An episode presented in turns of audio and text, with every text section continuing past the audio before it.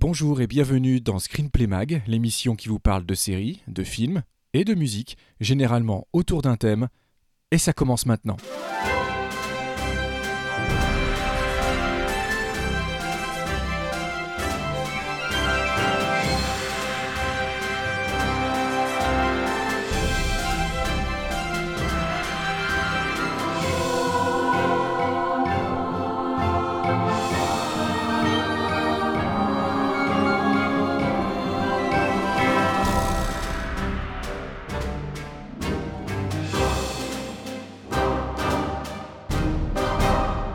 Eh bien, bonjour, bienvenue. Ceux qui nous suivent euh, seront peut-être un petit peu surpris de nous entendre après euh, une longue absence. Euh, c'est, vous êtes sur Screenplay. je suis donc avec Vivien, comme d'habitude. Salut Vivien. Salut Christophe, salut tout le monde. Surprise, tout le monde. J'espère une bonne surprise.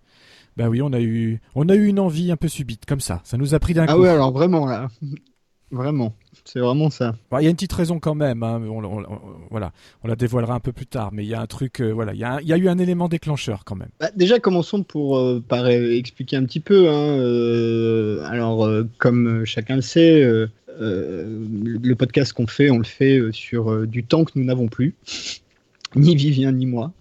et du coup, c'est un peu la raison pour laquelle on n'a pas eu l'opportunité de vous faire des émissions sachant qu'en plus, euh, faire un podcast qui tourne, ça implique de la régularité, et ça, c'est vraiment quelque chose euh, qu'on n'est pas capable de fournir. Donc, on préfère, euh, à la limite, vous faire un épisode par an quand ça nous fait plaisir pour se faire plaisir, plutôt que d'essayer absolument de remplir des cases où parfois ça nous conduit même à faire des choses où on parle un peu pour ne rien dire, et surtout à avoir à faire des contorsions d'emploi du temps et d'agenda que, comme je disais, on n'a plus tellement l'opportunité de faire, ni Vivien ni moi. Enfin, à moins que tu aies d'autres choses à ajouter, Vivien, là-dessus.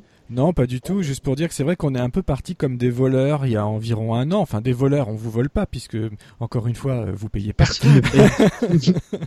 Mais euh, c'est vrai qu'on aurait pu euh, euh, prévenir et tout. Le truc, c'est qu'au moment où on a enregistré, bah, la, dernière, la dernière qu'on avait fait, c'était notre spécial Merci Tonton Steven, la spéciale Spielberg. En même temps, symboliquement, c'était c'était c'était involontaire, mais c'était pas mal de finir entre guillemets par celle-là. Ça nous ressemblait bien et puis ça bouclait une certaine boucle. Euh, mais c'était pas du tout préconçu. C'est-à-dire qu'avec toute la franchise du monde, au moment où on a enregistré cette émission, on était persuadé de revenir le mois d'après. Hein. Euh, et puis finalement, un mois est passé, on n'a pas réussi, et le mois d'après est encore passé, jusqu'à ce qu'on se dise finalement, on n'arrive pas à tenir cette régularité. Donc qu'est-ce qu'on fait? On s'est quand même posé la question à un moment donné. On se dit, euh, qu'est-ce qu'on fait? On fait du n'importe quoi ou on arrête? Et puis au final, on a arrêté, euh, mais sans euh, sans même vraiment en parler. C'est-à-dire que Christophe et moi, on s'est pas posé pour se dire, bon, on arrête Screen ou on continue screenplay ou comment on fait Non. Et on a arrêté comme euh, voilà sans sans en parler et on a presque repris sans en parler aussi. du coup, pour ce voilà je voilà je, dévoile tout de suite le pourquoi. J'ai envoyé il y a quelques jours un petit un petit message à Christophe parce que pour ceux qui croiraient que c'est parce qu'on s'est brouillé, ben non, détrompez-vous. Ah, pas du tout, non, pas du tout, rien, rien à voir avec ça. Rassurez-vous tous pour ceux que ça intéresse. euh, non, mais il se trouve qu'il y a eu un, il y a eu un, grand final cette semaine, puisque c'était cette semaine finalement pour nous au moment où on enregistre. Euh, Game of Thrones s'est terminé. Euh, et au départ, euh, il n'était pas du tout prévu qu'on refasse ce screenplay. On s'est pas dit tiens, euh, Game of Thrones s'arrête, on va refaire une émission. Non, c'est plutôt en réaction aux nombreuses, innombrables réactions que suscite depuis la diffusion de la dernière saison et surtout de l'ultime épisode. voilà, tout le monde y va de son petit grain de sel, de sa petite plume, de sa petite voix, de ses, des, petites pétitions de, suivies par plus de, de millions de personnes. On reparlera de tout ça en détail puisque du coup vous l'aurez compris, on va vous faire une grosse grosse partie sur Game of Thrones, ça nous tenait à cœur et ça nous paraît logique. Puis surtout, je me suis dit tiens mais j'ai envie de m'exprimer un peu sur le sujet moi aussi. Après tout, tout le monde y va. Euh, ça avait même tendance à m'énerver un peu, euh, dans le bon comme dans le mauvais. On, détaillera tout ça aussi plus tard. Mais euh, je me suis dit bah moi le support sur lequel j'ai envie de parler le plus librement de Game of Thrones, c'est screenplay. Donc j'ai envoyé, euh, voilà, j'ai envoyé un message à mon pote en disant bon, je sais, ça fait longtemps, c'est pas prévu, mais tu fais quoi vendredi? Voilà. C'est ça. Alors en plus, ça tombe bien parce que c'est une semaine où euh, je suis en vacances, donc euh, c'est parfait. Euh, donc je suis flexible en termes d'agenda. donc ça tombait très bien. En fait, c'est une, une, les bonnes circonstances au bon moment. C'est toujours comme ça d'ailleurs. Hein. C'est un peu comme, comme ça dans la vie. Mais bon, pour reprendre un peu les, les, bonnes vieilles habitudes, on, on, va vous dire un peu le programme. Alors vous l'aurez compris, hein, le gros morceau c'est Game of Thrones la série est terminée. Euh, on va on, va pas parler que euh, de la polémique, hein, on va parler un peu de la série quand même parce que c'est un peu le cœur de de ce qu'on fait. Et puis ça, on n'a on a jamais fait de, on n'a jamais parlé de Game of Thrones dans Screenplay. C'est très étonnant. On avait fait un petit, euh, genre sur un trailer ou un truc comme ça, euh, genre un, un petit hors sujet, euh, voilà, mais c'est tout. Donc c'était vraiment. Il n'y a jamais eu de thème Game of Thrones. On n'en a jamais parlé dans le détail et, ça, et ça me manquait. Donc voilà, c'est le, tu as bien raison de le, de, de, de le redire. Le cœur de cette émission, c'est ça. On parlera forcément un peu de la polémique quand on arrivera à la fin, mais c'est pas, c'est pas le cœur du sujet. On a juste envie de se faire plaisir à parler de cette série qui a marqué son temps euh, euh, qui fait, ah, voilà, qui, qui, dans un cas comme dans l'autre, qu'on l'ait aimé ou pas, on vous garde ça pour tout à l'heure. Euh, ça, ça c'est quelque chose de tellement important dans le panorama télévisuel moderne que c'était incontournable et c'était dommage qu'il n'y ait pas un screenplay dessus. Donc le voilà. Et du coup, on commence par les bilans? Carrément. Ok. Et du coup, bah pour en profiter, hein, parce qu'on ne sait pas quand, si on en fera une autre ou quand on en fera une autre. On promet plus rien maintenant. voilà, on promet rien. on s'est dit qu'on allait faire quelques bilans. Euh, de manière totalement euh, arbitraire, euh, avec un gros quand même. Peut-être on peut commencer par ça. puisqu'il n'y a pas que Game of Thrones qui s'est terminé, il y a aussi la phase 3 du MCU qui s'est terminée. là, il y a quelques mois, hein, avec Avenger Endgame. Et, et on peut dire, pas que la phase 3, c'est peut-être aussi une, une première rupture ou une première fin dans ce qui a été développé depuis 15 ans, ou oui, 15 ans à peu près, depuis Iron Man, puisque d'évidence, ce qui arrivera après n'aura pas grand-chose à voir avec euh, ce qui a conduit à ce endgame, pour tout un tas de raisons. Euh, si tu, Est-ce que tu es d'accord avec ça déjà? Ah bah Oui, oui, euh, plus rien de pareil, ni en termes de contenu, ni en termes de casting, a priori. Exactement. Donc, peut-être qu'on peut commencer par, par ça. Bah, du coup, on crie quoi? On crie au rassemblement? Comme au bon vieux temps? Bah, Ils le font dans le film. Ah, mais ils le font très bien dans le film. ils le font dans le, film. super bien dans le film. Euh... Bon, bah, screenplay. Donc... à 100 À 100,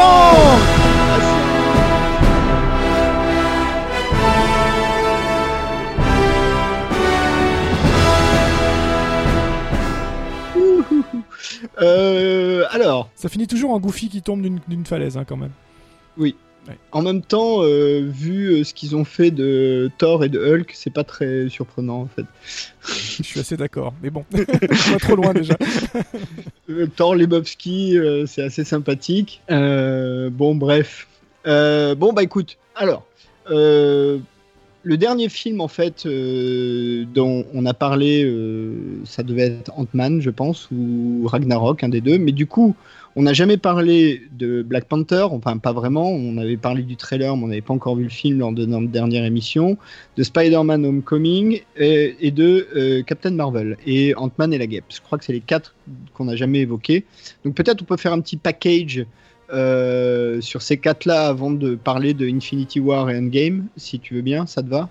Euh, Rapidement. je te suis, on y va rapidement, pas de problème. Euh, donc, euh, on a dit Black Panther, Homecoming, Ant-Man et la Guêpe, et j'en oublie un, et Captain Marvel. Euh, peut-être Ant-Man et la Guêpe, parce qu'Ant-Man et la Guêpe, finalement, c'est celui qui a le moins à voir, en tout cas au départ, avec la grande histoire. Euh, déjà, qu'est-ce que toi t'en as pensé? Est-ce que tu l'as vu? J'ai oh, tout vu, hein, bien évidemment. Ça, j'ai pas. Euh, voilà, on a, on a, on a changé, on n'a pas changé nos emplois du temps ni nos agendas, donc on n'a pas changé nos habitudes non plus. On aime toujours les mêmes choses. En tout cas, on est toujours aussi passionné des mêmes choses. Ça veut pas dire qu'on les aime, ça, vous allez voir. Euh, mais voilà. Donc Ant-Man et la Guêpe, je l'ai, je l'ai vu, bien évidemment, comme tous les, comme tous les films dont on, dont on parle là.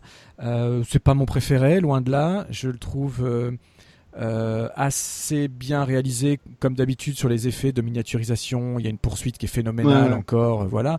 Mais en termes d'histoire, euh, concrètement, puisqu'on s'appelle screenplay, à un moment donné, faut bien le, faut bien dire les choses aussi. J'ai trouvé que vraiment on était bah, ça m'a pas embarqué comme le premier avait pu le faire. J'ai trouvé ça un peu complexe, enfin faussement complexe, faussement complexe, pardon, avec toutes ces voilà, ce, ce, ce, monde quantique, euh, etc. Moi, j'avoue que je, ça me passe au-dessus. Je, je, vois, j'arrive même pas à, déterminer s'il y a une vraie logique scientifique derrière tout ça, s'il y a un vrai artifice ou si c'est vraiment que du pur comics, quoi. Mais bon, peu importe. Euh, mais bon, j'ai trouvé que j'ai passé un bon moment. Hein. Honnêtement, j'ai passé un bon moment devant. J'ai rigolé de temps en temps. J'étais assez époustouflé, comme je disais, par euh, la, la, la, poursuite centrale, le rajeunissement de Michel Pfeiffer, qui est encore une fois super impressionnant. Mais voilà, on va dire que le film a glissé et surtout qu'il est sorti, euh, il est sorti juste après. Euh, oui, il est sorti après Avengers Infinity Wars.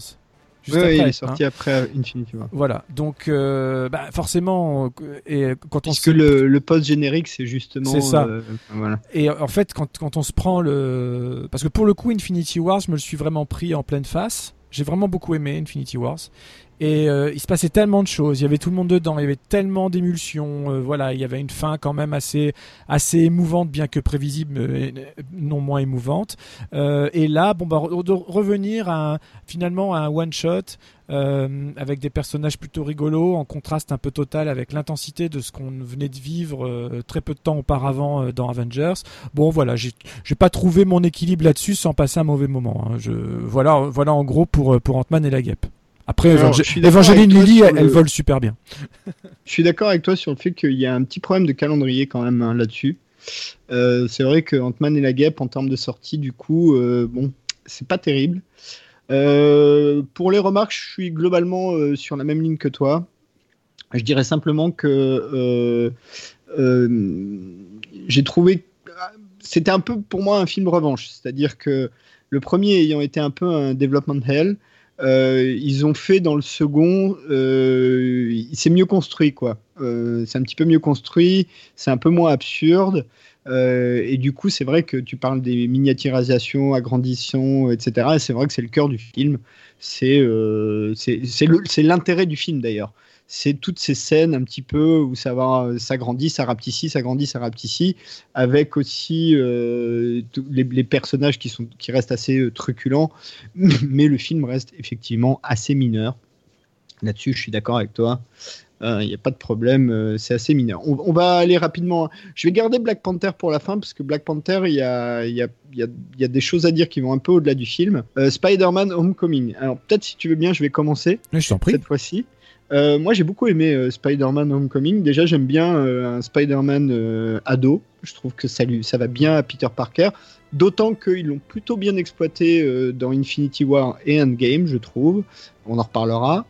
Il y a un vrai méchant qui est qui est plutôt intéressant, qui est pas tout noir ou tout blanc, qui a des motivations, on comprend, etc qui est interprété par Batman, euh, pardon, par Birdman ou par Birdman, qui, qui, qui, qui, joue le qui joue le jeu. En tout cas, moi, Spider-Man Homecoming, c'est une c'est un Spider-Man que j'aime bien. Alors, moi, je fais partie des rares qui n'aiment pas le Spider-Man de, de Sam Raimi pas la réalisation, le, personnage, hein, le, côté neurasthénique et dépressif du Spider-Man de, Sam Raimi.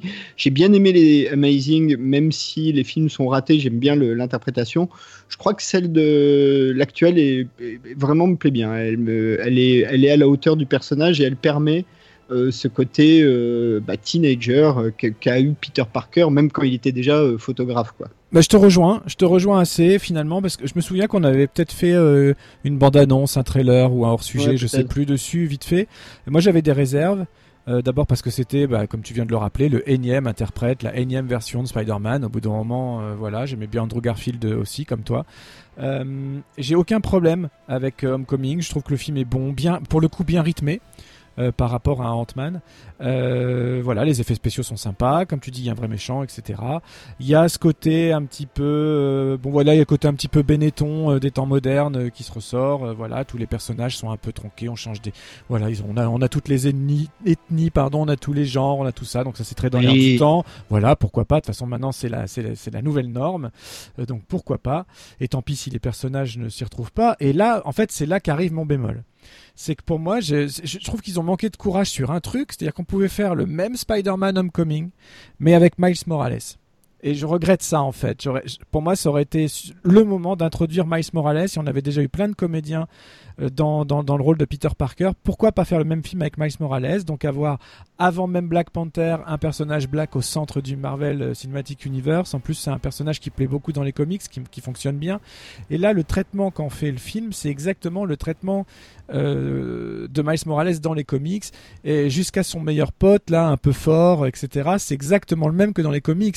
Et c'est pas un pote que Peter Parker a lui dans les comics par exemple. Donc c'est voilà il y a des trucs un peu comme ça où ils ont mélangé un peu les univers. Et je me suis dit là ils ont peut-être raté c'est seul mon seul bémol. Ils ont peut-être raté le coche. Est-ce que c'est pas Miles Morales blanc finalement qui s'appellerait Peter Parker? bah, bon après clairement euh, clairement c'est Miles Morales des comics mais en Peter Parker ils ont gardé Peter Parker parce que le grand public connaît Peter Parker c'est ça. Euh, c'est aussi simple que ça. C'est que Miles Morales, à part les fans de comics, personne ou ceux qui ont vu l'animé. C'était bien euh, après. C'était presque deux ans après, un an et demi après. Voilà, oui, puisqu'il y a quand même Miles Morales a quand même eu un, film, enfin façon un animé. Oscarisé, Oscarisé, meilleur film d'animation de l'année. Ouais, je, je sais pas s'il mérite tant que ça. J'ai bien aimé, j'ai trouvé fun, mais je sais pas s'il mérite tant que ça quand même, pour être je, honnête. Je te rejoins. Alors moi j'ai du mal avec cette technique euh, qui veut que l'image soit scintillante sans arrêt et que les, mouvements soient hachés. Donc c'est un, choix artistique, mais j'ai du mal à le comprendre. Moi j'aime bien quand c'est un peu fluide. Je suis, un, peu à l'ancienne, hein, mais bon. J'aurais pas donné l'Oscar non plus. Mais bon après c'était une tentative sympathique. Ouais, bon, mais peu importe. Et donc voilà, la réponse à ta question, je pense, c'est aussi simple que ça. C'est comme si tu faisais un, super, un Superman qui est pas Clark Kent, ou euh, je sais pas un Batman qui est pas Bruce Wayne quoi. Euh, pour aller lorgner du côté de chez DC euh, mais on en reparlera plus tard. Donc moi de ce côté là je suis d'accord avec toi c'est Miles Morales hein, c'est clairement Miles Morales. Simplement c'est Peter Parker l'acteur est plutôt bon, euh, il fait le job, euh, c'est un fast talker, enfin c'est un, rapide euh, à la parole, donc du coup ça marche très bien. Et puis surtout, on l'a toujours dit, hein, les films Marvel, à chaque fois ils prennent un genre particulier et ils adaptent l'univers des super-héros au genre particulier. Bah, il leur fallait du teen movie, ils l'avaient pas, et bah, ils ont leur Super Breakfast Club avec Peter Parker où ils peuvent faire du teen en veux-tu, en voilà, avec toutes les références qui vont bien, de la John Newgray en en fond euh, qui va bien aussi. Enfin bref, ils ont le, personnage qu'il faut pour ça. Euh, ben voilà. non. Non. Alors il nous reste Black Panther et Captain Marvel avant de parler de euh, Infinity War et Endgame. Alors c'est compliqué parce que Captain Marvel est vraiment sorti très très limite avant Endgame. Donc c'est un, un, cas un peu à part, mais peut-être on peut commencer par celui-là. donc Captain Marvel, pour ceux qui connaîtraient pas, c'est un héros féminin. Alors, ils en avaient pas chez Marvel. Euh, vu le carton qu'avait fait Wonder Woman, il leur en fallait un, chez DC, pardon. Euh, donc, euh, c'est Captain Marvel. le film est, une, est un film un peu rétro, ce que aussi ils vont faire chez DC, puisque le prochain Wonder Woman, le premier était déjà pendant la guerre de 14, le prochain aura lieu dans les années 80. là, le Captain Marvel se passe pendant les années 90. Euh, avec euh, ce qui permet d'ailleurs des retours de Samuel L. Jackson.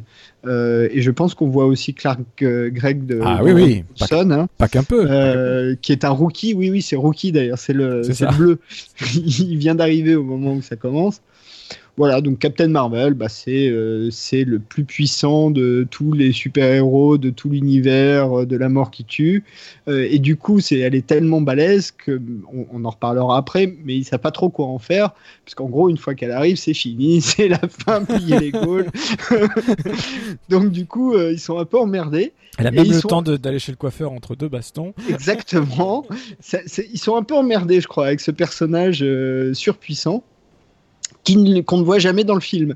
C'est un peu le, problème du film, je trouve, c'est que du coup le personnage ne se révèle qu'à la toute fin, euh, vraiment, puisque le principe du film, c'est euh, en gros euh, une nana un, peu amnésique chez des extraterrestres qui est envoyée sur Terre pour récupérer un objet super puissant et qui découvre que en fait c'est elle l'objet super puissant, grosso modo. Hein. Et puis il y a un chat aussi, on parlera du chat. Et toi, Captain Marvel euh, J'étais déçu. J'avoue que j'étais déçu par Captain Marvel. Alors c'était peut-être une question de timing. C'est même sûrement une question de timing. Encore une fois, il est arrivé, comme tu viens de le rappeler, euh, juste avant euh, Avengers Endgame. On avait encore Infinity Wars dans les, dans, les dents, j'ai envie de dire. Et je me suis dit, ah, j'ai du mal à revenir à l'origin story. Euh, après tout ça, euh, après tout ce qu'on a vécu avec les Avengers et tous les films, etc., j'ai un peu de mal avec une nouvelle origin story qui prend autant son temps. Je trouve le film un peu long. Euh, même si j'aime bien, euh, j'aime bien le personnage de Judd Law, je trouve qu'il a un bon design, il a un bon look, ça lui va bien, euh, voilà. Elle, je la trouve impeccable dans le rôle, il n'y a pas de problème là-dessus. Samuel L. Jackson, j'ai eu beaucoup plus de mal. autant je salue la performance de, de, de rajeunissement pendant toute la durée du film, c'est pas facile à tenir, mais je retrouve pas Fury. Alors je veux bien que ce soit justement euh, toute une évolution, c'est pas le même personnage, on change tous, on évolue tous, etc. Enfin là, ça se passe dans les années 90, euh, c'était il y a seulement 20 ans avant. Bon, c'est pas non plus, euh, c'est pas non plus un, film dans les années 70 où voilà. Et pourtant, des fois, on a cette impression-là. C'est presque un Nick Fury en pas de def, sans les pas de def, hein, c'est juste une expression, mais avec un chat à la place. et puis je trouve qu'ils vont un peu loin dans le ridicule. Enfin, l'explication de, de la perte de son œil, par exemple, j'ai oui, trouvé vraiment grotesque, par exemple. Euh, et en plus pas cohérente avec tout le reste du film. Hein. Voilà, de toute façon on a dit que c'était une émission spoiler. Non, on l'a pas encore dit, tiens, disons-le, parce qu'on se l'est dit ah entre oui, nous. vrai, on l'a pas dit. Voilà, disons-le, disons-le maintenant, les gens, euh, ça va spoiler à mort pendant 3 ou 4 heures. Hein, voilà, oui, oui, on fera pas de spoiler alerte. Hein, Partez du principe que ça spoil dans tous les sens. Part du principe que vous euh, êtes passionné, que vous avez tout vu, tout entendu, que vous avez déjà vos opinions. On ne fait que partager avec vous les nôtres. On n'essaye pas de vous les imposer non plus. C'est important de le rappeler aussi. Hein, c'est juste de la discussion et du partage. Vous prenez, vous laissez. Euh, voilà, chacun sa sauce.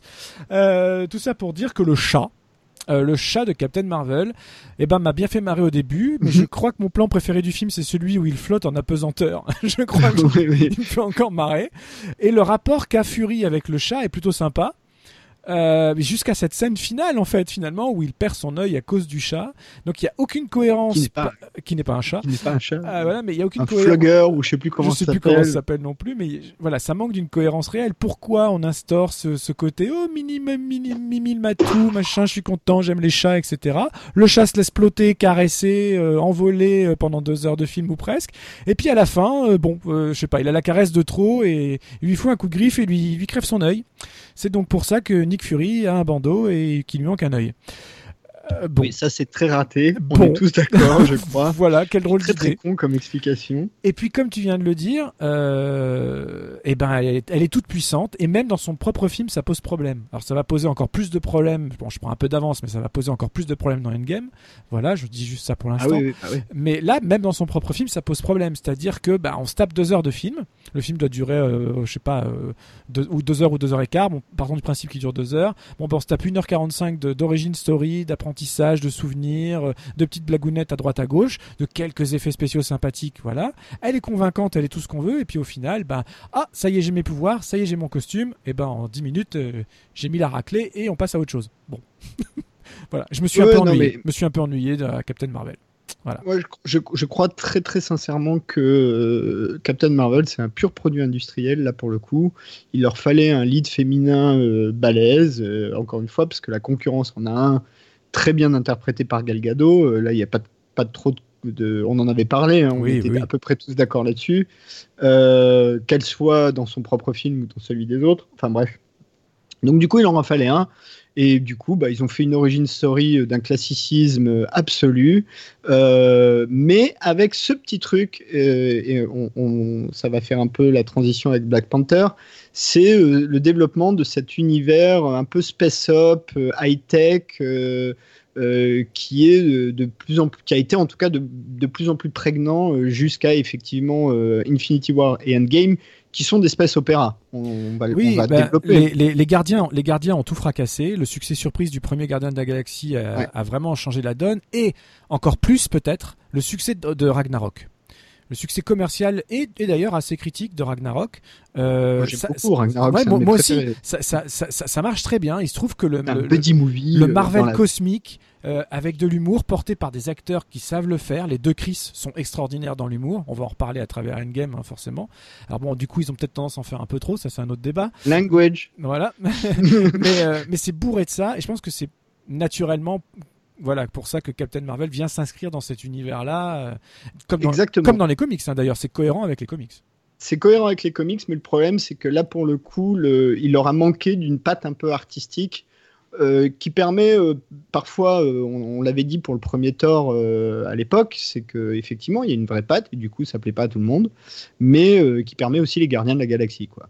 C'est-à-dire que c'est le truc, le mec sorti de nulle part euh, qui faisait des films euh, triple Z, euh, qui, te fait le blockbuster de l'année, on ne sait pas trop comment. Enfin, si, avec 200 millions de dollars, on sait comment. On sait comment. donc voilà, bon, donc Captain Marvel, on est à peu près d'accord. C'est un film, encore une fois, assez mineur. Passons à Black Panther, parce qu'on n'en a pas parlé, on l'avait annoncé euh, à notre dernière émission, il était sur le point de sortir. Euh, bon, c'est un film maintenant, ça fait un an, donc euh, qui, est un peu iconique pour les Afro-Américains, on le sait. bon, voilà, mais le film est globalement un film d'action high-tech, c'est grosso modo ça, pour, pour, le mettre dans un genre. Qu'est-ce que toi, tu as pensé de Black Panther? Euh, bah, je vais faire très simple. Il m'a vraiment, vraiment plu. J'étais assez emballé par euh, par l'univers, le côté high tech dont tu viens de parler aussi. Euh, j'ai trouvé les effets plutôt, enfin les effets, non, les designs. Voilà, c'est le, mot que je voulais, c'était les designs plutôt plutôt jolis, des bons personnages. Une bonne musique, Martin Freeman aussi dedans, excellent, en rôle mi-comique, mi-dramatique. Euh, voilà, et puis c'est vrai que c'est, je pense que c'est un personnage important qui est arrivé au bon moment. Maintenant, j'avoue que je me suis plus attaché à l'antagoniste héros, euh, parce que je trouve qu'il est meilleur acteur tout simplement. Hein, euh, Apollo Creed, là, enfin, le fils de Creed Junior, et, voilà, j'ai trouvé qu'il était plus, euh, plus, plus convaincant et plus intéressant finalement. Son cheminement à lui était plus intéressant que, que celui de, euh, de, de, Black Panther en, soi, quoi. Je, voilà. Après, j'ai trouvé le film, le film m'a bien embarqué, j'ai trouvé visuellement joli, voilà, fort. Alors, il se trouve que j'étais, alors c'est pas du tout pour le, pour le replacer, mais ça me vient dans ça me vient. Je suis allé sur le tournage de la saison 2 de Luke Cage dans la, dans la foulée de la sortie de Black Panther.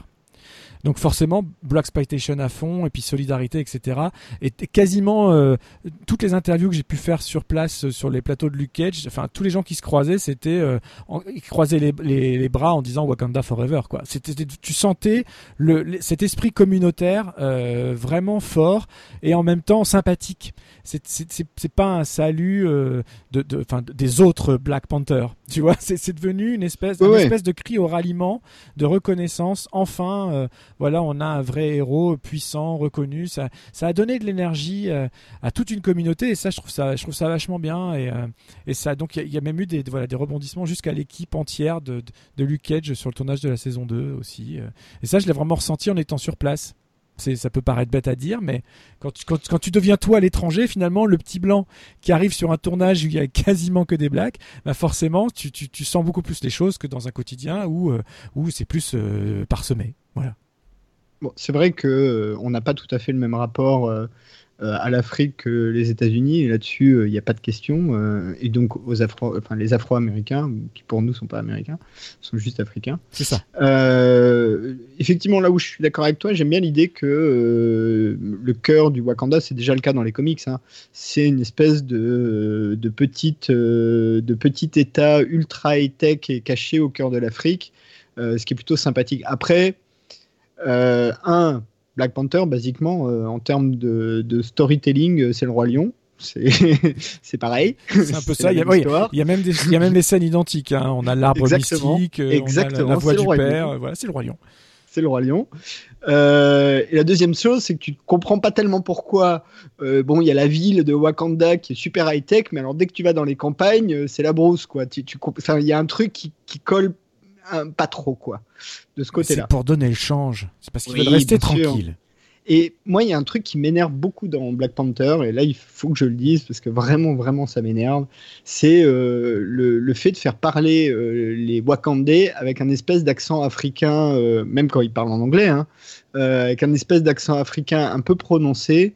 bon, on peut supposer que euh, ces gens-là, par exemple, euh, Black Panther lui-même euh, a dû faire Cambridge ou Harvard, et qui doit parler un anglais absolument parfait ou un français absolument parfait, et qui n'a absolument pas ce genre de. Enfin, c'est un peu, voilà, c'est un peu une vision de blanc, quoi. Oui, oui, tout à fait. oui, je suis d'accord. Bah Même si c'est un black qui a réalisé le film. Hein, oui, mais bon, c'est, voilà, ça, reste, ça reste le studio de Kevin Feige. Hein, Voilà, donc euh, bon, ça c'est les, petits défauts. Après, bon, les scènes d'action sont bien réussies. Il y a cette scène entre Andrew, Serkis et Martin Freeman qui est juste euh, drôlissime. C'est dommage qu'ils aient pas rajouté Benny Cumberbatch dans la foulée parce qu'ils auraient pu hein, lier aussi. Hein. il y a bah ouais, je l'ai attendu, je l'ai attendu tout le film. Je me suis dit quand est-ce qu'on les voit tous les trois ensemble quoi? Si y a les trois tous les, tous les trois ensemble, ça, ça aurait pu euh, ça aurait pu être amusant. Voilà. Après, euh, bon, le film est réussi. Hein. c'est un bon film, euh, c'est un bon actionneur, euh, bon film d'action, mais c'est le roi lion. c'est le roi lion avec des bastons. voilà. Bon, Infinity War, parce qu'on est déjà super long et notre, on a, on a fait aucun des bilans qu'on avait prévus encore. C'est ça. mais peut-être on peut les garder pour après Game of Thrones. Exactement. Exactement. on finit avec Infinity War et Endgame. Euh, et je, je, pense déjà euh, d'entendre les premières remarques que tu as fait, on n'en a pas parlé avant. Hein. Euh, non, non c'est important de le dire. Ouais. On a, on a, en fait, on a parlé de rien avant. On, a parlé, on a de, parlé rien de rien avant. De rien. De tout ce dont on va parler dans l'émission, même de Game of Thrones, on s'est rien dit. On ne sait, pas du tout ce qu'a pensé l'autre. Donc ça va être intéressant. C'est des réactions, même pour nous, c'est des réactions à chaud. donc du coup, Infinity War Endgame, déjà, est-ce qu'il y en a un des deux que tu préfères? Oui, largement. Oui, moi aussi. largement. Infinity War, on est d'accord Infinity War. Infinity War, j'ai vraiment énormément aimé Infinity War. J'ai trouvé, encore une fois, on s'appelle on Screenplay, j'ai trouvé qu'il était magistralement écrit pour un film qui arrive aussi tard dans la franchise, qui, encore une fois, mélange un, un nombre incroyable de personnages aux univers divers et variés, tout le monde coexiste, chacun des petits clans sont super bien choisis, répertoriés, les dialogues sont percutants, toujours, l'action est bien dosée, l'humour est bien dosé, je trouve que c'est un, très, au-delà d'être un très bon Avenger, au-delà d'être un très bon Marvel, pour moi c'est un très bon film d'action. Vraiment un très bon film d'action, il y a euh, tout. même épique. Et épique. voilà, il y, a, tout dedans. Il y a tout dedans. Une charge émotionnelle forte, un méchant qui est vraiment là, qui est posé, qui est super intéressant, qui est aussi bien joué qu'il une motivation. Qu'il est animé dans les deux sens. Voilà, tu m'as volé mon jeu de mots. il était animé par ses motivations et animé en, voilà, par son côté image de synthèse, enfin de, cap, de motion capture plutôt. Et, euh, et voilà, donc j'ai vraiment, mais vraiment été assez bluffé par, euh, par tous ces éléments-là, en plus d'être embarqué par l'histoire des pierres elles-mêmes, qu'on suit depuis, depuis déjà tant de films différents. Euh, et puis voilà, depuis, le depuis, le début, depuis le tout début. et voilà, voilà, juste pour répondre très rapidement, j'ai adoré. Je peux dire que j'ai adoré Infinity Wars. moi aussi, hein, j'ai beaucoup aimé euh, Infinity War. Euh, j'ai trouvé qu'effectivement, c'est un, film épique. Hein. c'est un film la. C'est le Seigneur des Anneaux des super-héros, hein, d'une certaine manière. Euh, il y, a, ce côté-là. On suit tout un tas d'histoires en simultané qui ont des conséquences les unes sur les autres, les personnages sont justes, il y a des, il y a des beaux, euh, il y a des belles choses, hein. on le disait tout à l'heure sur euh, Spider-Man, la relation entre Spider-Man et, enfin, Peter Parker, Tony Stark est une belle relation, euh, même Doctor Strange, qui est pas simple à, placer, il a une belle place, elle est, elle est, elle est juste, même les gardiens, ils se mélangent bien avec tout ça, enfin, tout se mélange assez bien, et, et c'était assez surprenant, parce que très franchement, moi quand j'ai été le voir, je me disais, bon, il euh, y, y, a des choses, on se demande un peu comment ils vont les mettre euh, les uns avec les autres, et même ressortir euh, un Red Skull, par exemple. moi, j'ai été surpris, tu vois, ça, je l'attendais pas. complètement. Des, des, choses comme ça. Donc, de ce côté-là, moi, je trouve que c'est plutôt c'est un film très très réussi. En termes de réalisation aussi. Là, pour le coup, y compris la, grande baston finale, c'est un, vrai, un vrai truc, truc de guerre, quoi, hein, bien foutu, voilà tous les personnages ont leur petit euh, drame personnel. Ça, j'ai trouvé ça bien. Et y compris des personnages auxquels on s'attend pas forcément, comme Hulk. mais c'est un tour de force, quoi. Pour moi, c'est un vrai tour de force. Euh, voilà, qui arrive pas à faire ressortir le Hulk. Euh, je trouve ça assez sympathique. Enfin, euh, Vision, la sorcière, la sorcière écarlate en français, je crois. Scarlet Witch, ouais, c'est ça. sorcière rouge en français, sorcière rouge. c'est une belle histoire. Qu'on, tous les petits éléments qui étaient là depuis des années arrivent à trouver vraiment une, une comment dire une, une communion euh, cinématographique. Et, et, du coup euh, là aussi en termes d'écriture il y, a un vrai problème de ton entre les deux euh, derniers Avengers. J'ai un peu du mal à comprendre pourquoi Infinity War est avant Endgame en, termes de ton hein. après en termes d'histoire évidemment mais en termes de ton Parce que du coup, en termes de ton, tu as un truc qui est une explosion, un orgasme cinématographique, et un an ou un an et demi après, tu as un truc qui est quand même un peu, un peu plus retenu, où euh, ils se sentent obligés de faire une grosse scène épique à la fin, qui est une belle scène, mais qui, est un peu artificielle, histoire de dire, parce que le film en lui-même, euh, c'est pas. Euh, c'est un peu bizarre, je trouve, en termes de ton. Je sais pas ce que t'en penses. Bah, je pense comme toi. J'ai un problème, j'ai un, vrai problème de rythme, encore une fois. Euh, je me suis franchement ennuyé en découvrant Endgame. Euh, enfin, ennuyé, c'est un bien grand mot. On s'ennuie jamais complètement devant ces films-là. On est toujours rattaché par euh, un trait d'humour qui est, qui, est, sympa, etc. Il y a toujours des choses qui font que ça nous réveille un peu. Mais si on analyse froidement les choses, au bout de trois heures et des brouettes de, de, de, diffusion, on se dit waouh, quand même. Hein, la première heure, j'ai un peu douillé. La deuxième heure, j'ai carrément envie de l'enlever mais vraiment, je, moi, le, le, coup des bons dans le temps et du retour dans les, dans les films précédents, ça m'a, c'est quelque chose, un élément qui m'a pas plu du tout en fait. Euh, Même si c'était sujet à de temps en temps, le, ça permettait de revoir certains autres personnages, voire permettre à, de, de, à certains d'entre eux de revenir au, au cœur même de l'intrigue alors qu'ils étaient décédés dans l'épisode précédent. Euh, je pense à Gamora notamment. Mais euh, mmh. bon, c'est, ouais, j'étais, j'étais vraiment, vraiment déçu. Euh, je vais commencer par une anecdote assez rigolote la veille d'aller voir Avengers Endgame, j'ai regardé un épisode de Big Bang Theory. Euh, et le, le, pré-générique, c'est euh, toute la bande des copains de Big Bang Theory qui sont en train de, se demander à quelle heure ils vont aller voir, à quelle séance ils vont aller voir Avengers Endgame, justement. Et s'ils y vont en 2D, en 3D, qu'est-ce qu'ils font, etc. Quoi. Et là, il y a voilà normal. Et là, il y a Bernadette qui dit ah ben non, on y va en 3D parce que moi, si vous voulez vraiment me traîner voir Avengers, il faut que je puisse avoir la sensation de, de, de lécher, de lécher les tablettes de chocolat de Thor. Pas de bol.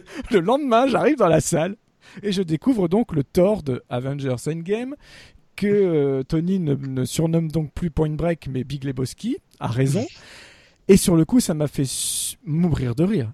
Enfin, ouais, voilà. donc c'est très rigolo parce qu'il y a une espèce de, de, mise en abîme, de fiction dans la fiction où je suis dans la salle en train de découvrir le nouveau Avengers et euh, l'humour de la situation avec ce Thor bedonnant qui rôde, qui boit de la bière sans arrêt, etc. Euh, et, et, voilà. Et je ne pense qu'à une chose à ce moment-là dans la salle, c'est à Bernadette qui la veille au soir. Je me suis dit putain, elle a dû être déçue et, tellement ça m'a fait rire parce que tellement de fans femmes ont dû être déçus de ne pas retrouver une seule fois euh, quasiment Chris Hemsworth en, en beau mâle, en beau dieu grec nordique viril. Euh, le pari était fort, mais je trouve qu'ils en font trop autour de ça, que ça dure trop longtemps et que même moi qui suis très attaché à ce personnage, au bout d'un moment j'ai plus envie de me marrer avec lui j'ai envie qu'il parte au combat aussi. Alors bon, il finit par y aller, mais après il y a plein d'autres petits défauts. Euh, voilà, on va en parler. Mais ouais, j'ai trouvé le film très déséquilibré, très lent.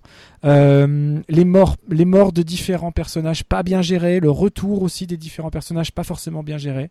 Donc vraiment, grosso modo, j'étais globalement très très très déçu quand même par Endgame. Ouais, je suis, je suis totalement d'accord. Euh, alors après, moi j'ai une théorie hein, sur, euh, j'ai vraiment une théorie euh, là-dessus. Mais ceci étant dit, euh, pour reprendre quelques points que tu as dit, dans les points que j'ai plutôt bien aimé, contrairement à, toi, le, revisitage de certains anciens films, pas tous, mais il y en a qui m'ont plutôt bien plu, et notamment celle de la scène d'ouverture des Gardiens. Où tu la revois et puis d'un seul coup tu as, un, cut, tu passes sur des, personnages qui ont voyagé dans le temps et qui sont là et qui du coup le voient mais sans la musique et, euh, tu vois c'est un petit effet euh, que j'ai trouvé assez fun. Donc de ce côté-là j'ai trouvé ça plutôt plutôt réussi, plutôt sympathique.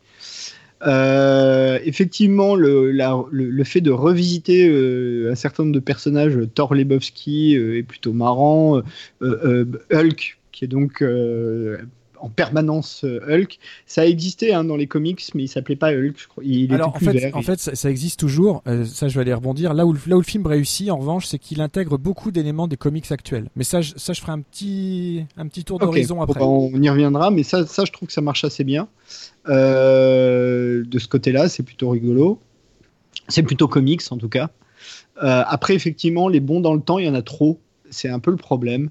Euh, pourquoi, revenir sur Thor 2 Enfin, tout le monde l'a, tout le monde, enfin personne l'a aimé, tout le monde a eu envie de l'oublier, et là, euh, on se retrouve au milieu de Thor 2 quand même, quoi. Ouais, et puis pas la partie la plus intéressante bah en plus. C'est bizarre. Euh, on est d'accord. la partie, les deux parties, moi, que j'ai trouvé plutôt fun à voir, c'est celle qui revient sur le premier Avenger, parce que du coup, il y a en plus l'effet un peu ellipse du premier au dernier qui, boucle bien la boucle d'une certaine manière.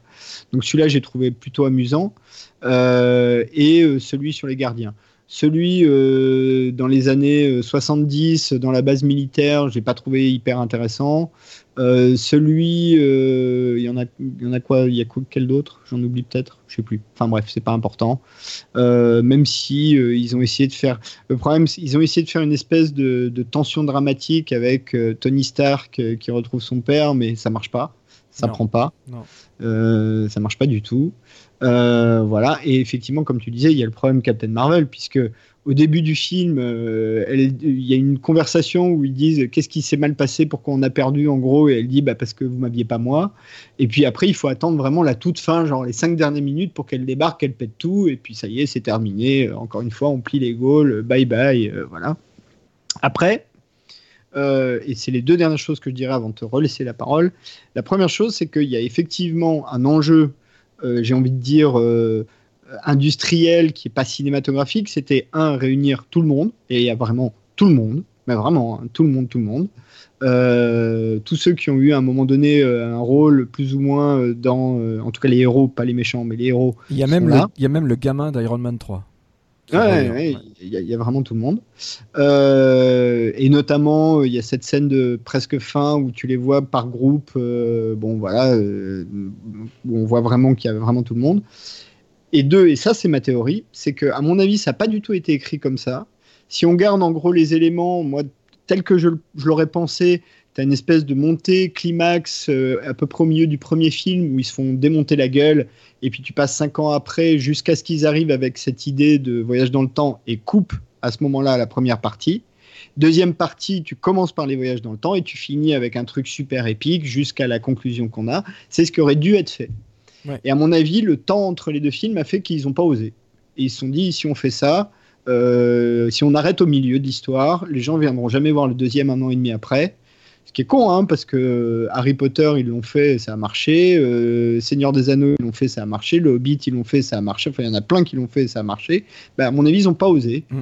Et du coup, bah, tu as, un film bancal où tu as un Infinity War qui aurait dû être la conclusion, qui se retrouve à être l'introduction, et un Endgame qui, qui se retrouve à être la conclusion, alors que c'est un film d'introduction ou en tout cas on te reprend un truc du début et on essaie de te refaire un autre film complet.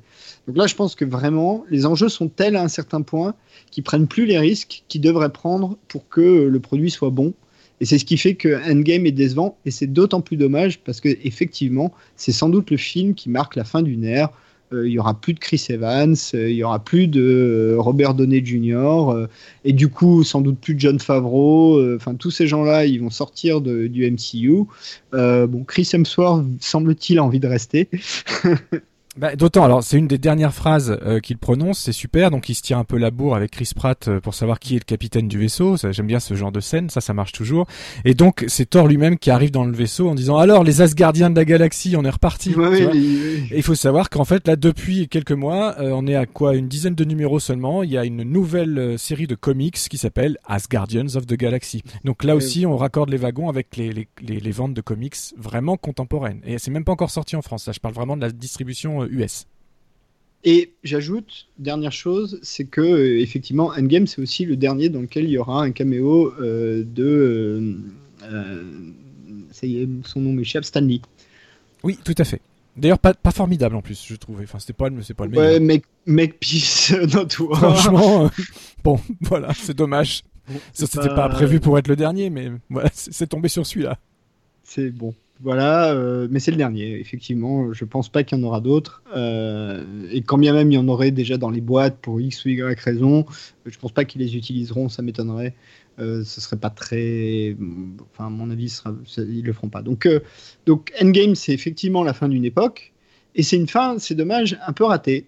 là, pour le coup, c'est vraiment dommage. D'autant que la, scène finale est pas mal. Hein. on voit tout un tas de trucs intéressants, mais euh, le film est tellement lent avant que toutes les tensions dramatiques, et on a dit, hein, il y a des spoilers, la mort de Tony Stark, euh, enfin, tout l'esprit de revanche de la sorcière rouge sur euh, Thanos, tout ça, ça tombe un peu à plat. ou même les retrouvailles entre Tony Stark et Peter Parker, tu vois, ce genre de truc, parce que, bah parce que avant tu t'es tapé deux heures qui sont euh, au moins une heure de trop, quoi. Exactement. Mais c'est ça que je disais en intro, et c'est d'autant plus dommage que le. Euh, j'aime beaucoup en fait tout le combat final parce que on a vraiment l'impression pour la première fois, même encore plus que dans les films précédents, de voir sur un écran de cinéma, donc en, voilà, avec des en live action, animé en live action, euh, bah, comme une planche double ou triple. On a limite limite l'impression des grandes affiches, des grands posters, des comics qui se déplient pour que tous les personnages puissent apparaître sur une seule et même planche, quoi. Et on a vraiment cette cet esprit-là quand finalement tout le monde revient. Euh, euh, voilà, si l'introduction, quand on j'aime beaucoup le, la finesse en fait de, du premier retour, puisque c'est euh, c'est Sam qui, qui on, entend la voix de Sam qui dit au capitaine sur ta gauche. Donc comme il le fait en, en, introduction du soldat de l'hiver quoi. Et ça je trouve ça très bien. Ça c'est ce genre de petites de petites réflexions, de petits trucs très fins. C'est assez subtil. C'est vraiment pour ceux qui ont suivi la, la, la saga en entier. ça en fait pas trop, tu vois. Et puis après t'as cette explosion dans la bataille, etc. Les retrouvailles des uns des autres. Bon, Captain qui qui, qui manie le marteau. Moi je suis pas fan. Je comprends, que, je, je, je, comprends que ça puisse plaire. Il rebondit sur la petite vanne qu'il avait eu dans un précédent Avengers quand il faisait la fête chez Tony Stark, etc. Il en est digne, etc. Très bien. Voilà. Mais c'est, je, trouve que là, on va au-delà de la blague. C'est un peu dommage. Je préfère voir Thor jouer de ces deux marteaux quand il en balance un et qui tape avec l'autre pour le faire avancer plus vite. Ça, ça m'éclate.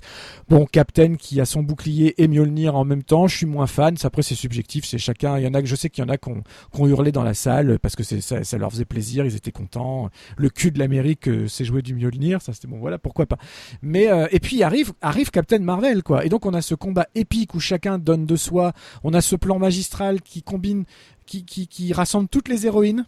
Donc ça aussi, euh, dans le contexte aux États-Unis actuel, avec les balances ton port, avec l'affaire Weinstein, avec tout ça, c'est clairement un plan revendication féministe, pro-féministe, qui marche à fond, ça marche bien. Je veux dire, toutes les héroïnes dont réunies, dont Pepper, réunies dans un seul plan, ça, ça, marche super bien.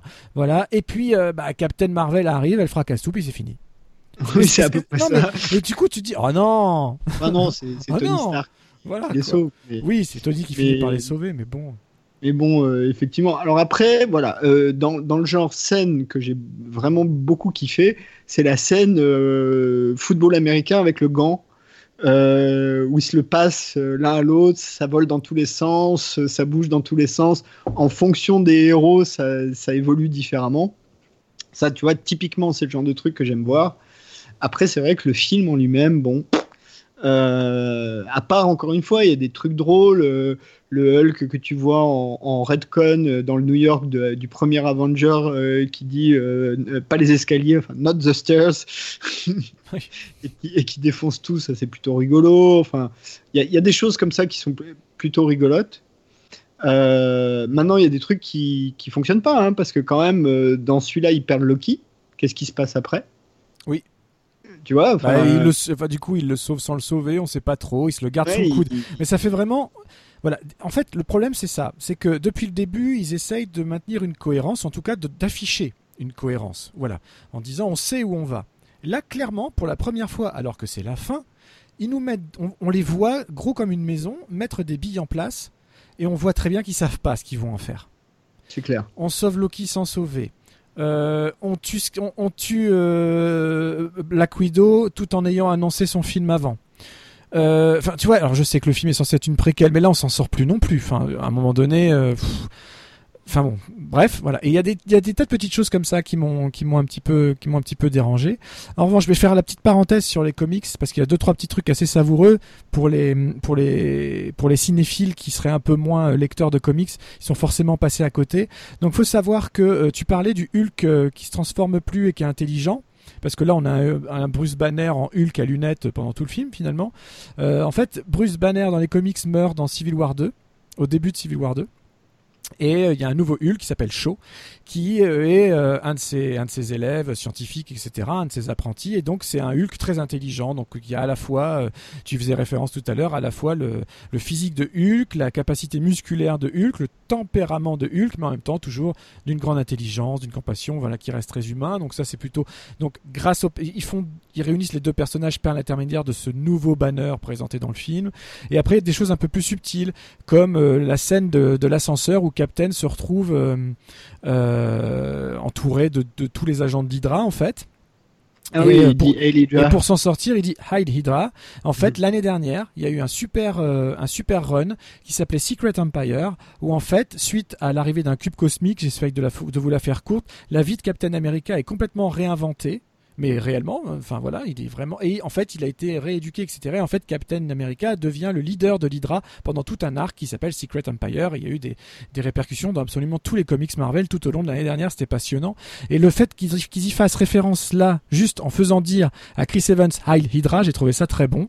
De même que euh, quand il arrive à la fin tout vieux, eh bien, euh, juste avant euh, ces événements dont je viens de parler avec le cube cosmique, Captain America est, est, est aussi vieux dans les comics et c'est pour ça qu'il passe effectivement la main au faucon, Sam Wilson, qui devient le nouveau Capitaine America. Donc il y, a, une grande cohérence de, ça. Et là, la mort de Tony Stark m'a pas étonné, puisque c'est comme ça que se conclut euh, l'arc Civil War 2 à la fin de Civil War 2, euh, Tony Stark est vaincu. il, y a le clan Tony Stark et le clan Captain Marvel. Ils s'affrontent pour des nouvelles raisons idéologiques, comme ils avaient pu le faire contre Captain America dans le premier Civil War. Et euh, je vous raconte pas tout, sinon c'est une émission qui va durer 10 heures. Euh, et donc Tony meurt à la fin de, enfin meurt ou en tout cas est en état de coma. irréversible, on va dire, à la fin de Civil War 2. Et en revanche, dans les comics, il continue à exister, à être là, parce qu'il il s'est créé une intelligence artificielle en vidéoprojection, à, enfin en hologramme à son image. Et c'est aussi à ça que ça fait référence. Du coup, le, petit message adressé à sa fille à la fin, c'est aussi une manière de dire on a vraiment tué Tony, mais si on veut, il peut revenir. Voilà. Donc ça, c'est des petites touches comme ça qui sont, qui sont un peu disséminées dans tout le, dans tout le film. Ça, ça j'ai bien aimé. Le lecteur de comics est rassasié parce qu'on ne prend pas pour un con. On lui fait des petits clins d'œil tellement discrets que le public lambda ne peut pas le savoir, ne peut pas les voir. Et ça, j'aime bien quand c'est pas, euh, quand ça arrive pas avec des gros sabots. En revanche, j'aime bien quand les gros combats finaux arrivent avec leurs gros sabots. Et là, pour le coup, on n'est pas déçu. le combat final est quand même je trouve de toute beauté quoi. Tous les personnages tout, mélangés, il y a tout le monde qui est là. Là, c'est du jamais vu quoi. Là, c'est du jamais. Ce qui n'était pas le cas dans Infinity War. Ça a dû être un cauchemar de réalisation. Euh, euh, bon, après, ils ont tout fait sur écran vert. Hein. Quand tu vois la scène, euh, il n'y a, y a, pas. Enfin, voilà, c'est que du, c'est que du, du CGI. Mais, mais ce qui est vrai, c'est que bon, le, c'est un peu dommage, quoi. Ça, ça, ça, laisse un goût un peu amer. C'est dommage sur un beau projet. Et vu que c'est la conclusion, euh, bah, pour, pour des gens de la génération de Vivien et moi, c'est quand même euh, quand on allait au ciné, qu'en même temps ado et qu'en même temps on lisait les comics, on se disait on n'arrivera jamais à voir ça au cinéma, ben on l'a vu. Moi, tous les trucs euh, ado où je me disais jamais ce sera possible au cinéma, ben, je les ai vus depuis. Donc, euh, et on est probablement une des rares générations à avoir vécu ça. Ouais, et on, euh, l'a vécu deux fois en, peu d'intervalle. Parce que, alors, je cherche pas à faire une, une transition un peu hâtive, mais il y avait des choses que je pensais jamais voir à la télévision que j'ai fini par voir euh, ces 15 derniers jours. Donc, tout est lié aussi. Clair. Bah, D'ailleurs, je te propose qu'on y aille parce qu'on a déjà été super long. Oui, voilà, si on peut parler de nos transitions après, ce sera bien. et on va parler donc de Game of Thrones pas que la dernière saison de Game of Thrones, tout en entier. Euh, voilà.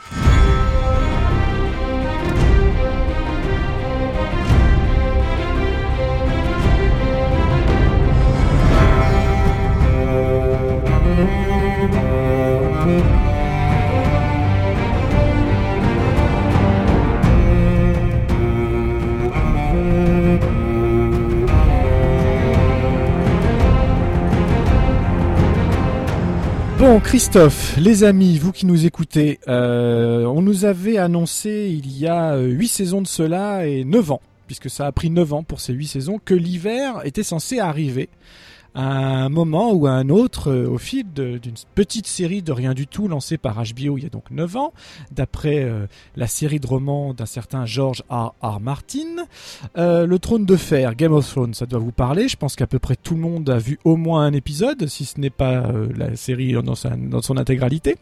un gros phénomène depuis depuis 8 saisons. ça y est, c'est fini. Euh, et ben on pouvait pas passer à côté euh, d'un de, petit screenplay. Voilà, c'est ça en fait. Qu'est-ce que t'en penses? Oui, oui, c'est tout à fait ça. et puis, le, la série a pris quand même une, des proportions incroyables. Euh, la semaine de diffusion du dernier épisode, euh, tous les JT que j'ai regardés en ont parlé. Euh, il y a des politiques qui ont fait des tweets à la Game of Thrones dans le cadre des élections européennes, c'était assez drôle. et on l'a dit, la fin de la saison a déclenché euh, des polémiques, ce qui n'est pas très surprenant hein, pour les, les, les sériphiles de longue date. Euh, euh, je me rappelle la fin de Lost qui avait été aussi une espèce de, de polémique incroyable. voilà, les gens n'étaient pas contents, les gens sont jamais contents. De toute façon, une fin c'est toujours décevant. D'autant qu'il faut le rappeler, peut-être pour commencer depuis le début, que Game of Thrones c'est l'adaptation de romans écrits par George R. R. Martin dont on reparlera un petit peu en fin d'émission, mais pour autre chose, euh, qui sont euh, donc le Trône de Fer. Il en a écrit 5. Chaque roman, euh, c'est à peu près une saison dans la série, ce qui veut dire que depuis la saison 6, on n'est plus dans les romans, dans l'adaptation des romans de George R. R. Martin, mais dans une création originale, donc 6, 7 et 8. et ça se voit. Euh, enfin, d'ailleurs, c'est fin de la saison 6, je crois. C'est 7 et 8 qui sont précisément purement originales. Voilà. Mais avec des euh, t'as as aussi raison, c'est-à-dire qu'il y a des éléments. Exactement. Voilà, la saison 6 étant la virgule entre l'existant et le non existant. Exactement, c'est la saison charnière. Mais saison 7 et saison 8, qui d'ailleurs sont les deux saisons qui ne font pas 10 épisodes, euh, et eh ben, elles sont totalement originales. et du coup, c'est en partie une des raisons de la polémique et même George R. Martin y est allé euh, de son côté en disant qu'il n'aurait pas fait ça, en gros. Euh, et on ne sait d'ailleurs pas, puisque les deux derniers bouquins de la série sont prévus pour être sortis, mais sont toujours pas sortis. Ils ne sont pas écrits encore. Ils n'ont même, pas, écrit. Euh, voilà. Alors, pour revenir, euh, avant de parler de la polémique, de la fin, euh, etc., qu'est-ce que c'est Game of Thrones? Bah, Game of Thrones, c'est une série de fantasy qui se passe principalement dans une espèce de, continent-île qui pourrait faire penser un peu à l'Angleterre, qui s'appelle Westeros. Il y a quelques autres endroits qu'on voit dans la série, mais c'est quand même le cœur du truc, euh, dans lequel bah, il y a tout un tas de familles qui sont les familles nobles qui se bagarrent, s'entretuent, euh, enfin font tout ce qu'elles peuvent pour monter euh, sur le trône de fer qui donne son nom à la série, qui est en fait le trône du roi euh, des euh, sept royaumes, euh, protecteur du, royaume, roi des Andales et je ne sais plus quel autre titre. et les cinq, on va dire principalement les cinq premières saisons, c'est quand même essentiellement de l'intrigue politique avec un peu de fantaisie. Et à partir de la saison 6, en gros, on arrive avec essentiellement de la fantaisie avec un peu de politique. C'est bien résumé, c'est bien résumé. C'est un peu le trône de fer, c'est un peu un, jeu de un jeu des, chaises musicales en fait, où le, principal enjeu c'est de savoir qui à la fin va s'asseoir sur ce sur, sur, sur, ce trône, sans mauvais jeu de mots. C'est vrai qu'en français c'est c'est délicat hein, de, dire ça comme ça, mais bon, finalement c'est le seul enjeu, c'est-à-dire que le, le premier épisode, le pilote démarre et on te dit déjà, enfin tu comprends déjà que la finalité de la série, que ce soit en XXX saison, parce qu'au moment de la diffusion du pilote, ils ne savaient pas si la série allait prendre, combien de saisons il y aurait, s'ils auraient un renouvellement, etc. Parce que comme n'importe quelle série, il y avait des budgets conséquents, etc. Donc il fallait attendre de voir comment la série allait se comporter. Euh, mais tu comprends très vite que l'enjeu, c'est de se dire qui occupera le trône de fer à la fin de la série, non pas de la saison, mais à la fin de la série, qui gagnera des Stark, des Lannister, des Targaryens ou encore euh, quelqu'un d'autre, peu importe.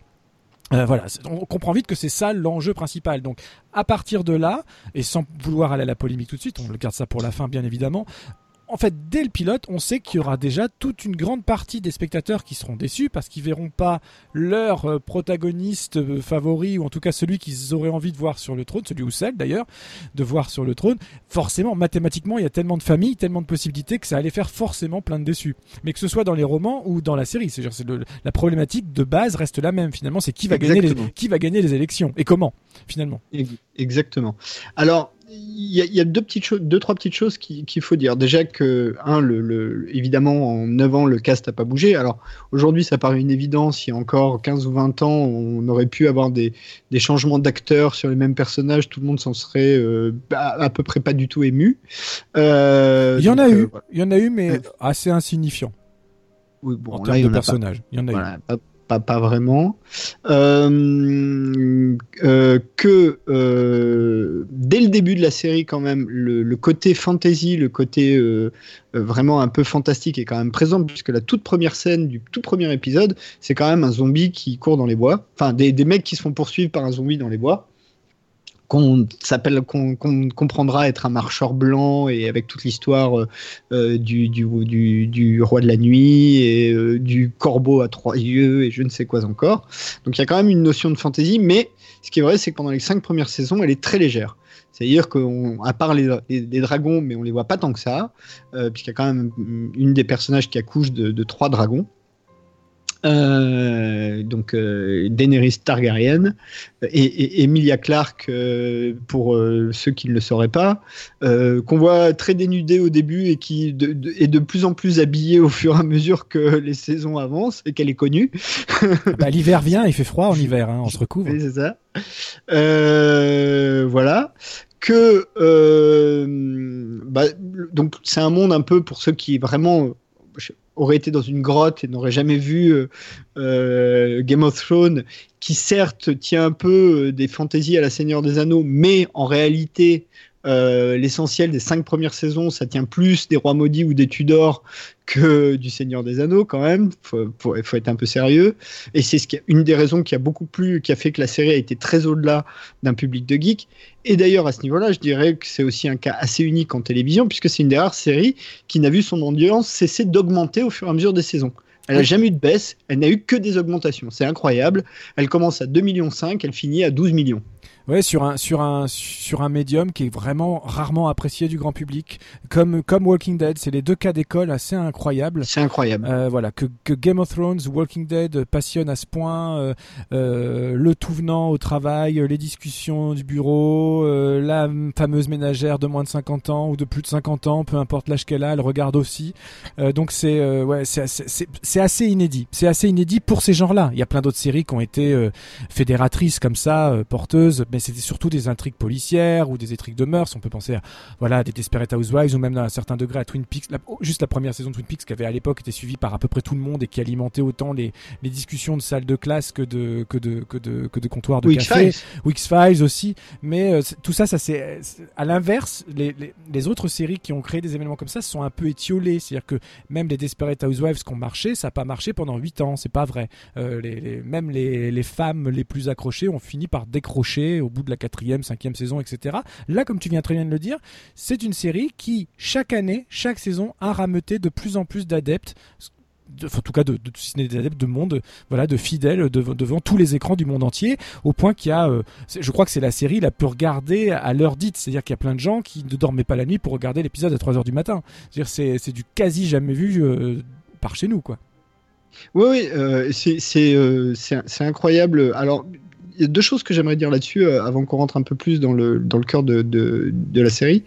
Un, la première, c'est que du coup, ça me donne tort sur une chose, c'est que moi, je pensais qu'en gros, euh, depuis Lost, et la multiplication des canaux, il y aurait plus de séries fédératrices comme on l'a pu le connaître justement au moment des X-Files, au moment euh, des Twin Peaks, et puis peut-être même avant, j'en sais rien, enfin d'autres séries, Colombo, tu vois, par exemple, qui était un mais parce qu'en même temps, les gens avaient 5-6 chaînes et que du coup, le choix était relativement limité.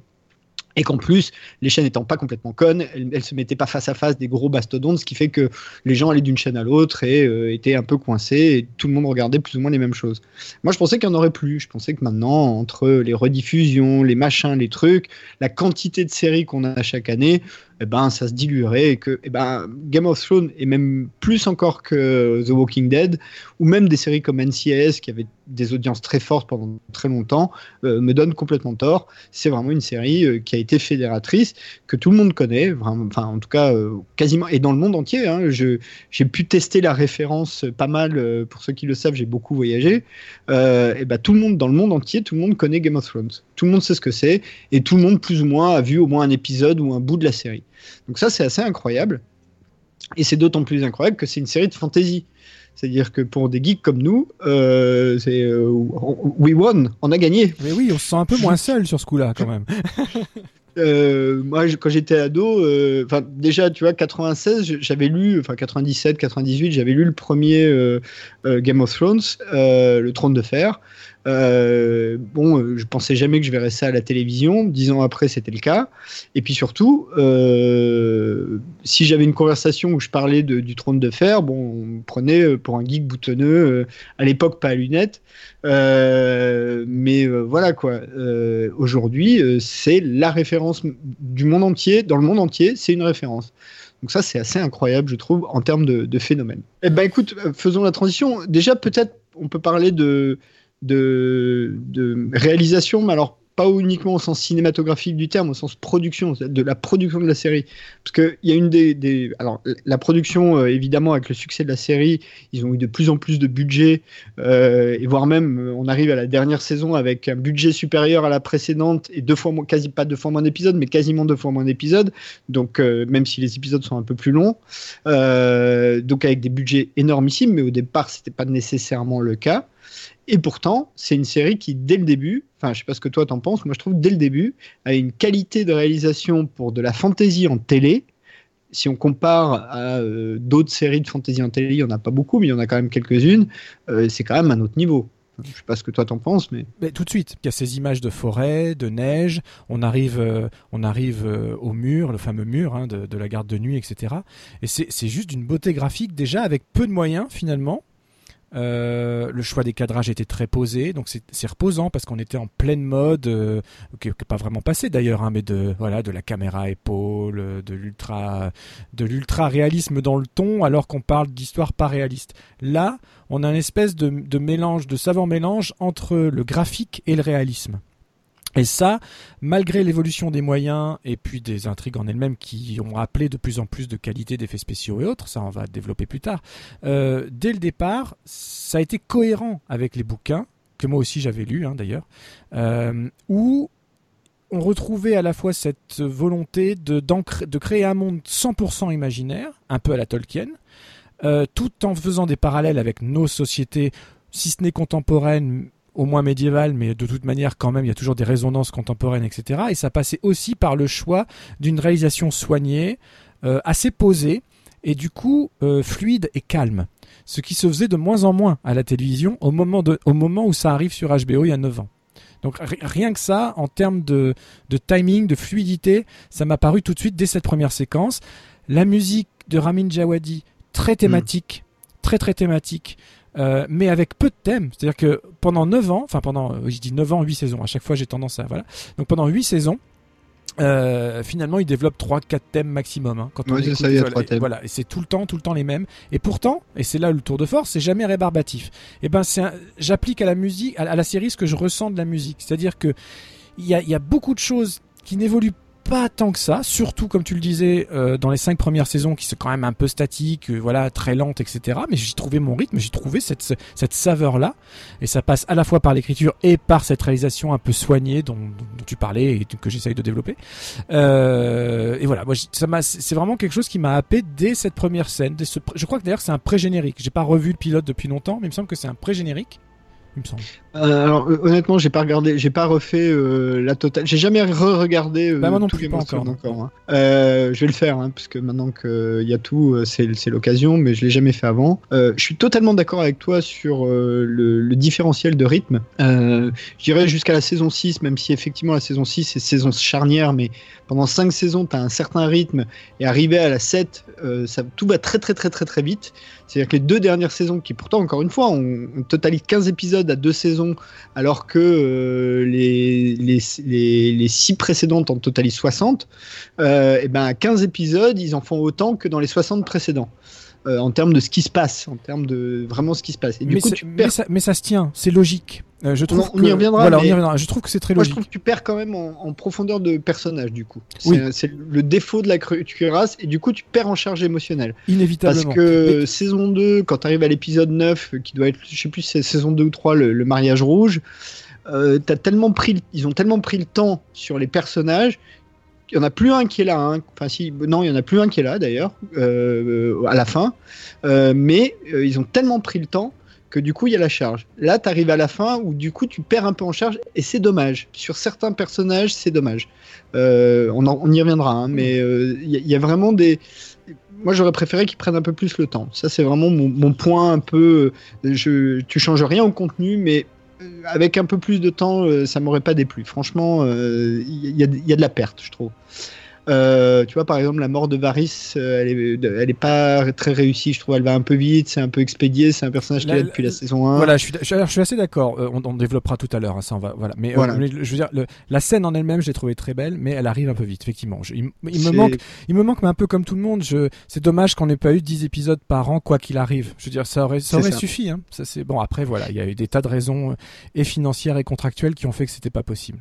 Exactement. Enfin, pour revenir à la, saison 1, parce qu'en plus, le, la, dernière saison essaye de raccrocher pas mal les wagons. Hein. donc, du coup, euh, y, a des personnages qui se voient plus jamais. C'est-à-dire, euh, ils, ont quelques scènes en saison 1 et euh, la prochaine fois qu'ils jouent ensemble, c'est saison 9, enfin saison 8, pardon.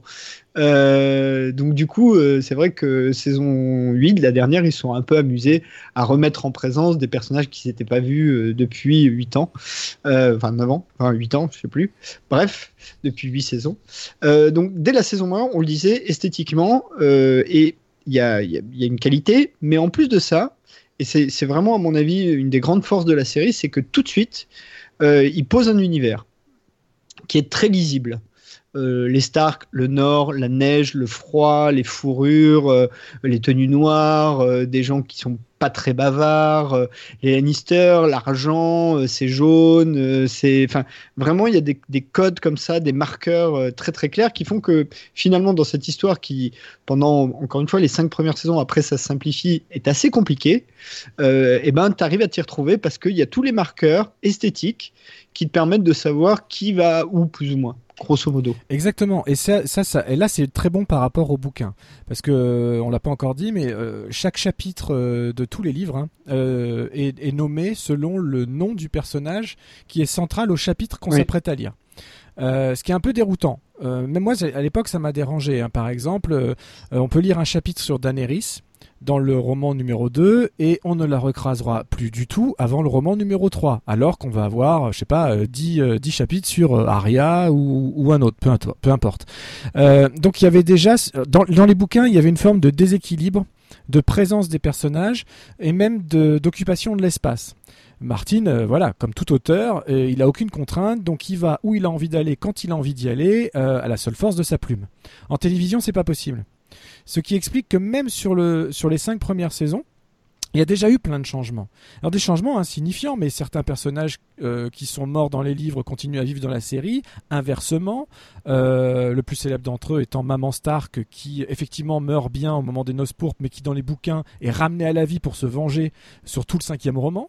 Voilà, ça c'est mm. des choses qu'on ne retrouve pas dans la série. Moi, ça m'a pas manqué. Bon, après, on fera un petit débat sur les, voilà, sur les petites différences et sur le côté fan hardcore des romans. Est-ce qu'un fan hardcore des romans peut aimer une série ou pas? Enfin, ça, on en débattra sur le, au moment du final.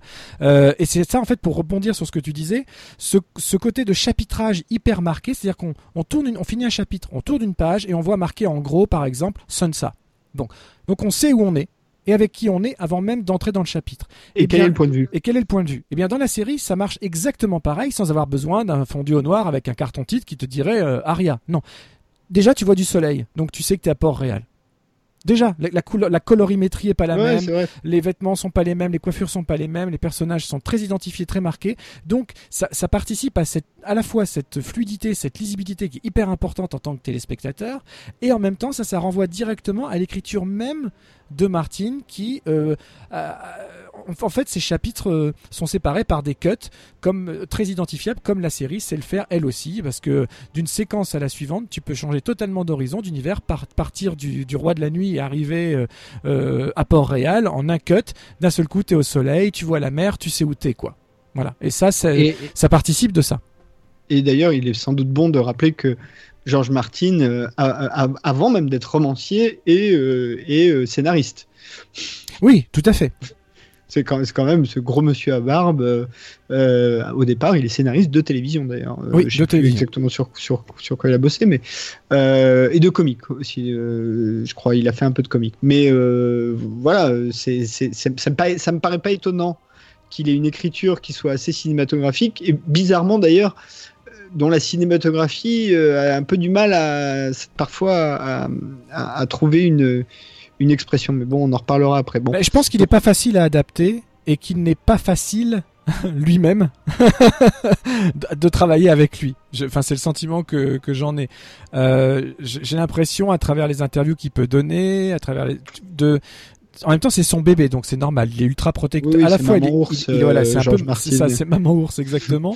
Sauf que je trouve que par rapport à d'autres auteurs qui vont être maman ours, on, a on a parlé de Moore ou de Frank Miller à d'autres euh, dans des émissions précédentes, etc. Mais euh, là, c'est un peu, là, c'est un peu, c'est un peu pareil, mais en, en, en biaisé. C'est-à-dire que c'est quelqu'un qui va pas hésiter à bâcher, tu vois, sur ce qui a été fait, mais qui a, mais en même temps, il attend la réaction du public. C'est-à-dire qu'il ne se prononce pas avant de dire. Euh, il, il, va pas dire, ouais, la fin elle est nulle. Tu vois, il attend, il attend les réactions euh, des fans au lendemain de la diffusion. Euh, il se rend compte qu'il y a une grande partie du public, si ce n'est une majorité de gens qui protestent, qui sont déçus, etc. Du coup, tout de suite, il prend la parole en disant Ah, j'aurais pas fait ça comme ça, moi. Bah, mais on t'attend. Vas-y, écris-les tes romans. Mais. Enfin voilà. Et en même temps, il est consultant. Rappelons qu'il est producteur exécutif consultant que chaque décision euh, faite par, la série, par les auteurs de la série, euh, ça lui passe entre les mains. Il a un droit de regard. Il a le droit de dire non. Pas surtout, mais il a, je crois qu'il a eu droit sur la dernière saison à un certain quota. Il pouvait dire non à certaines choses 6 euh, ou 9 fois. Enfin, je crois que c'est contractuellement, il y, a des, clauses comme ça. donc, y s'il y avait vraiment des choses à ce point énormes, comme il veut bien le laisser entendre aujourd'hui, il aurait pu mettre son droit de veto. S'il ne l'a pas fait, c'est bien qu'au moment donné, on lui a présenté, il a trouvé ça pas si débile que ça. Oui, et puis accessoirement, euh, il travaille sur des spin-offs qui seront en fait des préquels euh, pour HBO déjà. Hein. Exactement. Donc bon, je pense qu'il y, a une petite part de voilà. De... Moi, je pense qu'il joue avec ça. De fourberie là-dessus. Et puis ils sont pas cons hein, chez HBO, ils savent que peu importe ce qu'on dit, tant qu'on parle de la série, c'est bon pour eux quoi. Exactement. Mais bon, ça, ça encore une fois, on, varie vers la fin. Donc, écoute, euh, alors avant qu'on aille vers, la fin, on va pas refaire les cinq saisons euh, scénaristiquement, non, pas mais euh, j'aimerais qu'on prenne un peu de temps sur les personnages, mm. parce que c'est quand même le cœur de la série. En tout cas, pendant au moins six saisons, tu restes pour les personnages. C'est une série qui a fait des carrières. Alors pas, pas tout le monde, hein, des gens comme euh, Nicolas Coster-Valdo ou Lena Headey avaient déjà des carrières avant Game of Thrones, mais euh, il y en a d'autres, Kit Harington, Sophie Turner, Messi Williams, Emilia Clarke, euh, c'est des gens qui, sans la série, n'existeraient pas. Quoi. Ah bah oui, oui. Complètement. donc peut-être ce qui serait intéressant, ce serait de parler euh, des, personnages et euh, peut-être selon nous des plus réussis ou des plus ratés. Euh, et déjà, allez, ton top 3, les, tes trois préférés. Alors, moi j'ai toujours été pour Daenerys. Enfin, c'est enfin, pas que j'étais pour Daenerys, c'est le personnage qui m'a le plus fasciné. Pour des raisons très personnelles. D'abord pour des raisons graphiques, mais je parle pas uniquement du physique d'Emilia Clarke, mais vraiment tout son environnement je veux dire voilà la Mother of Dragons quoi. Déjà à la base, moi je suis je suivais la série pour, pour ses promesses médiévales, pour ses promesses fantastiques, plus que pour ses promesses politiques. Donc là j'étais servi. Euh, genre le final de la saison 1 quand elle sort du brasier euh, que les œufs ont éclos et qu'elle a ses bébés dragons sur les épaules, pour moi c'est une scène qui est restée mythique et gravée dans ma, dans, dans ma rétine, dans ma mémoire et dans mon cœur parce que j'ai trouvé ça tellement brillant. Euh, voilà, ce petit bout de bonne femme, euh, nue, euh, avec un peu de suie un peu partout, puis le bébé dragon qui arrive derrière elle sur l'épaule, avec cette promesse de on va aller voir grandir saison après saison, ils prendront de l'importance. En fait, j'ai vu une allégorie. Le dragon est une allégorie du fantastique au sein même de l'univers de George R. Martin. Et c'est pareil dans les bouquins finalement. les dragons grandissent, évoluent, tuent etc. Et, partent en conquête, etc. Donc moi, ça, je me suis vraiment attaché à ça. C'est-à-dire que chaque scène qui euh, les mettait en scène, je dis les mettait en scène, que ce soit elle, les dragons, etc. Avec toute l'évolution qu'il y a, c'est toujours ce qui m'a le plus tenu. Après, euh, comme tout le monde, saison 1, la décapitation de Ned Stark. Euh, bon, j'avais lu des bouquins, donc j'étais pas surpris. Mais je me demandais si vraiment ils allaient aller au bout du truc, parce que quand on caste Sean Bean, qui est le seul, à l'époque, le seul vrai héros un peu connu, le seul acteur un peu connu de la distribution. Tout droit sorti du Seigneur des Anneaux, il arrive dans la plus grosse série médiévale euh, produite par HBO euh, jamais sortie. le Seigneur des Anneaux, il a pas dépassé la saison comme, Voilà, c'est ça. Et comme dans le Seigneur des Anneaux, il meurt à la fin du premier, du premier volet, quoi. Donc ça, je trouve ça plutôt marrant. Et, en même temps, c'est un mec que j'aime bien. Donc je me suis toujours bien, bien attaché au Stark, bien évidemment. J'ai jamais été très team Jon Snow personnellement, euh, même si au fil du temps, tu t'y attaches parce que c'est le Ah, seul- alors attends, attends, je te coupe, je te Ouais. coupe. En fait, en fait, je vais reposer ma question différemment. Je t'écoute. Euh, puisque c'est un peu, puis c'est une émission bilan. En fait, la question c'est au bilan des 8 ans, des 8 saisons, le top 3 des personnages, plutôt. Alors, euh, Daenerys, on a compris que jusqu'à la fin, ou en tout cas quasiment jusqu'à la fin, je pense, euh, c'est bon pour toi. Ouais. Mais avant que tu ailles plus loin, au bilan, parce que ça change beaucoup de choses. Au bilan, et c'est pour ça que bon, et ça, ça va donner un indice sur mon ressenti du final. Euh, mon bilan à la fin, c'est Daenerys, Arya et, euh, et Tyrion. Bon, alors moi, Tyrion, depuis le début, c'est mon préféré. Bah oui, je m'en doutais un peu. J'ai- suivi euh, la série euh, pour voir les scènes de, de Tyrion Lannister. J'adore ce personnage. C'est vraiment euh, le personnage exceptionnel. Et je dois dire qu'au bilan, du coup, bah, il a encore une fois, on parlera de la dernière saison. C'est on, perd un peu en qualité de personnage, mais jusqu'à la saison 7, il a vraiment une évolution intéressante. C'est vraiment le personnage picaresque. Il a tous les statuts, il va partout, il est riche, il est pauvre, il est presque vivant, il est presque mort, euh, il est alcoolique, il est marié, il est célibataire, il est sérieux, il l'est plus, enfin bref. C'est vraiment le personnage euh, vraiment entre mille euh, que j'ai aimé suivre. Aria. Aria, la psychopathe de 12 ans, euh, ça me plaît beaucoup. Euh, et après, effectivement, euh, plutôt Daenerys, même si je dois avouer que sur les saisons euh, 6, 7, 8, euh, j'ai un peu perdu l'intérêt de Daenerys. Les cinq premières saisons, ouais, vraiment, parce qu'en plus, c'était des paysans, t'étais ailleurs, t'étais sur un autre continent, avec. Du coup, t'avais un autre univers euh, dans lequel tu savais qu'elle allait jamais rencontrer les autres personnages, donc c'était encore euh, quelque chose de nouveau.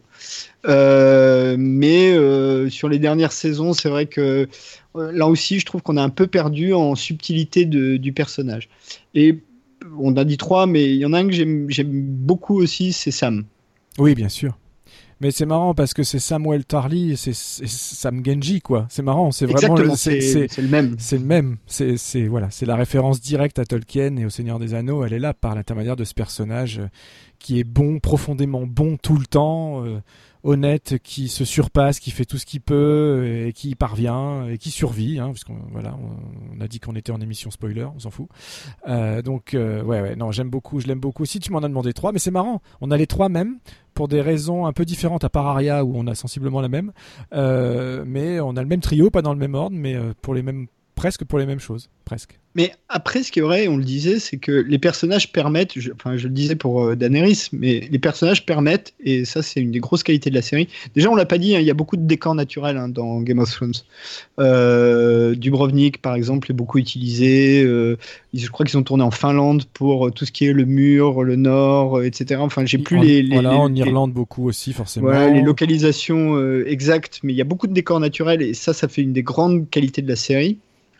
Et du coup, on parlait de Jon Snow qui est un peu, effectivement, euh, le, le- le- le héros sombre et ténébreux et tout ça.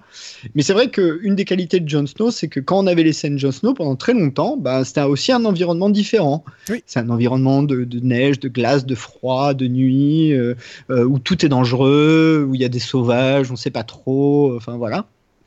C'est d'ailleurs là qu'il a rencontré sa femme, hein, il me semble. Tout à fait. Euh, Sa vraie femme. Kit Harington euh, en l'occurrence. Oui. Euh, voilà. Après, euh, dans les personnages qu'on voit moins, mais qui sont assez fun, il y a euh, ce grand baraquet rouquin euh, des sauvages. Là, j'ai oublié son nom. Euh, oui, qui est, qui qui est super, oui. Qui est, qui est super.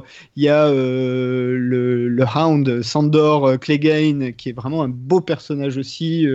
euh, pourtant, euh, vraiment un personnage sombre. Hein.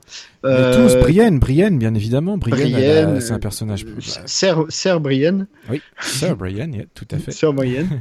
On, on l'a pas dit, hein, mais euh, enfin dans, la, bon, a- dans- la saison 1, il y avait Jason Momoa aussi, hein, Bah, il n'a pas été au-delà de la saison 1. Non, mais il, il fait Aquaman depuis, il, il a, a plutôt compté. raison, je crois. Bah, euh, oui, il a eu raison financièrement parlant, c'est sûr. Et puis, Ah, moi j'ai bien aimé Aquaman, enfin on en reparlera. mais- Euh, ok. Euh, Peut-être on peut aller directement sur la, la fin de la série. Alors, grosso modo, hein, pendant 5 ans, c'est essentiellement des intrigues de cours. Et à partir de la saison 6, et moi je dirais même précisément à partir de, de je crois que c'est l'avant-dernier épisode, donc l'épisode 9 de la saison 6, qui doit être la bataille des la bâtards. bataille des bâtards, ce que j'allais dire. Euh, c'est ce moment-là que précisément ça- à partir que de ce moment-là, ça devient une série épique Medfan euh, avec de la magie, des dragons, euh, des morts vivants, euh, des, des visions du passé, du, de, voilà, tout ça. donc c'est vraiment le, pour moi la, la, rupture, c'est à ce moment-là. Bataille des bâtards d'ailleurs, qui fait beaucoup, beaucoup, beaucoup penser quand même à du Brevard, je trouve. Complètement, mais c'est assumé. Hein. Oui, je pense. C'est assumé. alors que, alors que après, il y a deux, trois autres grosses batailles, on est plus dans le Seigneur des Anneaux. Ouais, ou, honnêtement, moi j'ai envie de dire, on est juste dans Game of Thrones, quoi. Je, j'ai trouvé qu'ils avaient su développer, euh, faire confiance en des réalisateurs euh, différents, parce que euh, pour les épisodes épiques, ils travaillaient avec le même, pour les épisodes plus posés, plus politiques, ils travaillaient avec certains autres. Enfin, chacun avait sa spécialité, donc ils ont développé et adapter un style graphique aux personnalités de, de, de chacun des membres engagés en fait. Ça c'est ça c'est aussi intéressant. Et puis euh, et puis c'est juste du jamais vu à la télévision. Euh, c'est alors juste un juste un mot euh, avant qu'on parle de, du, du, final et du bashing et tout, ça, ça à mon sens, s'il y a un truc qu'on ne peut pas euh, contredire, c'est ça, c'est Game of Thrones, c'est du jamais vu à la télévision, surtout dans le genre médiéval fantastique. Mais je vais même te dire, quand j'avais 15 ans, si tu m'avais dit que je verrais ça au cinéma, je t'aurais pas cru. Mais même au cinéma, exactement. c'est, ils ont atteint un niveau, en tout cas sur, sur, sur ces dernières batailles, sur ces derniers épisodes, etc., de production, de développement de l'action sur la longueur. Euh, et d'une qualité d'effets visuels, d'animation des dragons par exemple et autres, absolument fascinant. C'est-à-dire qu'en en, quelques épisodes de série télé, il balaye 100 ans d'histoire de dragons au cinéma, y compris Smoke. Et ça, c'est quand même fou, je veux dire, c'est fou. Je me suis retrouvé devant ça. Euh, devant ces, devant ces ultimes épisodes et j'embrasse les deux dernières saisons, hein, les, les 7 et la 8, parce qu'on les voit beaucoup. Les dragons, ça y est, ils sont adultes en 7 et en 8 et ils ont des coups d'éclat respectifs. Euh, en bien, en mal, euh, voilà. Euh, et, et c'est et moi j'attendais que ça depuis le début. Et, et, cette accélération, pour moi, elle était inévitable. Et c'est pas uniquement parce qu'ils ont rattrapé les bouquins. et voilà, il fallait qu'à un moment donné, ça accélère. Mais je, je, je, je, garde ça pour quand on sera vraiment au final. J'ai une théorie là-dessus. oui, bah on peut, on peut y aller. Hein. alors, en gros, hein, pour résumer, pendant 5 saisons, euh, grosso modo euh, deux familles hein, principalement euh, qui, se bagarrent, les Stark et les Lannister, les Tudor et les Stuart. D'aucuns diront, c'est à peu près la même chose, même si on, rencontre les Mormons, les je sais plus quoi, enfin il y en a tout un tas d'autres les Baratheons, mais qui restent assez mineurs. bon, voilà. Avec euh, une famille qui est la famille Targaryen, qui est la famille de, donc de Daenerys, mais qui passe 5 ans sur un autre continent, enfin sur une autre île ou un autre continent, donc on la voit très peu dans ces intrigues-là, mais qui est la descendante du dernier grand tyran euh, de, de, cet univers-là, euh, qui a été d'ailleurs assassiné par un Lannister, par Jaime, euh, et qui est la, la, mère des dragons, hein, qui, qui, accouche de trois dragons, et qui du coup, il y a dès le départ, avec cette famille, un côté un petit peu mystique, un peu fantastique, qui a pas forcément complètement ailleurs. Chez les Stark aussi, hein, parce que dès le début, ils se baladent quand même avec trois énormes loups, quand même. Donc c'est voilà. Et les Lannister, leur, leur, truc super fantastique, c'est que euh, ils sont plein de blindés de thunes. Euh, et d'ailleurs, pendant 5 ans, on n'arrête pas d'entendre les Lannister payent toujours leurs dettes. Et ça s'avère euh, vrai. Et ça s'avère vrai. Et, ça s'avère vrai. Avec évidemment, on n'a pas dit, hein, les Naïdés, Cersei Lannister, qui, bah, qui doit endosser quand même le rôle de la pourrie du début à la fin. C'est la seule qu'on ne sauve jamais. Euh, voilà, euh, bon, c'est comme ça. Euh, elle, elle, n'est jamais sauvée à aucun moment, du début à la fin. Il y a vraiment aucun moment où on la sauve. Elle, ce sera la salope du début à la fin. Il y a quand même la marche de la honte où on arrive à avoir de l'empathie et de la douleur pour elle quand même. oui, malgré tout, malgré tout. Mais à l'échelle de la saison, voilà, ça la sauve pas. C'est une salope avant, c'est une salope après. C'est ça, ça change. la seule chose qui change, c'est nous notre ressenti vis-à-vis d'elle. On arrive quand même à la plaindre uniquement à ce moment-là, de se dire ah quand même là, euh, waouh, ils, y vont euh, fort. C'est vraiment le personnage qui ne sauve jamais. C'est un des rares, si ce n'est le seul, bon, à part le roi de la nuit, mais bon, lui, il est même pas humain, euh, qui, qui n'est jamais, jamais, jamais sauvé. Et puis on n'a pas dit un mot sur Bran quand même, hein, maître Yoda local. bon, on, en reparlera à la fin parce que c'est important. Ah oui, du coup, oui. Voilà. Euh, mais ce qui est vrai, c'est que on parlait des personnages. C'est euh, ce qui est intéressant dans cette série aussi, euh, c'est que c'est évidemment quasiment aucun personnage n'est manichéen, à part peut-être Sam et encore, hein, il a des petites faiblesses, mais c'est-à-dire que chez tous les entre guillemets gentils, il y a des parts de ténèbres, et chez tous les méchants, il y a des moments où ils sont sauvés. Et d'ailleurs, il y en a plein qui passe d'un statut à l'autre au fur et à mesure euh, de la série. Je pense à Theon Greyjoy, par exemple. Oui, ou même, Jamie, ou même Jamie Lannister. Jamie Lannister, enfin, il y en a plein. Oui, mais Jamie Lannister, à la fin, il, est sauvé. Il y a juste vraiment à la fin, fin, fin, où il y a un petit retour, mais il est sauvé, quoi. Oui, il est sauvé. Alors que Théon, il commence plutôt cool, il devient pourri, et puis il est de nouveau sauvé, mais enfin, il y a, quand même, il fait euh, euh, Greyjoy, c'est probablement le personnage qui euh, fait le plus le, le, les, montagnes russes euh, de, des, alignements euh, entre les gentils et les méchants, si on peut être aussi simpliste. Mais même Tyrion, Tyrion c'est un personnage de gris dès le départ, même si au fond on sent que c'est un mec bien, mais malgré tout, c'est quand même un personnage euh, avec des défauts. c'est une des. Effectivement, alors aujourd'hui, quasiment, il n'y a plus aucun personnage manichéen, fort heureusement, euh, dans à peu près aucune fiction, mais malgré tout, dans Game of Thrones, c'est quand même Arya. Il y a des moments où tu te demandes si effectivement, c'est, pas, elle, ne devient pas le mal incarné, quoi. Elle-même, elle-même jusqu'à la fin, jusqu'à l'avant-dernier épisode, euh, ce, père euh, se, demande ce qu'elle va devenir. Enfin, je sais même pas si elle se le demande. Non, c'est ça le truc, c'est qu'elle ne se demande pas. Elle se pose pas la question. Elle va vers un objectif complètement euh, euh dicté par la vengeance, par voilà. Elle n'est pas, elle n'est pas vraiment elle-même finalement. Elle, ne, prend pas le temps, elle a pas, elle a pas d'enfance, elle a une enfance euh, qui lui est volée au moment où on décapite son père, euh, où elle est censée, où, elle est obligée de voilà, de partir, de fuir, de suivre son chemin, son parcours initiatique qui ressemble à aucun autre. D'ailleurs, elle est passée chaque saison, elle a une histoire différente, et euh, c'est ça qui la rend aussi fascinante d'ailleurs. et là voilà, moi je trouve qu'il y a une espèce de cohérence là-dessus. J'ajouterais quand même à la liste des héros entre guillemets manichéens Jon Snow parce que euh, finalement c'est quand même le héros quoi. C'est la figure du héros. Euh, voilà, le beau brun comme tu disais un peu ténébreux mais quand même qui a des valeurs, qui a toujours le cœur euh, sur la main, qui pense aux autres avant lui tout le temps, mais qui fait tout ce qu'il y a à faire, qui voilà. Snow c'est Jésus. D'ailleurs, c'est un peu ça. C'est le seul qui revient des morts. Il y en a d'autres, il y en a d'autres, mais bon, en tout cas, c'est le seul héros qui revient des morts. Et et voilà, donc euh, c'est en ça que c'était devenu un peu la figure évidente euh, de ceux qui. Euh, enfin, beaucoup voulaient voir Jon Snow sur le trône. Hein. Moi, j'étais étonné, mais dans les discussions. Oui, bah, en, même temps, en même temps. Alors moi, très honnêtement, et on va arriver à la fin, mais avant, il y, a un autre personnage dont on n'a pas parlé. Il faut quand même en dire un mot. C'est Sansa, oui. Sophie, Sophie Turner.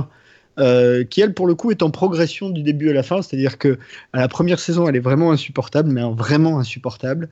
Pendant longtemps elle est insupportable, et puis à un moment donné, bah, elle souffre tellement, elle souffre tellement que tu souffres avec elle. C'est à peu près au même moment. Hein. C'est la même saison que la mm. bataille des bâtards, puisque c'est la saison où elle est mariée de force. Euh, ah, j'ai oublié son nom aussi. Euh, L'autre bâtard. Voilà. Euh. Enfin, voilà. Euh, pas peut-être pas mariée, mais violée en tout cas. Je sais plus s'il se marie, mais en tout cas, elle, est violée. Ah oui, en tout cas, bon, voilà. et à partir de là, effectivement, elle, elle prend de la place et du leadership. Et au moment où elle prend du leadership, effectivement, là, on a un peu Marie Tudor. Et, c'est rigolo parce que l'histoire de Marie Tudor, c'est un, peu une histoire euh, similaire hein, d'une certaine manière. Euh, euh, mariée à François II, qui meurt jeune, elle repart en Écosse, elle se fait emprisonner pendant des années, elle essaye de s'échapper, se fait décapiter à la fin. Bref, une histoire incroyable, mais Marie Stuart, pas Marie Tudor, Marie Stuart. et c'est un peu, un peu ce personnage-là. Et d'ailleurs, elle finit euh, reine du, du, du, Nord. et eh oui. Et eh oui, elle arrive à se placer bien comme il faut. Et du coup, on peut arriver donc à cette ultime saison de six tout petits épisodes, euh, dont les quatre derniers d'une heure et demie à peu près et les deux premiers d'une heure, dont un épisode dans le noir, euh, ce qui a fait exploser les réseaux sociaux. Oui. et effectivement, un épisode 5 que moi je trouve absolument magistral. Euh, vraiment, c'est probablement une des choses que j'ai vu le mieux à la télévision ever, ever, de tout ce que j'ai jamais vu ever. Euh, moi, cet épisode 5, je le trouve incroyable. Euh, vraiment, rien que pour ça, la série vaut le coup. Moi, rien que pour voir cet épisode-là, la série vaut le coup. Tu vois, je te, je te donne déjà la couleur tout de suite. Ouais, ouais, mais c'est bien. c'est très bien. Dois- bah, vas-y, euh, balance. Bah écoute, je balance. Non, mais je balance que moi, je donc je vais, je vais me poser en fervent défenseur de cette dernière saison également, euh, même en fervent défenseur de la fin. Euh, voilà, qu'on va développer après. Mais euh, je- moi, je, je réunis vraiment les saisons 7 et 8. Elles marchent vraiment ensemble. oui, c'est vrai. Ça, Parce ça- ça que tu as ce même type de. T'as ce, t'as ce même épique en fait. Euh, je veux dire, quand Daenerys vient sauver Jon Snow euh, de, du roi de la nuit dans la glace, dans la, dans la saison précédente, où elle perd Viserion, le dragon Viserion, qui se fait tuer par le roi de la nuit et ressuscité, ce qui fait qu'il a lui-même son propre dragon pour aller au combat dans l'épisode de 3 de la saison 8. Enfin voilà, vous avez suivi, et puis qui permet de, de, de, niquer le mur en fin de saison 7 en, en 30 secondes et demie. et, quasiment tout le peuple d'Othraki en... Enfin bon, ça c'est autre chose. Mais euh, non, non, en fait, je, je peux comprendre ce qui, dé- ce qui a déstabilisé, parce que la virgule dont on parle depuis le début de cette conversation, c'est vrai qu'elle est violente.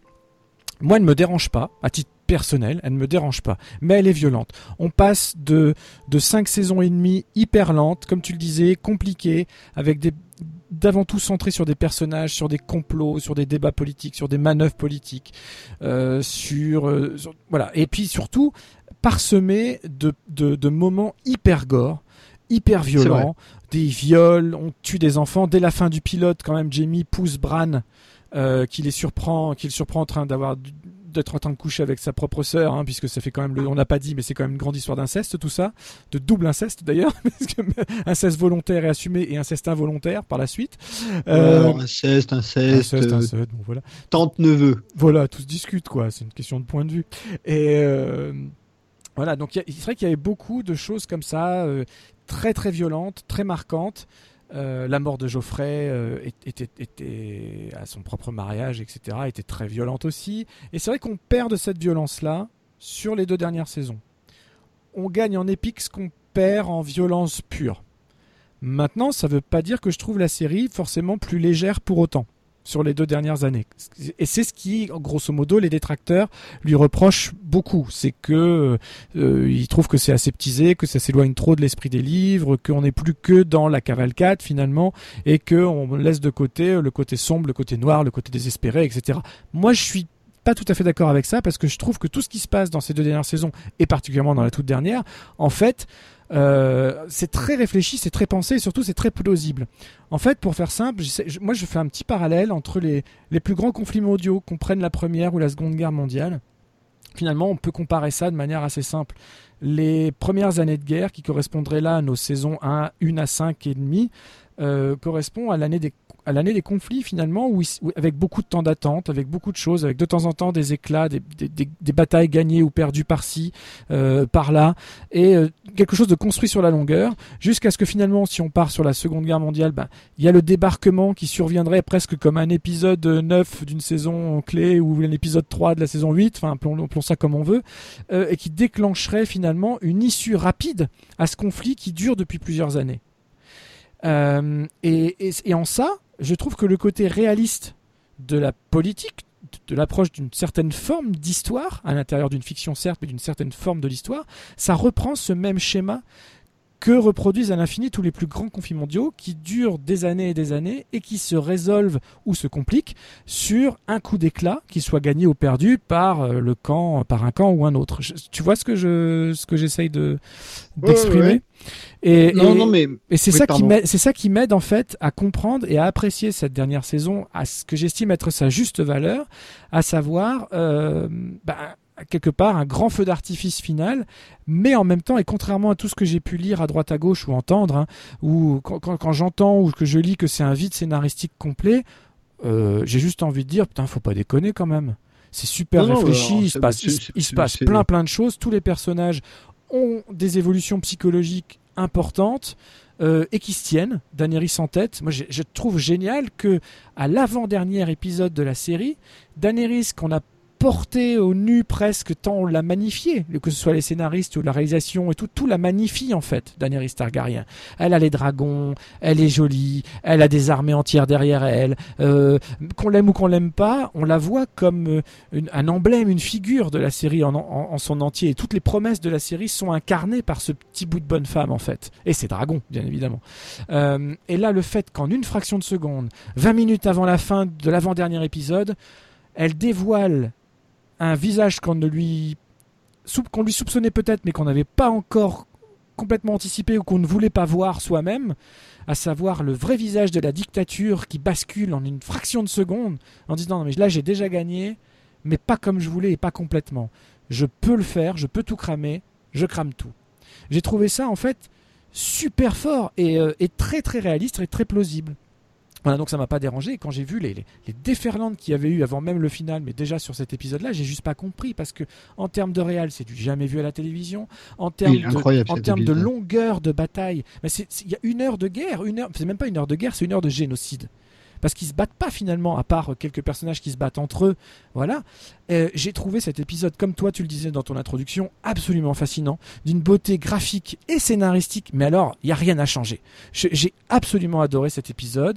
J'avais beaucoup aimé le troisième aussi. Alors oui, effectivement, il est sombre, il y a des problèmes de colorimétrie, ils s'en sont expliqués. Ça viendrait des codecs euh, liés aux, besoins de la distribution en streaming légal, etc. Ils promettent déjà que le Blu-ray sera euh, recolorimétré, etc. Donc on verra si c'est vrai ou pas, s'ils se dédouanent ou pas de ça. C'est vrai que l'épisode était très sombre, mais en même temps, ça participait à ce côté on est comme eux, paumés dans la bataille. Et puis surtout, ça permet de faire des séquences d'action très différentes au sein même d'une même année. C'est-à-dire qu'à trois épisodes d'intervalle, on a une heure de combat dans la nuit, on voit rien, et deux épisodes plus loin, une heure de génocide en plein soleil, quoi. Et, euh, ça permet aussi sur le plan graphique, de l'action graphique, de, développer plein de choses différentes et puis d'emmener le spectateur bah, dans une, dans une non-redondance, justement, pour éviter tous ces problèmes de, redondance qui font la plupart euh, le sel de, de ce qu'est une série télé par nature, c'est-à-dire quelque chose d'un peu cyclique euh, de, plus ou moins bien fait, de plus ou moins intelligent, de plus ou moins tout ce qu'on veut, mais qui revient chaque semaine un peu avec les mêmes éléments. Game of Thrones est une série qui, pendant 8 saisons, m'aura surpris d'épisode en épisode, que ce soit par des choix visuels, graphiques, ou des choix artistiques, euh, ou, psychologiques, ou philosophiques même. Euh, j'aurais été surpris jusqu'à la toute fin. Vraiment. Oui, je suis, alors, je, suis, globalement assez d'accord. Sur la construction globale, après, il y a aussi, euh, alors là, je vais, je, je, je, je, suis pas en désaccord avec tes arguments, hein, mais j'aimerais donner un autre point de vue. C'est, c'est plutôt dans ce sens-là. Euh, il y a un point de vue industriel aussi, c'est-à-dire que. Ah oui, qu'il faut pas mettre de côté, ça c'est sûr. De mon point de vue, euh, il y a tout un tas de gens, et notamment les gens de chez HBO, qui doivent très très bien comprendre le moment où ça a commencé à vraiment prendre, qu'ils n'allaient pas tenir cette, cette ferveur longtemps et qui, à mon avis, assez tôt, euh, peut-être il y a 4 ou 5 ans, ont déjà dit voilà, euh, il faut qu'on arrive à conclure à tel moment pour qu'on garde euh, un pic d'audience, pour qu'on ne soit pas, tu vois, bah, pour qu'on meure de notre belle mort et qu'on ne soit pas en soins palliatifs pendant deux saisons avant de décider de couper les robinets. quoi. Et qu'on ait encore les acteurs sous contrat qu'on ait les acteurs, qu'on puisse les payer, etc. C'est pour ça qu'il y a moins d'épisodes. A tout un, aspect industriel. Et du coup, alors là où moi ma réserve, c'est qu'effectivement les saisons 7 et 8, on n'est plus sur effectivement des histoires de personnages, on est sur des histoires d'événements. Euh, et ça change tout. C'est-à-dire que les personnages passent au second plan, ils, deviennent les acteurs des événements, mais ils ne sont plus les événements eux-mêmes. Alors que jusque-là, euh, la série était quand même euh, euh, on dit euh, en anglais on dit character driven, euh, orienté personnage quoi. C'était vraiment le, cœur de la série, c'était de voir évoluer les personnages. À la limite, peu importe ce qui leur arrivait, enfin peu importe ce qui se passait dans l'histoire, on estimait être histoire l'histoire de chacun de ces personnages. Et d'ailleurs, comme tu le disais, ça revient à ce qui était dans les romans, c'est-à-dire chaque chapitre c'est un personnage. Et effectivement, les deux dernières saisons sont des saisons événements. C'est-à-dire qu'on n'est plus tellement sur les histoires de personnages, on dit voilà, euh, bataille des bâtards, ça y est, on a fait évoluer les personnages au max. Ça y est, ils, y sont, ils sont à maturité. Maintenant, on va, on va conclure. Quoi. Et du coup, tu as deux saisons de conclusion d'une certaine manière pour utiliser cette matière qui a été construite pendant six ans. Mais qu'on nous promet depuis le début. Je, suis, je suis d'accord avec toi. Hein, je, je cherche pas à avoir un contrat. Euh, je suis d'accord. Non, non, mais début, ces événements on, dit, nous annonce l'arrivée du roi de la nuit, on nous annonce l'arrivée des, des, des, White Walkers. La bataille pour le on, on, nous annonce tout. Enfin, on sait que ça doit arriver. À un moment donné, il fallait bien que ça se produise. Fallait bien que ça arrive. Exactement. Donc tu as cette saison 7 qui est une saison qui déjà allait très très vite mais qui permet aussi de créer des nouvelles relations parce que euh, tu vois Jon Snow, euh, euh, Daenerys, il fallait quand même le, le, le le, le, mûrir un peu parce que ça n'arrive qu'en saison 7 et ça se termine en saison 8. Oui, ça a eu le temps. Ça a eu le temps, je trouve. Alors moi, c'est un peu mon ma réserve, c'est que du coup, ça va un peu vite par rapport aux habitudes qu'on a prises. Oui. Ce que je ne sais pas parce que je n'ai pas encore tout revu, c'est si ça marche vraiment. C'est-à-dire que moi, mon sentiment à la vision euh, semaine par semaine, c'est que ça manque un peu. C'est-à-dire que tu as pris une certaine habitude d'aller assez en profondeur dans certains personnages et là, du coup, ça devient, pour moi, ça devient un peu artificiel. À quelques exceptions près. Euh, parce qu'il y avait des, des, graines qui avaient été semées avant. Je pense notamment à Sansa, je pense à Brienne et Jamie. Je pense, il y a quelques relations comme ça où à Arya et Clegane. Euh, il y a quelques relations comme ça qui sont qui sont là depuis longtemps, donc on, on, a eu le temps de les mûrir, ou même à ce que à la, à la fin de Theon Greyjoy, qui est assez cohérente, je trouve, avec son parcours. Mais du coup, les nouvelles relations.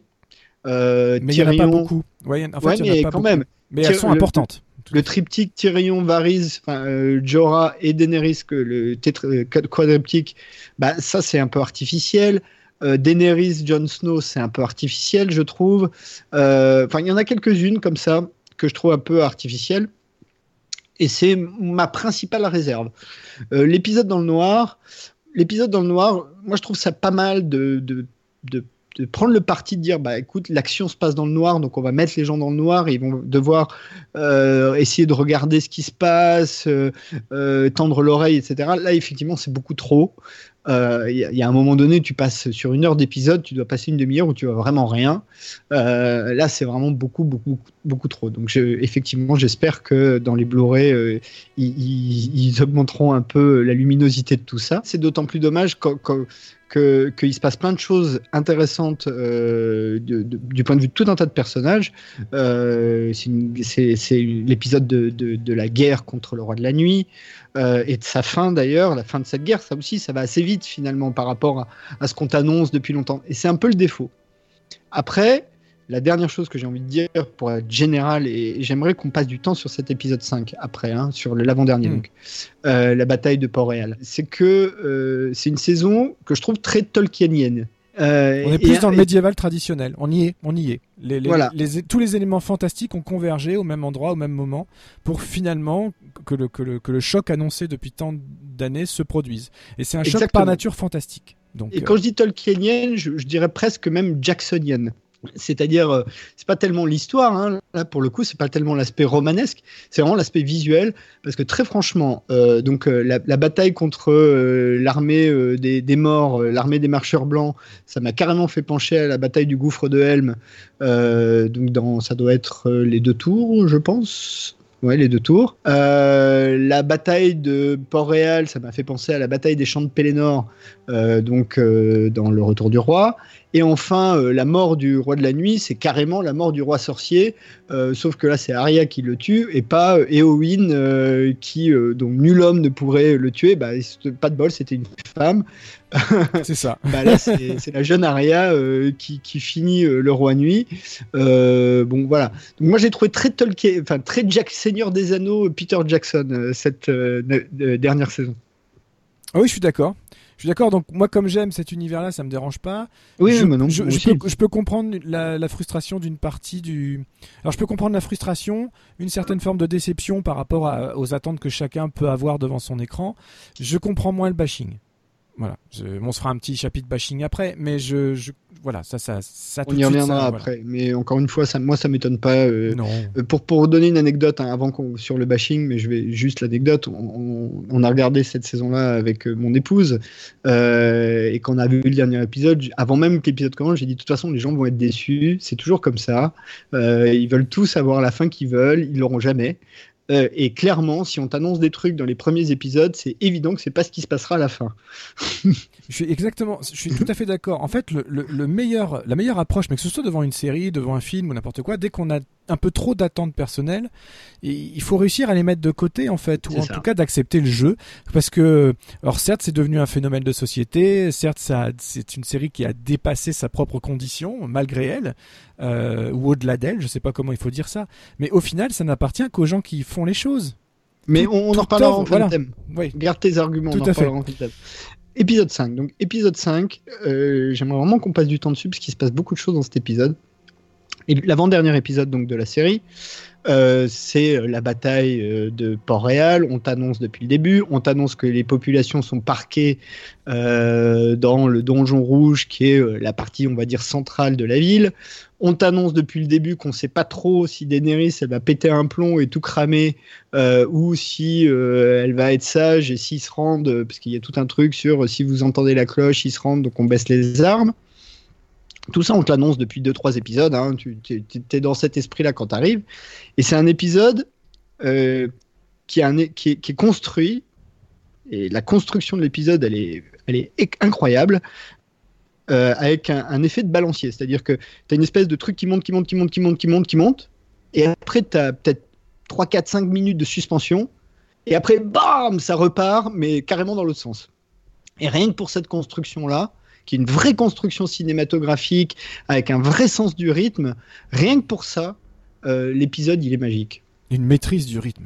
C'est ah surtout ça. Incroyable. Tu mets le doigt dessus. Une maîtrise du rythme, c'est fou. Parce que chaque plan est à sa place. Chaque plan dure la durée qu'il faut. dire, quand Daenerys arrive, se pose sur le mur, et qu'elle a ce moment de flottement, elle entend les cloches, elle sait qu'elle a gagné. C'est difficile à jouer. Il faut, faut, imaginer Emilia Clarke toute seule, sur son espèce de, cheval d'arçon euh, vert, entouré de murs verts, parce que là pour le coup aucun, aucune image de l'épisode. Il n'y a pas de décor naturel. Il n'y a pas de décor naturel, hein, c'est que du décor. Euh, alors tu as des décors de fond vert pour les extensions. En revanche, ils ont reconstruit toutes les rues de Dubrovnik en studio. Vraiment, c'est-à-dire qu'il y a beaucoup de, quand même d'éléments physiques, mais ça reste du studio, donc ça se voit un peu. quand même pas casser ils, ils, ils, ont ils, ont, demandé la permission, ils n'ont pas eu le droit de mettre autant de gravats dans la ville. c'est authentique. Hein. Et voilà. Et je trouve que ce moment est euh, sublimé par la musique. Parce que là, tu as une vraie montée, des nappes qui montent, le thème qui revient. toujours avec le thème. Hein. Toujours le même thème, toujours le même thème. Et, euh, et, et, voilà, et c'est parfaitement dosé. Et tu vois dans son regard, elle joue super bien quand même. Tu vois, faut lui rendre cet honneur-là à, à, Emilia Clarke parce que c'est vraiment. Des fois, on oublie de se remettre dans le contexte de comment ces gens-là jouent, quoi. Ils sont face à des équipes en short avec des avec des gobelets euh, Starbucks entre les mains. Dont et certains, certains de ce qui se passe. Voilà, dont certains s'en foutent complètement, bouffent leur sandwich, machin. Quatrième assistant script. Voilà, euh, elle est... est... là parce que son père connaît le producteur. C'est ça. Elle est entourée d'écrans verts, etc. Et elle doit, euh, voilà. Donc j'aime bien rappeler ça une fois de temps en temps parce qu'il n'y a pas qu'elle. Hein, ils font tout ça maintenant, mais je veux dire, c'est c'est quand même et, et, et d'avoir le bon le bon sens du cadre aussi de la part du réalisateur de se dire là derrière j'ai le ciel, là derrière j'ai les armées, et ça c'est encore plus vrai sur le tout dernier épisode. On en, on en parlera juste après. Euh, et euh, ce, moment où elle part à l'attaque finalement, où elle se dit non ça me suffit pas, où il y a tout qui revient, euh, son héritage familial, le fait qu'on ait tué son ami dans l'épisode, qu'on ait décapité son ami dans l'épisode d'avant, qu'on ait. Elle a perdu deux enfants. Voilà, voilà, on lui a tué son dragon. Euh, Diggle, c'est Diggle qui se fait des, voilà, prendre par une, par une flèche alors qu'on s'y attend pas. Ça aussi, c'est assez fort dans, dans, un épisode qui, lui, pour le coup, est, est un peu lent. L'épisode précédent. Un épisode un peu lent jusqu'à ces 20 dernières minutes où là, d'un seul coup, tu t'y attends pas et tu perds un dragon et un des personnages centraux en moins de 10 minutes. Donc, euh, voilà. Euh, donc il y a tout ça qui arrive euh, sur ce, sur ce plan-là. Et après bah, bah, l'incroyable l'incroyable reconstitution délugement de feu voilà et de, tous ces gens tous ces gens qui, qui flambent qui crament qui saignent qui sont démembrés. Donc pour en revenir à ce qu'on disait tout à l'heure sur le côté beaucoup plus implacable des premières saisons c'est vrai parce que c'était des moments implacables isolés qui arrivaient à un personnage à un moment donné se faire bouffer par ses propres chiens, euh, se faire violer par euh, un balai, euh, se faire brûler sur un bûcher par son propre père, ce genre de moments très très forts émotionnellement. Sympathique quoi. Voilà, des trucs de base quoi. Mais là, ça arrive, mais fois, fois plusieurs milliers, à l'échelle de plusieurs milliers de personnes en même temps. Moi, j'avais jamais vu ça à la télé, je le redis. Et en termes de qualité narrative, visuelle et d'effets spéciaux, et même de jeu. Parce que c'est très difficile. Tu vois, Kit Harington, j'ai fini par le par l'apprécier au fil. C'est un acteur que j'ai fini par apprécier au fil des saisons. Parce qu'au début, il joue ce mec un peu naïf. Il reste naïf un peu jusqu'au bout. Enfin, naïf c'est peut-être pas le bon mot, mais en tout cas son côté vraiment, bah, c'est un, un, peu prince charmant, hein, mine de rien, Jon Snow finalement. C'est le mec bien, valeureux, etc. Voilà, il est, il a tout le temps. Bon. Et, et là, je trouve que quand il se retrouve, quand il comprend en fait ce qui se passe, mais qui refuse de l'accepter tout de suite et eh ben il le joue bien parce qu'il n'y a aucun dialogue dans toutes ces scènes là ça passe que par le regard d'un personnage d'un autre euh, j'ai trouvé enfin, j'ai trouvé ça euh, extrêmement bien maîtrisé, bien mis en place. L'épisode dure exactement la longueur qu'il doit faire. Il dure 1h17, je crois, et c'est exactement ce qu'il fallait.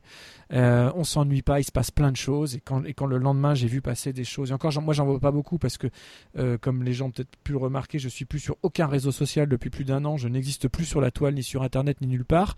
Euh, donc, je vois peu de choses passer. Mais ça fait partie du choix, du choix pourquoi je suis parti. C'est que je me protège un peu aussi de tout ça. Parce que ça a tendance un petit peu à m'agacer. Et. Et du coup, je, ne comprends pas euh, le peu que j'ai pu avoir comme, euh, réaction. Autant je peux entendre quelqu'un qui me dira je, suis déçu par la fin parce que j'attendais ci, parce que j'attendais ça, et qui me l'explique de manière nuancée. Autant euh, lire dix minutes après la diffusion que cet épisode, et je parle toujours du cinquième, est d'un vide scénaristique sans précédent. Euh, non, non, pardon. Euh, je, je, suis pas du tout d'accord hein, euh, sur l'aspect vide scénaristique. Le seul problème, effectivement, c'est que on, parle de vide scénaristique parce qu'on n'a rien d'autre à dire.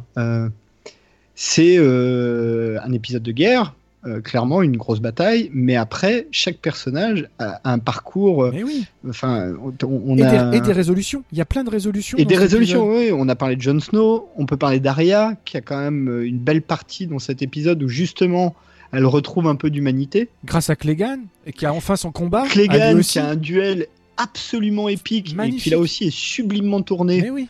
Euh, vraiment, euh, mais bon, qui fait un peu aussi, euh, là pour le coup, ça fait un peu aller Gandalf contre le Balrog. Oui, je suis d'accord. c'est vrai. Avec des, ce, bout d'escalier, c'est dans des espèces de, de ruines. Exactement. et ils finissent d'ailleurs par tomber dans les flammes. C'est la même chose. Hein. C'est vraiment la même chose. c'est pour ça que je, je, prends, je trouve qu'elle est jacksonienne cette, cette, cette saison. mais la scène, la scène, elle est, elle est sublime avec deux personnages qui ont commencé en étant les, plus pourris, euh, les, les, les la, fange de la fange de, de, la série, et où finalement on finit par, euh, par euh, avoir envie qu'un des deux gagne. Mais oui, et c'est violent, et c'est violent. Et, c'est très violent. Son maquillage à lui, le maquillage de la montagne est juste, est juste bluffant. Quand, il commence à percer les yeux de son de bon, en face, etc. Il m'a fait un peu penser à Dark Vador dans le Retour du Jedi. J'y ai pensé aussi. Hein J'y ai pensé aussi, hein. en plus musclé. Mais c'est un peu la même gueule, toute ronde quand il enlève son casque et tout, il y a un peu de ça. Exactement. Mais, euh, mais, je pense que c'est assumé aussi. Enfin, j'imagine. Enfin, c'est pas possible qu'il se le soit pas dit sur le plateau, quoi. Ça me paraît, ça me paraît un peu évident. Mais voilà, le choix des plans. Et en plus, voilà, ils sont. On est à la télévision, donc normalement, en télévision, le mot d'ordre c'est euh, économie, économie, économe même, je dirais, dans tout. Et là, ils sont en train de se battre sur les marches, le mur tombe, le ciel est dégagé, et juste au-dessus d'eux, t'as Drogon qui passe. Bah, rien que ça, c'est putain, mais c'est un plan qui coûte super cher. Non, non, mais alors, ça sert à rien. Tu, dis, euh, tu dis quelque chose qui est très très juste. Et peut-être qu'il faut rappeler euh, à tous ces haters euh, qui ont parlé de vide scénaristique, c'est que je, je, crois que personne ne se rend compte, peu de gens se rendent compte à quel point c'est exceptionnel en télévision d'avoir ce niveau-là. C'est ça. Alors évidemment, il faut avoir les millions et les millions d'audience et le phénomène marketing qui va autour hein, pour qu'on débloque ce genre de budget et qu'on arrive à ce niveau-là. Mais malgré tout, je crois qu'il y a beaucoup de gens qui ont pris pour acquis quelque chose qui est pas si acquis que ça. C'est-à-dire que on a, on a parlé, hein, il y en a eu d'autres, des séries un peu fan. Euh, en général, c'est quand même cheapos de chez cheapos. Ah hein. mais même je parle même pas de Xena la guerrière. Non, hein, mais même des séries qu'on aime bien, tu vois, même Legend of the Seeker qui est un peu plus, qui est un peu plus récent, euh, les effets sont tout pourris. C'est voilà, une série que j'aime bien, mais bon, c'est voilà. tout cheapos. Euh, le mago local, il est à la limite du ridicule. Il y, a, y a des, des, des fonds verts qu'on voit presque verts. Enfin bref. ou même Shannara, tu vois, qui est un peu plus récente Bon, c'est pas terrible, terrible. Hein, euh. mais, mais, mais, mais, même dans, mais après, même chez DC ou autre, tu as les Supergirl and Co qu'on continue à apprécier, euh, voilà, ou pas. Mais je veux dire, c'est la qualité, euh, de, le fait qu'ils doivent revenir toutes les semaines, que c'est un peu cyclique, que, voilà, la qualité d'effets spéciaux et reste de la qualité qui s'améliore de saison en saison, certes, pour toutes les séries confondues, je parle, mais qui reste de la télévision pure, quoi, malgré tout même si c'est bien évident, si tu compares à, une série des années 80, tu, ça te paraît incroyable, mais, ça reste de la télévision. C'est-à-dire que tu vois Avengers derrière et tu te dis, bah non, bien sûr, ce sera jamais au niveau. Et quand tu bah, vois, quand tu vois Game of Thrones, c'est même pas que c'est au niveau, c'est que c'est plus beau et plus crédible et encore mieux géré. Moi, j'ai. non, peut-être. Si, parce que tu, prends la grand, le grand combat d'Avengers Endgame, qui est absolument bluffant. C'est le combat qui a coûté le plus cher de tout Hollywood, hein, euh, concrètement, ne serait-ce que par la présence de tous les acteurs. Mais ça reste fond bleu, euh, image de synthèse à droite, image de synthèse à gauche, etc. Enfin, tu vois le. Même si c'est très joli et que je prends mon pied, tu vois l'artifice. Là, c'est réaliste. La, moindre, la moindre musculature de Drogon, ses mouvements fluides, les ailes qui sont abîmées, euh, toutes les blessures qu'ils ont pu avoir dans les épisodes précédents, tout ce, tout, revient, quoi que ce soit sur la peau de la bête, sur la manière dont il marche, dont il vole, dont il regarde, dont il, enfin, dont même dont il crache ses flammes, etc. Tout est absolument incroyable. Il y a quelques, alors c'est marrant, c'est qu'ils arrivent à faire des trucs comme ça, et comme on l'a déjà dit dans d'autres épisodes, dans d'autres euh, émissions sur d'autres sujets, il y a toujours un truc qui pêche parfois, c'est le fameux fond vert, tout simplement, avec l'incrustation du fond derrière, qui fait pas vrai parce que la lumière est pas bien raccord. Tu vois, il y a des petits manquements comme ça que ils n'arrivent pas à gommer ça alors qu'ils arrivent à faire des prouesses incroyables. Et il y a toujours le plan où, euh, dans le ciel, tu as Jon Snow qui a d'autres dragons, et puis tu vois bien qu'il est devant un fond bleu avec un ciel incrusté. Ça, c'est un peu. Voilà. Mais ça reste de rares exceptions, et à ce niveau-là de qualité, d'animation et même de jeu euh, animal, là je parle pour le coup que du dragon, euh, ça m'a complètement embarqué. Puis quand on parlera de l'épisode 6 et, dernier épisode juste après, ça va encore plus loin. En tout cas, moi, je ne crois pas du tout hein, qu'il y ait de qu'il y problèmes scénaristiques euh, dans l'épisode. Encore une fois, hein, il y a aussi euh, le, le, combat entre Jamie Lannister et Aaron Greyjoy euh, qui est complètement en dehors de tout ça. voilà, enfin, il, se passe beaucoup de choses, il y a beaucoup de résolutions, et d'ailleurs toute la saison est une saison de résolution. Il y a aussi ça hein, qu'il faut garder à l'esprit, c'est que ils ont eu le souci quand même de boucler tout. Il n'y a, plus rien d'ouvert euh, à la fin de, La, série. Il y a vraiment tout est bouclé. alors ça peut s'ouvrir vers de, ça s'ouvre vers de nouvelles aventures inconnues, probables, mais en tout cas tout ce qu'on voulait nous raconter oui, depuis le début, tout est tout est clos. Exactement. Un mot quand même sur ton ressenti sur le justement sur la conclusion euh, Jamie Cersei. Moi, c'est le petit bémol que j'ai. Moi aussi, c'est le bémol. Ah bah le bémol. on rappelle, les gens, on ne sait pas parler hein, du tout. Donc, euh, non, non, mais je suis d'accord. J'allais y venir en plus. Euh, j'y pensais tout à l'heure. Euh, c'est effectivement le bémol. Déjà parce que dans la saison entière, là, pour le coup, Cersei, elle est vraiment en dessous. Ouais. C'est. Elle est dépassée. Et, je crois que c'est pas de sa faute. Non. C'est-à-dire que je crois que c'est pas de sa faute parce que, en gros, hein, jusqu'à la fin de la, bataille euh, contre le roi de la nuit, on la voit quasiment pas. Et après, bah, après c'est le méchant. Donc du coup, elle, elle a plus grand chose à jouer, quoi. Euh, elle a plus qu'à attendre la fin. Euh, et, même la scène de l'épisode 4, du coup, euh, sur le mur, euh, le petit dialogue, ça, ça marche pas trop, quoi. Mm. C'est, tu, sens qu'elle y est plus, quoi. Elle, est plus là, c'est fini, enfin voilà. Et du coup, bah, du coup, le pauvre Jamie, il a plus grand chose à jouer. Lui, en fait, sa fin, c'est face à, dans le combat face à Aaron, Aaron Greyjoy. La, la, vraie fin, elle est là. Oui. Euh, c'est là où il se passe encore un peu quelque chose. Euh, d'ailleurs, je, je Ils jouent bien tous les euh, deux d'ailleurs, parce qu'elle est difficile. J'aime beaucoup. Cette alors, scène, en fait. C'est difficile. Et puis je voulais dire un mot sur Pilou Absek, qui est le, donc l'acteur qui jouait Ron Greyjoy, que j'ai un acteur que j'aime beaucoup. Il jouait dans Borgen. Oui, tout à fait. on en avait parlé quand on avait parlé de Ghost in the Exactement. Mm. Exactement. C'est pas le seul hein, de Borgen à avoir joué dans Game of Thrones. Ils sont trois à avoir joué dans Game of Thrones. Euh, deux. Et euh, la troisième, l'héroïne de Borgen, elle a joué dans Westworld. Euh, donc c'est quand même une série qui a, qui a sorti des trucs et, et, qui arrive à camper un personnage. Qui, débarque sur la fin, donc il n'a pas grand chose à jouer par rapport aux autres, et finalement, il, il tire plutôt bien son épingle du jeu, je trouve. Oui, tout à fait. J'aime bien la manière dont il parle en souriant. Euh, ah, ah, je suis l'homme qui, qui, a tué Jamie Lannister, quoi. Ah, c'est le pirate. c'est le pirate. Tu vois, un pirate, euh, voilà, euh, il, bombe, il, bombe, le torse, il parle fort, il boit, enfin, c'est voilà, c'est un pirate, il le joue pirate. il, se réjouit de il se réjouit de ses victoires, il se réjouit de ses défaites, il se réjouit de tout. C'est assez jubilatoire à voir. C'est pas facile à mettre en place un personnage comme ça Mais effectivement, pour revenir à ta question, la, fin euh, Cersei, euh, Jamie, c'est sans doute le truc le plus raté. Et en même temps, ils avaient peu de solutions. Euh, je crois que la seule question qu'ils se sont posées, à mon avis, hein, c'est une théorie, hein, j'ai pas de, réponse. Mais moi, ma théorie, c'est est-ce qu'ils sauvent Arya ou pas?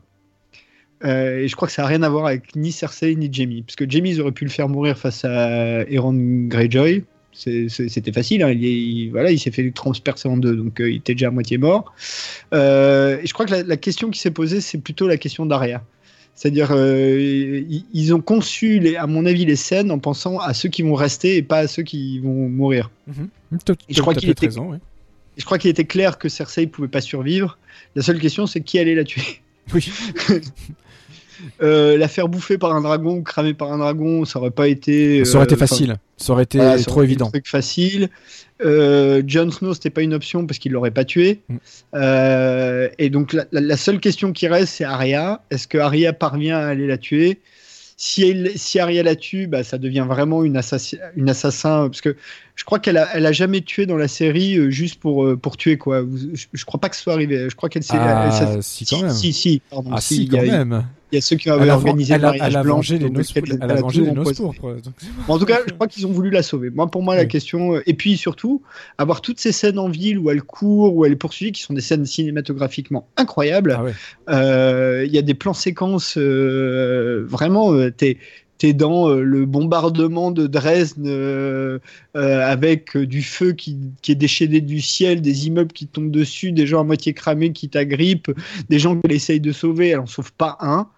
Euh, jusqu'à ce qu'elle trouve un cheval. C'est ça. Et ce que j'aime bien, c'est que le cheval, on comprend quand même pourquoi il est là euh, en ouverture de l'épisode 6. Quoi. C'est un des chevaux d'Othraki, un des chevaux d'Othraki, pardon, qui est qui est là parce qu'après on les voit tous sur leurs chevaux blancs etc donc c'est pas c'est pas juste une figure allégorique le cheval il sort pas de nulle part quoi c'est la, scène est très belle non mais la, seule chose que je reproche à, à, bah, à la mort hein, du coup de, du, de, Jamie et de Circe, c'est que le fait qu'ils arrivent à se retrouver, à avoir cet échange, à mourir dans les bras l'un de l'autre, là pour le coup, et, c'est moi qui dis ça, hein, ça peut paraître incroyable, mais là j'ai trouvé ça un peu trop rogogum.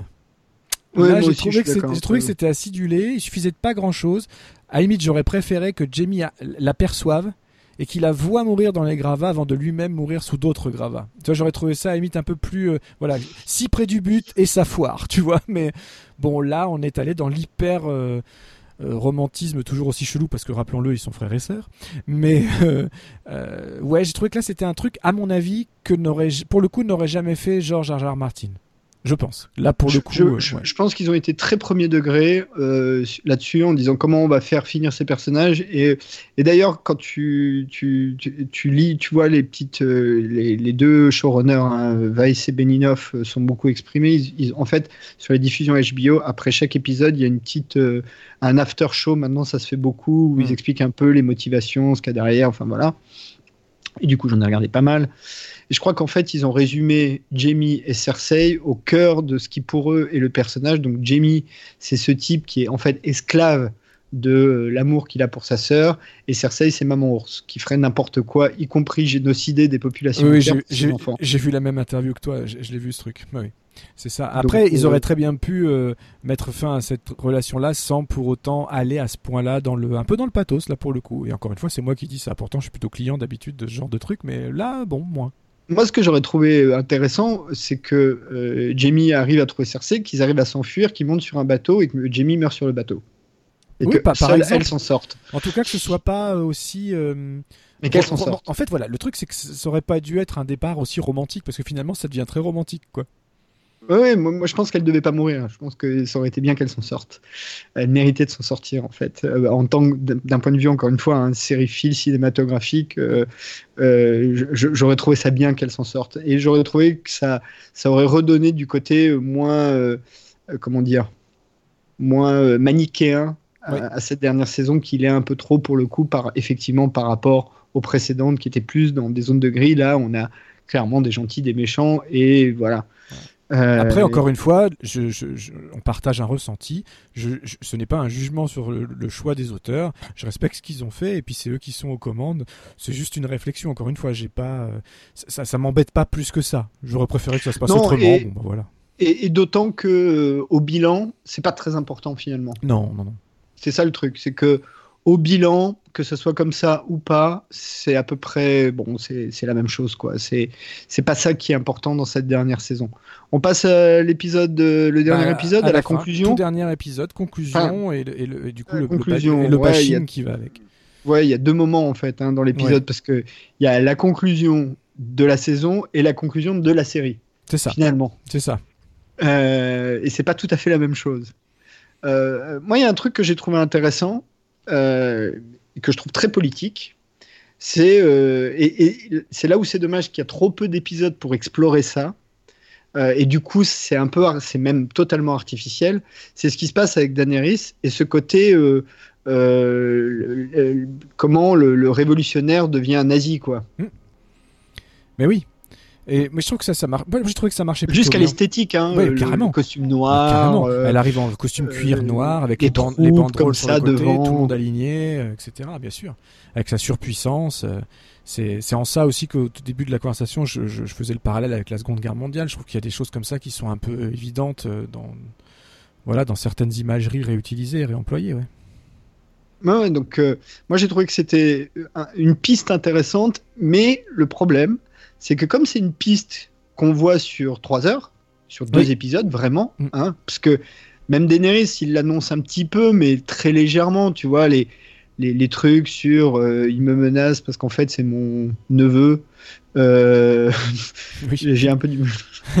euh, tu vois, ce, genre de truc, on le sent pas vraiment, et jusqu'à la fin, ils, vont, ils vont jamais le jouer ce truc-là. Donc du coup, c'est un peu brutal. Et je trouve c'est pas très raccord avec ce qu'on voit avant et notamment la partie où elle est vraiment la libératrice. Et c'est pas le lien de l'un à l'autre est pas forcément idiot. Hein. On pense évidemment euh, aux fascistes, aux nazis, mais aussi euh, les Castro, les Staline, euh, les autres. Enfin, il y en a tout un tas qui sont des pareils. Bah oui, les libérateurs qui deviennent les dictateurs. Hein. Exactement. C'est au cœur de l'histoire. Là-dessus, il n'y a, a, pas de problème sur le, la cohérence. Il y a un problème sur le, la densité en fait. C'est trop fin. C'est-à-dire ça va trop vite et du coup, c'est très, je trouve que c'est très artificiel, quoi. Juste, ouais, juste pour ça. Je te rejoins juste pour ça. C'est vrai que, ça, à titre perso, ça m'a pas dérangé. Euh, parce que de toute façon, je savais que c'était la fin et que du coup, j'attendais pas à ce qu'il y ait un développement thématique plus grand que ça. Euh, en revanche, ce, qui ce que j'attendais et que j'ai eu, c'était un épisode euh, pour le coup lent. Euh, voilà, je me suis dit, faut pas que Game of... Ok, c'est bien, ils nous ont développé des gros épisodes, des, des batailles pas possibles, du spectaculaire et tout. Je fais, mais c'est pas l'âme de Game of Thrones finalement, c'était pas ça. On le dit depuis le début. Les cinq premières saisons étaient assez lentes, etc. C'est d'abord de la politique, c'est d'abord des discussions, etc. Et je voulais, j'espérais un épisode qui serait à cette image-là, à savoir, il dure 1h20 le dernier épisode, à savoir beaucoup de discussions, beaucoup de palabres quelques coups d'éclat parce qu'il fallait bien en finir avec euh, les quelques personnages avec lesquels il, restait, qui restaient là, qu'il fallait en finir avec eux aussi. Euh, voilà, mais je m'attendais à, à, ce type de rythme là, quoi.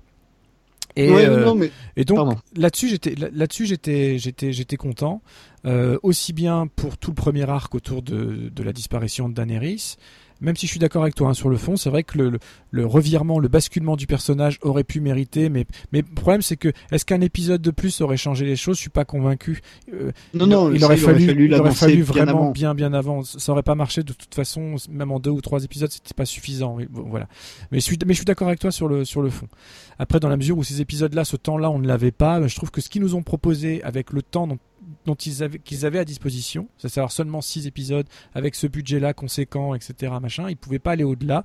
Comme tu, le, comme tu le rappelais très bien à un moment donné, ce sont des contraintes budgétaires, techniques, de production, de politique interne à HBO et à tout ce qui en découle. Ils n'ont pas pu avoir plus que ça. Donc à un moment donné, on peut pas non plus leur reprocher. non, non, non, tu vois, C'est encore une fois, hein, la, télévision, le cinéma aussi d'ailleurs. Hein, dans les deux cas, c'est des environnements contraints. Donc ça reste aussi avec ce que tu as. Et ça, on l'a déjà dit dans d'autres émissions, ça reste une industrie avec des enjeux pas possibles qui, dépassent simplement le simple plaisir du téléspectateur. Et d'autant plus dans Game of Thrones avec euh, le, phénomène qui fait qu'il y a bah une pression supplémentaire. Euh, qu'on oublie aussi, faut, faut pas l'oublier. Maintenant, effectivement, moi, je, encore une fois, hein, je trouve ça cohérent hein, d'un point de vue. Euh, euh, scénaristique. Mais oui. et, il l'annonce un peu de même dans la saison d'avant. Je sais pas si tu te rappelles. Il y a cette scène qui est une des premières scènes de bataille avec le dragon d'ailleurs, où elle, enfin euh, sur Westeros, où elle débarque, qui gagne. Euh, les Mormons refusent de se de de, de, de, se soumettre et du coup elle crame le père et le fils. Exactement. tu vois, on voit ces petites choses là. déjà. On sait qu'elle peut basculer comme ça. La, question étant, le fera-t-elle ou pas? Mais on, est sur du. Là, moi, je suis sur du, degré en fait. Oui, oui tout à fait. Euh, là, c'est juste, ça va tellement vite, la bascule est tellement rapide que du coup, au moment où elle fait le speech, au moment où elle va vers le trône de fer, et puis il y a la fin, Jon Snow, tout ça, euh, bah, du coup, c'est ça marche scénaristiquement, mais c'est artificiel émotionnellement, je trouve. Alors pas émotionnellement. Alors enfin, ça dépend sur quel type d'émotion on se base. Je, te, parle uniquement sur cet arc du libérateur dictateur. D'accord, hein. Je parle pas de la relation Jon Snow Daenerys. Ouais, ou de, ou de, de l'adieu au personnage en tant que tel et de tout ce qui va avec. au personnage et même de l'adieu au trône de fer. Et de l'adieu au trône de fer. euh, bah écoute, je, moi je, du coup je, je, rebondis. Cette séquence donc qui dure à peu près 8 minutes 30, euh, un peu moins de 9 minutes. Donc là, le... Daenerys arrive enfin face au trône de fer. Jon Snow la rejoint. Euh, ils ont une petite discussion parce que je maintiens qu'au moment où il rentre dans la, pièce, il ne sait pas ce qu'il doit faire. Il a besoin d'une, il a besoin de d'être sûr de ce qu'il doit faire, de la décision. Parce qu'il vient de parler avec Tyrion dans la, dans la cellule, Tyrion qui lui a expliqué à quel point Daenerys était devenu justement ce dictateur, ce personnage fou qui tuerait quiconque s'oppose à elle. Et il avait... Je pense que c'est d'ailleurs la scène qui est censée te faire vraiment cristalliser cette exactement, idée, hein. exactement. Et quand elle lui ressort dans le discours, c'est une scène magnifique. Bah, de toute façon, les dialogues de ce dernier épisode sont très très bons, hein, tous, hein, et très bien joués, et très très bons, et très pertinents, et, même très cohérents. Ça, je garde après parce qu'on va parler de la petite, euh, de la petite réunion sous la tente qui décide du sort de Westeros. Mhm. euh, et euh, mais juste cette scène, je, écoute, je l'ai. Bon, déjà avant ça. Euh, je, dis donc euh, concrètement, on regarde donc pareil, je regarde avec ma femme euh, Game of Thrones et on, il y, a, certaines séries, on ne le fait pas systématiquement, a certaines séries qu'on regarde avec le vidéoprojecteur dans de très bonnes, dans de très bonnes conditions, donc très grand écran, vidéoprojecteur, le son à fond, on est, vraiment comme au cinéma, à la maison, mais comme au cinéma.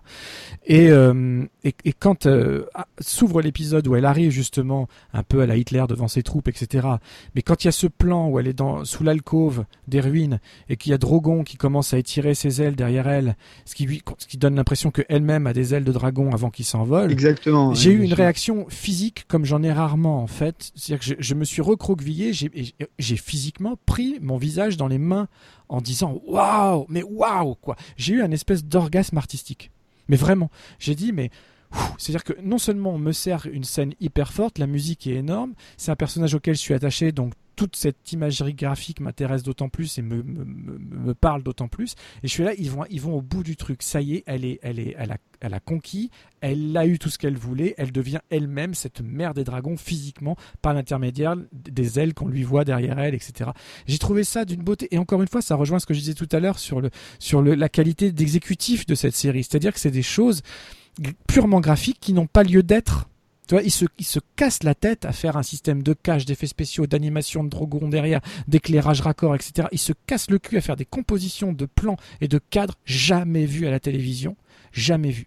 Et d'une beauté euh, qui a en plus du sens. C'est-à-dire que c'est pas juste, euh, bah tiens, on va faire un effet, on va faire comme si elle avait des ailes. C'est pas ça. C'est-à-dire que c'est la première fois qu'ils le font en 8 ans et ça arrive à ce moment précis où elle est en conquérante, elle a gagné, quoi. Et donc, cette osmose entre elle et son enfant, la bête et l'enfant, finalement, j'ai trouvé ça tellement beau que j'ai eu cette réaction physique où j'étais déjà à fond dedans, tout en me disant, elle va mourir dans le quart d'heure qui suit. C'est obligé parce que euh, ou alors c'est elle qui gagne. voilà, mais non, je et honnêtement, je m'étais dit, je m'étais dit, John va aller, va prendre conscience. Il y a que lui qui peut l'approcher de près sans qu'elle soit protégée et va la poignarder dans un dialogue. J'étais sûr que ça se passerait. Ah bah, tu vois, moi, je pensais que c'était exactement comme ça. Non, parce que Arya, il, il avait déjà fait tuer le, roi de la nuit. J'aurais trouvé Écoute, ça. Écoute, euh, ouais, c'est vrai. Bon, oh, non, alors, pardon au bilan, tu as, tu as raison. Mais au moment où j'ai regardé l'épisode, parce que je l'ai même dit à ma, à ma femme, j'ai, encore une fois, on regarde ensemble, j'ai dit euh, là, Aria a une personne de plus sur sa liste. Ah bah, dans l'intention, oui. Je pense dans l'intention, oui. Et, et, en fait, non. En fait, il, il, a pas, il est apparu assez rapidement évident qu'ils essayaient de sauver le personnage, ce qu'ils font d'ailleurs. Euh, on y reviendra. Ah, en revanche, moi je t'avoue que la scène du, speech de, de, victoire, hein, de, voilà, euh, encore une fois, moi, je suis vraiment un peu gêné parce que j'aime bien le thème. Je trouve qu'encore une fois, c'est cohérent. Je trouve qu'il y a une vraie histoire à raconter sur euh, comment, effectivement, euh, en gros, avec de bonnes intentions, on peut arriver à faire le pire des mots. Et, je trouve dommage que du coup, ils aient utilisé ce thème-là de manière un peu superficielle. Et ça, ça, me gêne vraiment. Parce que je trouve ça vraiment un truc intéressant à explorer. Et, là, je trouve que c'est un peu, c'est un peu un Deus ex machina euh, de fin de série où euh, effectivement il faut aller vers ça. Et c'est un peu le truc qui, me gêne dans ce, dans ce speech. Mais cinématographiquement, tu as raison, c'est très très très très très bien fait. Euh, et effectivement, on est un peu on est un peu biaisé parce qu'on on, a du cinéma grand spectacle, de la télé grand spectacle, mais à la télé, c'est vrai que cette, cette idée, et on en reparlera d'ailleurs dans les bilans, parce que tu vas parler d'une série qui est aussi très soucieuse des, détails visuels. Mm. Euh, c'est rare finalement. Mm. Euh, la télé, euh, ça reste quand même du. Quand tu, quand tu faisais encore du, un épisode par semaine, bah, toutes les semaines, il faut boucler. Donc, il y a un moment donné, tu, tu boucles pour boucler. quoi. Tu t'en fous, un plan séquence, plan de coupe, plan séquence, plan de coupe, tu, tu vas assez vite. C'est rare finalement les séries, de moins en moins rares, il faut être honnête. qui, Dans la plupart des cas, en fait, pour, pour, essayer de résumer simplement, dans la plupart des cas, en série télévisée, même si c'est, encore une fois, dans la plupart des cas, c'est pas généralisé, mais en tout cas, ça l'a longtemps été, c'est avant tout, on raconte une histoire de la semaine. Voilà. Oui, c'est ça. Oui, si on arrive à trouver le temps, les moyens et le talent de le faire de manière plus ou moins artistique, c'est un bonus. Mais ça restait c'est resté un bonus pendant très longtemps. Et là, on a largement dépassé le stade du bonus. Donc, euh, donc voilà, maintenant, euh, effectivement, moi, cette thématique-là, elle, elle, me gêne un peu. En revanche, effectivement, je suis plus, euh, je, suis plus satisfait effectivement par l'ultime dialogue entre Jon Snow et Daenerys, même si euh, le défaut de la cuirasse, le défaut de ce truc, euh, de leur relation, c'est que là aussi, ils n'ont pas eu le temps.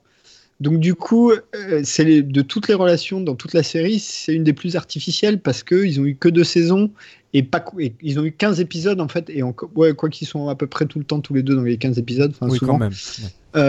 Mais ils ont eu que 15 épisodes là où les autres on en a eu 50 euh, et dont certains euh, vraiment. Euh, pour moi, il y, a plus, il y a plus de substance dans l'ultime dialogue, qui est pourtant pas long, hein, entre Tyrion et Sansa, parce qu'ils ont toute une histoire, parce qu'il y a eu plein d'épisodes où ils étaient ensemble, parce voilà, que entre Jon Snow et Daenerys. Oui, parce que finalement, c'est un dialogue pas tant sur leur relation. C'est encore ah, un dialogue politique. Hein. C'est un dialogue politique. C'est Jon Snow qui doit prendre sa décision pour le bien de tous euh, il, sait qu'à ce moment précis, il n'y a que lui qui peut libérer, littéralement libérer l'univers de la tyrannie, d'une nouvelle forme de tyrannie, encore pire que celle de Circé. Euh, et, c'est le seul moyen de le faire. Et quand elle lui confirme par son dialogue, par les réponses qu'elle donne aux questions qu'il lui pose, euh, et elle ressort exactement le discours que venait de lui faire Tyrion, donc du coup, il n'y a, pas, a pas à hésiter. J'étais sûr que ça se passerait comme ça. Mais en revanche, ce que j'ai pas senti, alors ça, ça je l'avais anticipé. Ce que j'avais pas anticipé, c'est l'émotion extrême que je ressentirais à l'arrivée de Drogon. Et euh, à partir du moment où il arrive, où il y a ce bon en plus bon tu me connais hein, et puis les gens qui nous écoutent depuis longtemps un peu moi la cause animale enfin voilà j'ai un affect qui est terrible. Donc euh, encore une fois je préférerais toujours je serais toujours dans le camp des singes et pas des hommes. À l'inverse d'un certain Christophe Bricot. Et, On est des grands singes. voilà. Et là le et quand Drogon arrive voit euh, Daenerys, essaye de la ranimer comme le font tous les, tous les animaux, hein, par des petits coups de tête comme ça pour vraiment voir ce qui se passe. Vraiment, t'es morte, est-ce que tu vas te réveiller ou pas, etc. Moi, moi c'est quelque chose qui me parle, c'est quelque chose qui me touche, qui m'émeut au plus profond. La musique de Ramin Djadawi, absolument sublime, en montée en pression derrière et tout. Et le moment où, Drogon libère sa colère, tout en ne pouvant pas s'attaquer à John, parce que, un, c'est un vrai Targaryen, donc tous ceux aussi qui disent, ouais, mais même il est à côté, il devrait cramer aussi. Non, rappelons-le, c'est un, un vrai Targaryen, il peut pas, il peut pas mourir, il peut pas crever. du feu du dragon. Ça ne marche pas comme ça. Il est, il est, il est immunisé. Et c'est pour ça que Drogon. il n'est pas au courant, hein, mais c'est vrai. Voilà, et Drogon le reconnaît. Non, mais Drogon est au courant.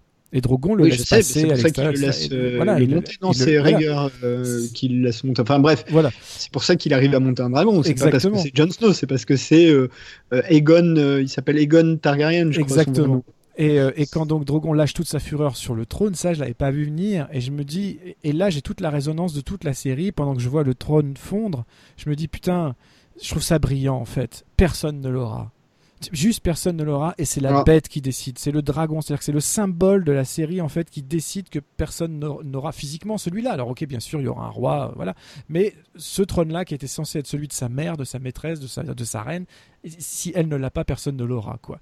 Et donc, j'ai trouvé ça tellement beau, mais tellement beau, la, rage, la fureur de cette bête qui est, qu'on a vu grandir tout au long des saisons et qui arrive à maturité. il est au plein de sa puissance. Il a perdu sa mère, il a perdu ses deux frères. Et, euh, et quand il la ramasse et qu'il s'envole avec elle vers l'inconnu après avoir brûlé le trône, moi, ça me parle. C'est tout à fait le genre d'image que j'adore. Mais je peux comprendre que ce soit aussi un type d'imagerie très peut-être trop théâtral, trop marqué, un peu branaïen, et que, que, plein de gens aiment pas. Hein. Donc euh, je, je, peux entendre qu'on me dise oh, c'est cucu ou c'est trop ou c'est too much ou machin. Eh ben, moi ça me parle. Eh ben écoute, je suis assez d'accord avec toi. euh, parce que moi je trouve que le, le vrai. Là, tu vois, j'étais pas sûr. Sur ce truc-là, eh ben, j'étais pas sûr. Je suis assez d'accord. Je trouve que le vrai héros de cette scène finale, c'est le dragon. Eh oui. C'est ni Jon Snow, ni euh, Daenerys Targaryen. Enfin, Kit Harington et Emilia Clarke. Euh, déjà parce que euh, sans un seul mot. On, a trois, quatre moments où on voit le dragon changer d'expression et on comprend ce qui se passe. Mais oui. Euh, d'abord, il essaye de comprendre. Après, il commence à être en colère. Il comprend que c'est Jon Snow qui l'a tué. Il comprend qu'il peut pas tuer Jon Snow parce que c'est un Targaryen. Et du coup, il déchaîne sa rage. Euh, effectivement, tout le monde est mort à cause de ce putain de trône de fer. Ben, il n'y a plus de trône de fer. Comme ça, tout le monde est content. Et puis surtout, du point de vue alors la scénaristique et de la série, c'est la vraie conclusion, c'est que la conclusion du trône de fer, c'est qu'il n'y a plus de trône de fer. C'est que c'est ce moment-là qui met fin à l'histoire. C'est vraiment à partir du moment où il n'y a plus de trône, il n'y a plus de jeu de trône, il n'y a plus de Game of Thrones, s'il n'y a plus de trône. Donc du coup, euh, je trouve que là pour le coup, je suis d'accord avec toi, c'est vraiment la, la, vraie bonne idée. Euh, du, scénaristiquement, c'est la vraie bonne idée parce que c'est la seule chose qui pouvait vraiment conclure le, fameux la roue là, elle dit tout le temps ça, euh, Daenerys Targaryen va briser la roue. Bah, la seule chose qui peut briser la roue, c'est qu'il n'y ait plus de roue. C'est ça.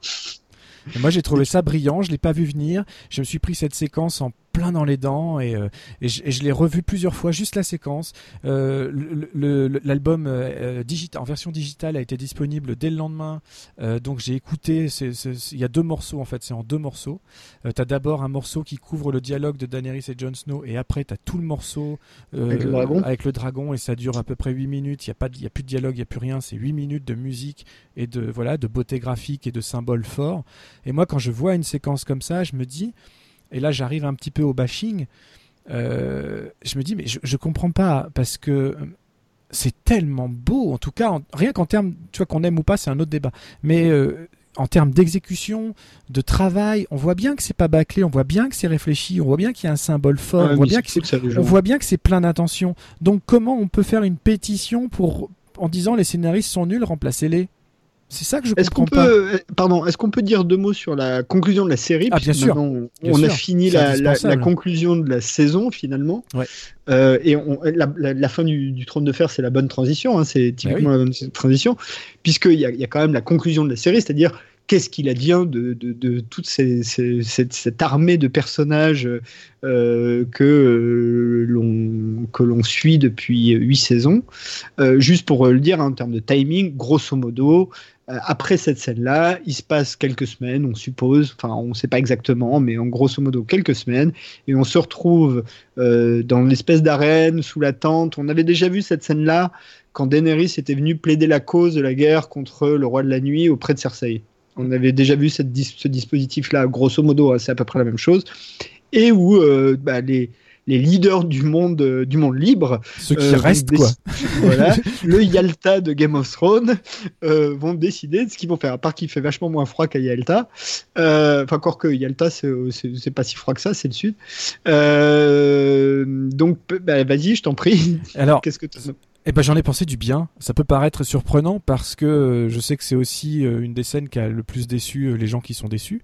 moi j'ai trouvé encore une fois réaliste, pertinente et effectivement un peu spéciale dans son ton parce qu'elle est bourrée d'humour mais euh, par nature même, elle est un peu drôlisse. Elle, est, sujette à la drôlerie un peu parce que quand on voit les, après, après tant d'événements, après toutes ces saisons, après toutes ces batailles, après tous ces actes héroïques machin et tout, quand on se rend compte que le sort de tous ces mondes-là repose sur les épaules de ces quelques personnes qui restent, dont, dont, des personnes qu'on a vues deux trois fois en 8 ans, 9 ans, euh, j'adore le fait qu'il est, bah, euh, je sais plus son nom, mais celui qui joue dans Outlander aussi, là, qui se lève en essayant de se positionner sur le trône, en ayant l'air ridicule, on lui demande gentiment de se rasseoir, ça rigole.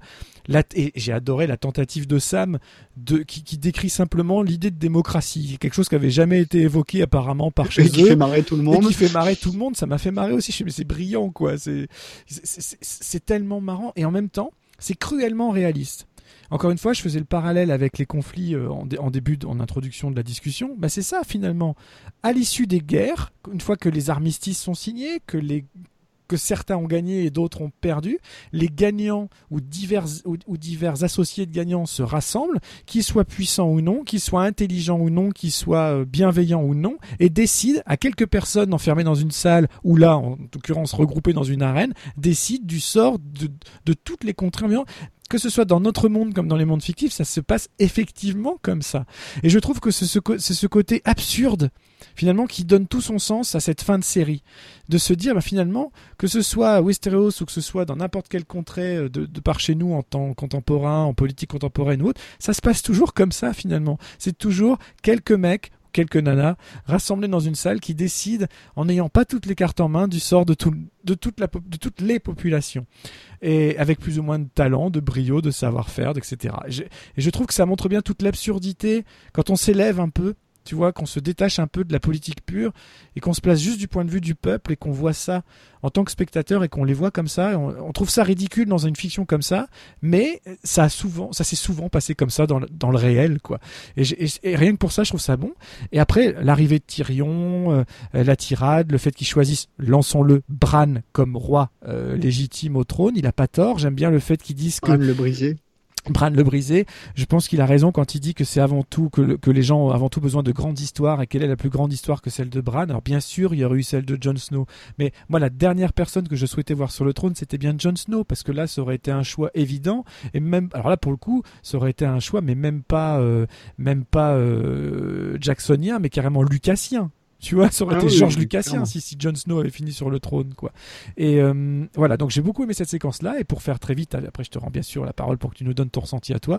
Moi, je suis. La série a commencé avec les Stark et la série se termine avec les Stark, c'est-à-dire qu'on voit où en sont les, derniers enfants Stark euh, à la fin, toute la dernière séquence en musique, sans dialogue. Ça dure aussi plusieurs minutes où on voit Arya qui part sur son bateau euh, découvrir les terres de l'Ouest. On voit Sansa qui devient officiellement reine de des terres du Nord et John qui et ça aussi, ça m'a surpris, choisi de déserter. Parce que c'est pareil, c'est pas dit. Mais en fait, on l'envoie, on le condamne à retourner au mur en tant que, que, garde, que veilleur de nuit, la gardien de nuit. Euh, Mais en fait, il déserte et finalement. Basiquement, il va devenir euh, roi au-delà du mur. Mais bien sûr. En, en, gros, il suit les sauvageons, il déserte et il, se, il va se réinventer sa vie. Donc, pour la première fois depuis le début de la série, c'est d'ailleurs l'ultime plan. Hein. C'est l'ultime plan et pour la première fois, en fait, il n'est pas, il ne fait pas ce qu'on attend de lui.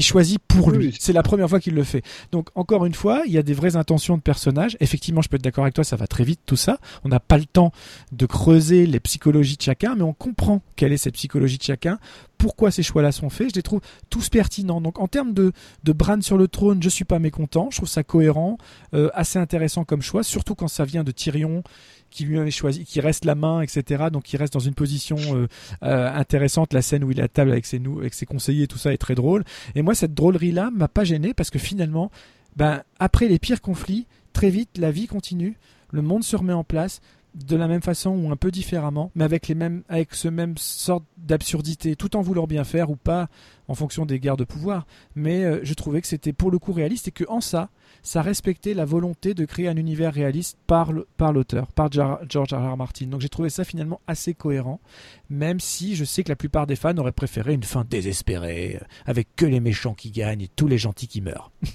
voilà en gros. Ouais, Euh, globalement, j'ai pas grand chose à rajouter hein. sur ce que tu viens de dire. Je, partage euh, pour l'essentiel, euh, pour la totalité même. oui, mais toi qui très, moi par rapport à toi, j'ai pas une vraie connaissance du monde politique. Je suis juste un citoyen. Toi, je sais que tu es beaucoup plus. C'est quelque chose qui te passionne, qui t'anime. Donc, tu as sûrement un regard beaucoup plus poussé que le mien sur cette affaire-là, en fait, sur ce, sur ce bah, conseil-là. non, parce qu'au fond, c'est pas très politique. C'est-à-dire que, à part le, petit truc sur la démocratie, qui dans l'Amérique de Trump peut avoir euh, euh, des résonances intéressantes, et le fait qu'au final ils choisissent une oligarchie, en gros, hein, ça revient à ça. C'est-à-dire, euh, c'est un petit corpus de gens qui va choisir qui est le roi à chaque à chaque fois qu'un roi meurt, grosso modo. Hein, ça, ça, revient à ça. bon, c'est amusant ça va pas très loin, ils vont un petit conseil qui est amusant. Et je pense que aussi tout ça, c'est, c'est, et c'est le point où je voulais en venir, c'est que il y a une chose qu'il faut remarquer aussi, c'est que à partir de ce moment-là, ils ont détruit ou fait disparaître tout le, fantastique qu'il y avait jusque-là. Euh, Miss Sunday euh, est morte, on l'a vu mourir à l'épisode 3. Euh, le dragon est parti. Euh, je sais plus quoi d'autre. Enfin, il y, a plus de. Même Bran, même Bran n'a plus recours au troisième œil. Exactement, et il y a plus de marcheurs blancs. Hmm. C'est-à-dire le nord est, sûr, c'est le nord, c'est juste le nord. Enfin, le, au-delà du mur, c'est plus le, coin des marcheurs blancs, c'est juste le coin des sauvageons, c'est l'Écosse, quoi. Reste à savoir ce que Arya va découvrir à l'ouest. et voilà, il y a Arya qui part à l'ouest. Bon, ça c'est encore autre chose, mais qui part à l'ouest. Euh, encore une fois, il y, a plus de fantastique, c'est-à-dire que au, fond, pour moi, c'est dire voilà cette histoire avec des dragons, des magiciens, du dieu lumière, des épées enflammées, euh, des euh, morts vivants, euh, des, tout un tas de choses comme ça. Ça se termine là. C'est-à-dire que à, partir de là, il y en a plus. À partir de ce moment-là, il y a plus, tu vois plus de fantastique, à part peut-être le, le, gros loup à moitié cramé que John retrouve à la gare de nuit. À part ça, il n'y a plus de fantastique, quoi. Il y a plus du tout. Et même Aria, qui a un petit côté fantastique, hein, le, le, le, dieu aux mille visages, oh, elle s'en sert plus, elle a renoncé. Elle s'en sert plus du tout. C'est voilà, euh, il n'y a, plus rien du tout. Donc, moi, je, ce que j'ai trouvé effectivement de, et, et, c'est un peu aussi là aussi tolkienien, c'est-à-dire que la fin du Seigneur des Anneaux, c'est euh, effectivement la fin du troisième âge, l'entrée dans le quatrième âge, qui est l'âge des hommes, euh, voilà, l'âge de l'industrie, l'âge de blablabla, qui est l'âge des hommes, c'est-à-dire c'est un, un, peu le même discours. Et d'ailleurs, la fin d'Aria, fait penser fondamentalement à la fin de Frodon, qui prend un bateau pour aller vers les Havres Gris. Oui, j'y ai pensé. Euh, c'est vraiment, même en termes de plan, le port, etc. Moi, ça m'a fait vachement penser à la fin du, Seigneur des Anneaux. Euh, Sansa, euh, ce serait un peu Aragorn d'une certaine manière, en, en, femme, mais c'est un peu, un peu le parcours. Enfin, il y a tout un tas de choses comme ça, mais c'est la fin, c'est la fin de la magie, quoi, d'une certaine manière. moi, c'est plutôt ça que j'ai vu dans ces, ces quelques dernières scène. En tout cas, c'est vraiment une vraie fin. Et il n'y a pas beaucoup de séries finalement qui, qui, peuvent se targuer d'avoir une vraie fin euh, à ce niveau-là. Euh, il n'y a, y a aucune zone d'ombre. Comme tu le disais tout à l'heure, toutes les, tous les éléments ont eu leur réponse, leur dénouement, tout est bouclé. Euh, oui, il y a une petite ouverture sur qu'est-ce qui va advenir de, de, des personnages qui restent, mais est-ce qu'on a vraiment besoin de le savoir hein, Bergris qui repart sur l'île de, de merde comment s'appelait elle j'ai oublié. Euh, bah, Missandei. Ouais, je sais plus. Euh, il part à Nath. et Nath, c'est l'île d'où vient euh, Missandei, dont elle explique qu'avant d'avoir été enlevé par des esclavagistes, c'est un espèce de paradis sur terre, blablabla. Enfin, voilà. Et d'ailleurs, c'est amusant hein, parce que dans le, la scène de port, bah, tu vois des. alors, je sais pas comment ils ont traduit en français les Unsolides. Euh, je, je, sais plus. Je sais pas. Et tu et tu vois des et tu vois des des euh, aussi. Oui, il y en a quelques-uns. Tu as un groupe de Dothraki qui se balade. Euh, et c'est là d'ailleurs tu comprends un petit peu, je crois, euh, que ça fait quelques semaines qu'il s'est passé un petit peu de temps. Et les barbes. Il n'y a pas que ça, il y a les barbes aussi qui comptent, qui montrent qu'il y a eu du temps, que c'est pas. Voilà. Et après, bah, Bran, euh, Bran, en fait, il n'a plus rien à jouer, c'est-à-dire l'acteur joue plus rien. Il sort trois quatre phrases, il fait le vieux Jedi, mais il a plus rien à jouer. Après la fin du après la mort du, roi de la nuit il joue plus rien. Et d'ailleurs tu ne le revois vraiment que à cette ah oui, scène là la fin c'est tout. Et la, seule phrase amusante euh, qu'il dit euh, c'est euh, quand on lui demande s'il est d'accord il répond et pourquoi je serais venu jusque là exactement. et c'est plutôt drôle. Effectivement elle est drôle cette phrase voilà. Après, voilà, cette fin, c'est une fin encore une fois la Seigneur des Anneaux, c'est la même chose. C'est la fin de la magie, le début de l'âge des hommes, une espèce d'âge de sagesse comme ça, plus de trône de fer, plus de bagarres.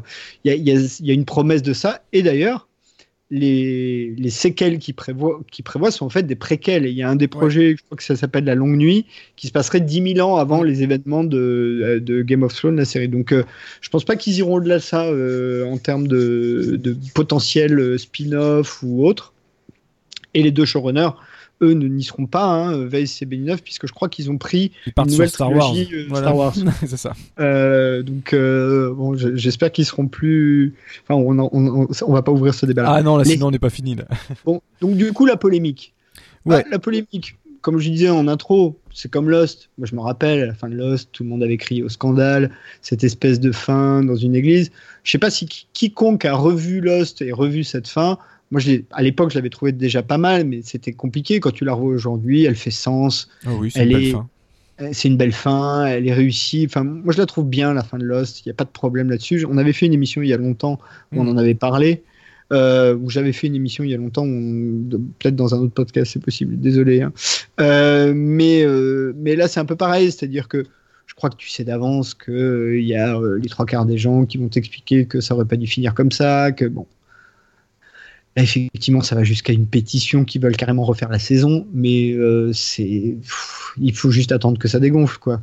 Oui, voilà. Alors après, bon, encore une fois, que les gens euh, euh, réagissent, etc. Bon, ben voilà, ça c'est les temps modernes, hein, on n'y peut rien. Les réseaux, les réseaux sociaux euh, sont là pour ça, se jouent ce jeu-là, tout le monde y va de son petit commentaire. C'est comme si, en fait, on vit maintenant dans un monde où tout le monde a droit à la parole. Bon, ben voilà, c'est comme ça, c'est les règles du jeu. Après que les, encore une fois, mais ça c'est un discours que j'ai déjà tenu. Je me souviens par exemple sur Rogue One ou sur d'autres trucs comme ça. C'est que je comprends qu'on n'aime pas je comprends pas qu'on bâche et qu'on soit vraiment véhément, surtout quand on, est professionnel. Et donc j'ai beaucoup plus de véhémence face aux critiques que j'ai pu lire de ci, de ça sur cette dernière saison.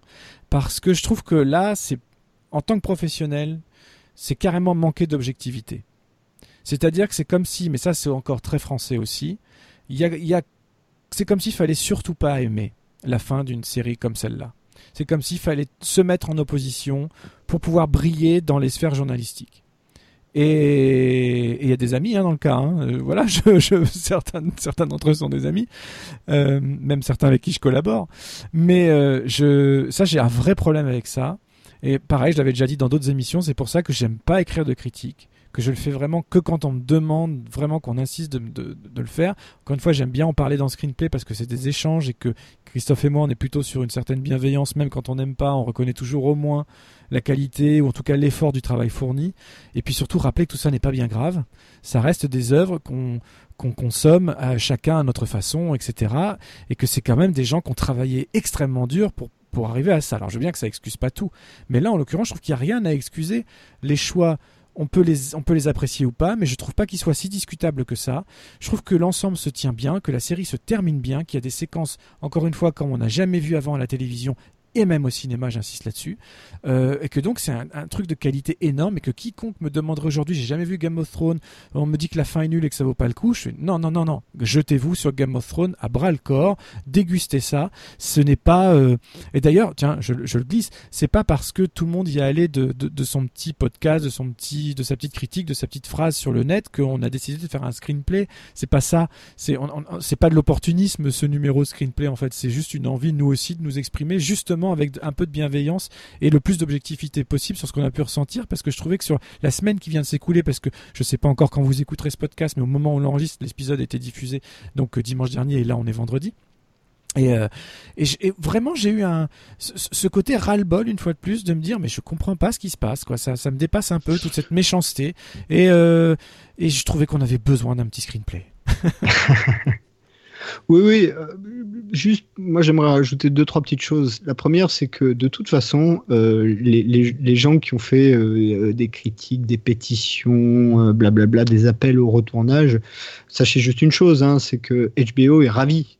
C'est-à-dire que tant que vous parlez de la série, alors que c'est bouclé, hein, c'est fini, et puis depuis longtemps, hein, parce que pour nous ça a été diffusé il y a une semaine, pour eux, la fin même de la post-production, c'était il y a un moment déjà. Surtout en télé où tu es obligé de programmer par rapport à tout un tas d'autres choses. C'est pas comme au cinéma. Enfin bref. Donc euh, vous inquiétez pas, HBO est ravi tant que vous parlez de la série. Eux, ils sont en bien ou en mal. Euh, enfin, sauf s'il y a une unanimité, mais c'est pas le cas. Hein. Euh, ils ont fait encore, je sais plus combien de millions d'audience. Ils sont à 11 ou 12 millions hein, sur la dernière saison. on en a parlé partout dans les journaux. C'est un, phénomène absolument mondial. Je peux vous le dire encore une fois. Hein, je suis quelqu'un qui est pas mal voyagé. Où que j'ai été dans le monde, Game of Thrones, les gens connaissent. C'est un truc incroyable. Alors qu'il y a des, séries, euh, des grosses séries, euh, les gens ils connaissent pas, mais Game of Thrones, tout le monde connaît. Donc euh, ils ont réussi ce tour de force là. Et c'est vrai que je vais un peu mesurer tes propos, Vivien c'est vrai que le, prix de ça pour, pour les, créateurs, c'est que bah, les, quelques millions de gens qui regardent la série, je parle pas des 12 millions sur HBO, je parle de tous les gens qui regardent la série, et la plupart d'entre eux, et je pense qu'ils sont des centaines de millions, euh, le font hors HBO, euh, et ben euh, tous ces gens-là, ils ont ils ont l'impression que ça leur appartient un peu. Oui, c'est ça. ça. Donc voilà. C'est juste ça, c'est que du coup, ils ont l'impression qu'on leur, qu'on leur vole un petit peu euh, leur fin s'ils n'ont pas aimé celle-là. Maintenant, objectivement, là où Vivien a raison, c'est que des séries de cette qualité-là, il n'y en a pas d'autres. Cet, épisode 5, euh, encore une fois, hein, rien que pour cet épisode-là, la, saison entière vaut le coup. De mon point de vue, c'est un truc, cet épisode-là est un truc incroyable. J'ai même pas de mots euh, pour définir à quel point je l'ai trouvé magistral. J'ai été scotché pendant 1h20, mais vraiment scotché, je pouvais pas bouger, quoi. C'était, c'était incroyable. De, la mise en scène, les lumières, le rythme, bon, voilà. Et puis pour revenir à la polémique, après, comme je disais en intro, moi, je le savais, je me disais dès le départ, les gens de toute façon, il va y avoir une polémique sur la fin, une série qui agglomère autant de gens qui sont, qui aiment, euh, je peux vous dire, nous, tous les, tous les lundis matins au bureau, c'est le débrief de l'épisode de la veille, quoi. Ou euh, les mardis matins pour euh, ceux qui le regardent un petit peu en retard, mais grosso modo, c'est ça. tout le monde est branché sur OCS à essayer de regarder son Game of Thrones. Bon, voilà, il n'y a, a, pas d'autres séries comme ça. C'est normal que ça fasse une polémique. Ça va vite retomber. Ça restera comme un monument télévisuel, encore une fois, comme X-Files ou Lost ou d'autres il n'y a, aucun doute là-dessus. C'est d'une qualité incroyable jusqu'à la fin. Euh, et puis, bah, ça a fait des carrières, quoi, mine de rien. Et ouais. Mais je suis, y compris celle des showrunners. Et je suis content parce que, euh, encore une fois, on s'était rien dit, on est, on est en phase, hein, donc euh, voilà, désolé les gens, il y aura pas de gros débats, il y aura pas de gros fights. Moi, je me, j'en doutais pas tellement. Non, moi non plus. J'avoue que moi non plus. là-dessus, euh, déjà parce qu'encore une fois, la qualité, rien que pour la qualité cinématographique, euh, je te dis, moi, quand j'ai vu cet épisode 5, euh, je me suis dit, bon, waouh, quoi. Bah, C'est-à-dire qu'on peut pas regarder. Le problème, et c'est naturel. Hein, encore une fois, alors là, ça fait un peu supérieur de dire ça. Je m'excuse à l'avance, mais c'est on peut pas regarder un épisode de Game of Thrones comme on regarde un épisode de Lucifer. Alors j'aime beaucoup Lucifer, hein, c'est pas du tout un jugement de valeur. Mais non, non, mais t'as raison, c'est pas la même chose. Mais la, mais la plupart des gens font ça, c'est-à-dire que c'est un divertissement peu importe les moyens mis en œuvre, finalement, ils mangent ce qu'on leur donne à manger, un peu de la même manière. Voilà, il n'y a pas de. Euh, je, fais une généralité, hein, je sais, je, ne veux pas apparaître, voilà, mais en même temps c'est normal, ça reste un médium de divertissement.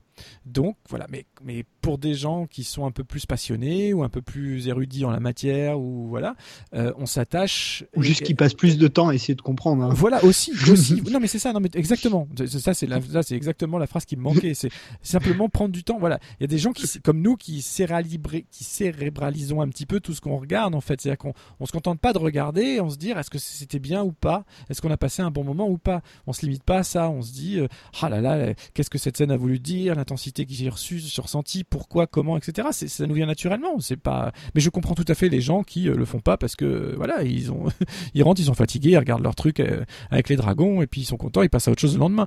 Mais euh, c'est voilà, encore une fois, c'est pas un jugement de valeur du tout. C'est juste que on ne, mais quand même, c'est juste pour faire prendre la, juste mesure de ce qu'est Game of Thrones aujourd'hui on n'en parle pas parce que ça fait bien d'en parler, on n'en parle pas parce que tout le monde en parle, on en parle parce que vraiment viscéralement, de cœur, c'est un truc absolument énorme qu'on s'est pris dans les gencives pendant presque dix ans de notre vie et que ça va rester marqué euh, dans notre ADN jusqu'à ce qu'on disparaisse à notre tour. Je vois les choses comme ça en tout cas. Je, je, suis totalement d'accord. Euh, écoute, je, pense qu'on peut conclure là-dessus, hein, c'est bien. Bah oui, pas mal. Et, et, comme, ça, on prend un peu de temps euh, pour nos multiples bilans qui vont encore prendre des heures. C'est ça. euh, bah écoute, on se retrouve de l'autre côté euh, pour le bilan. Exactement. Allez, à toutes.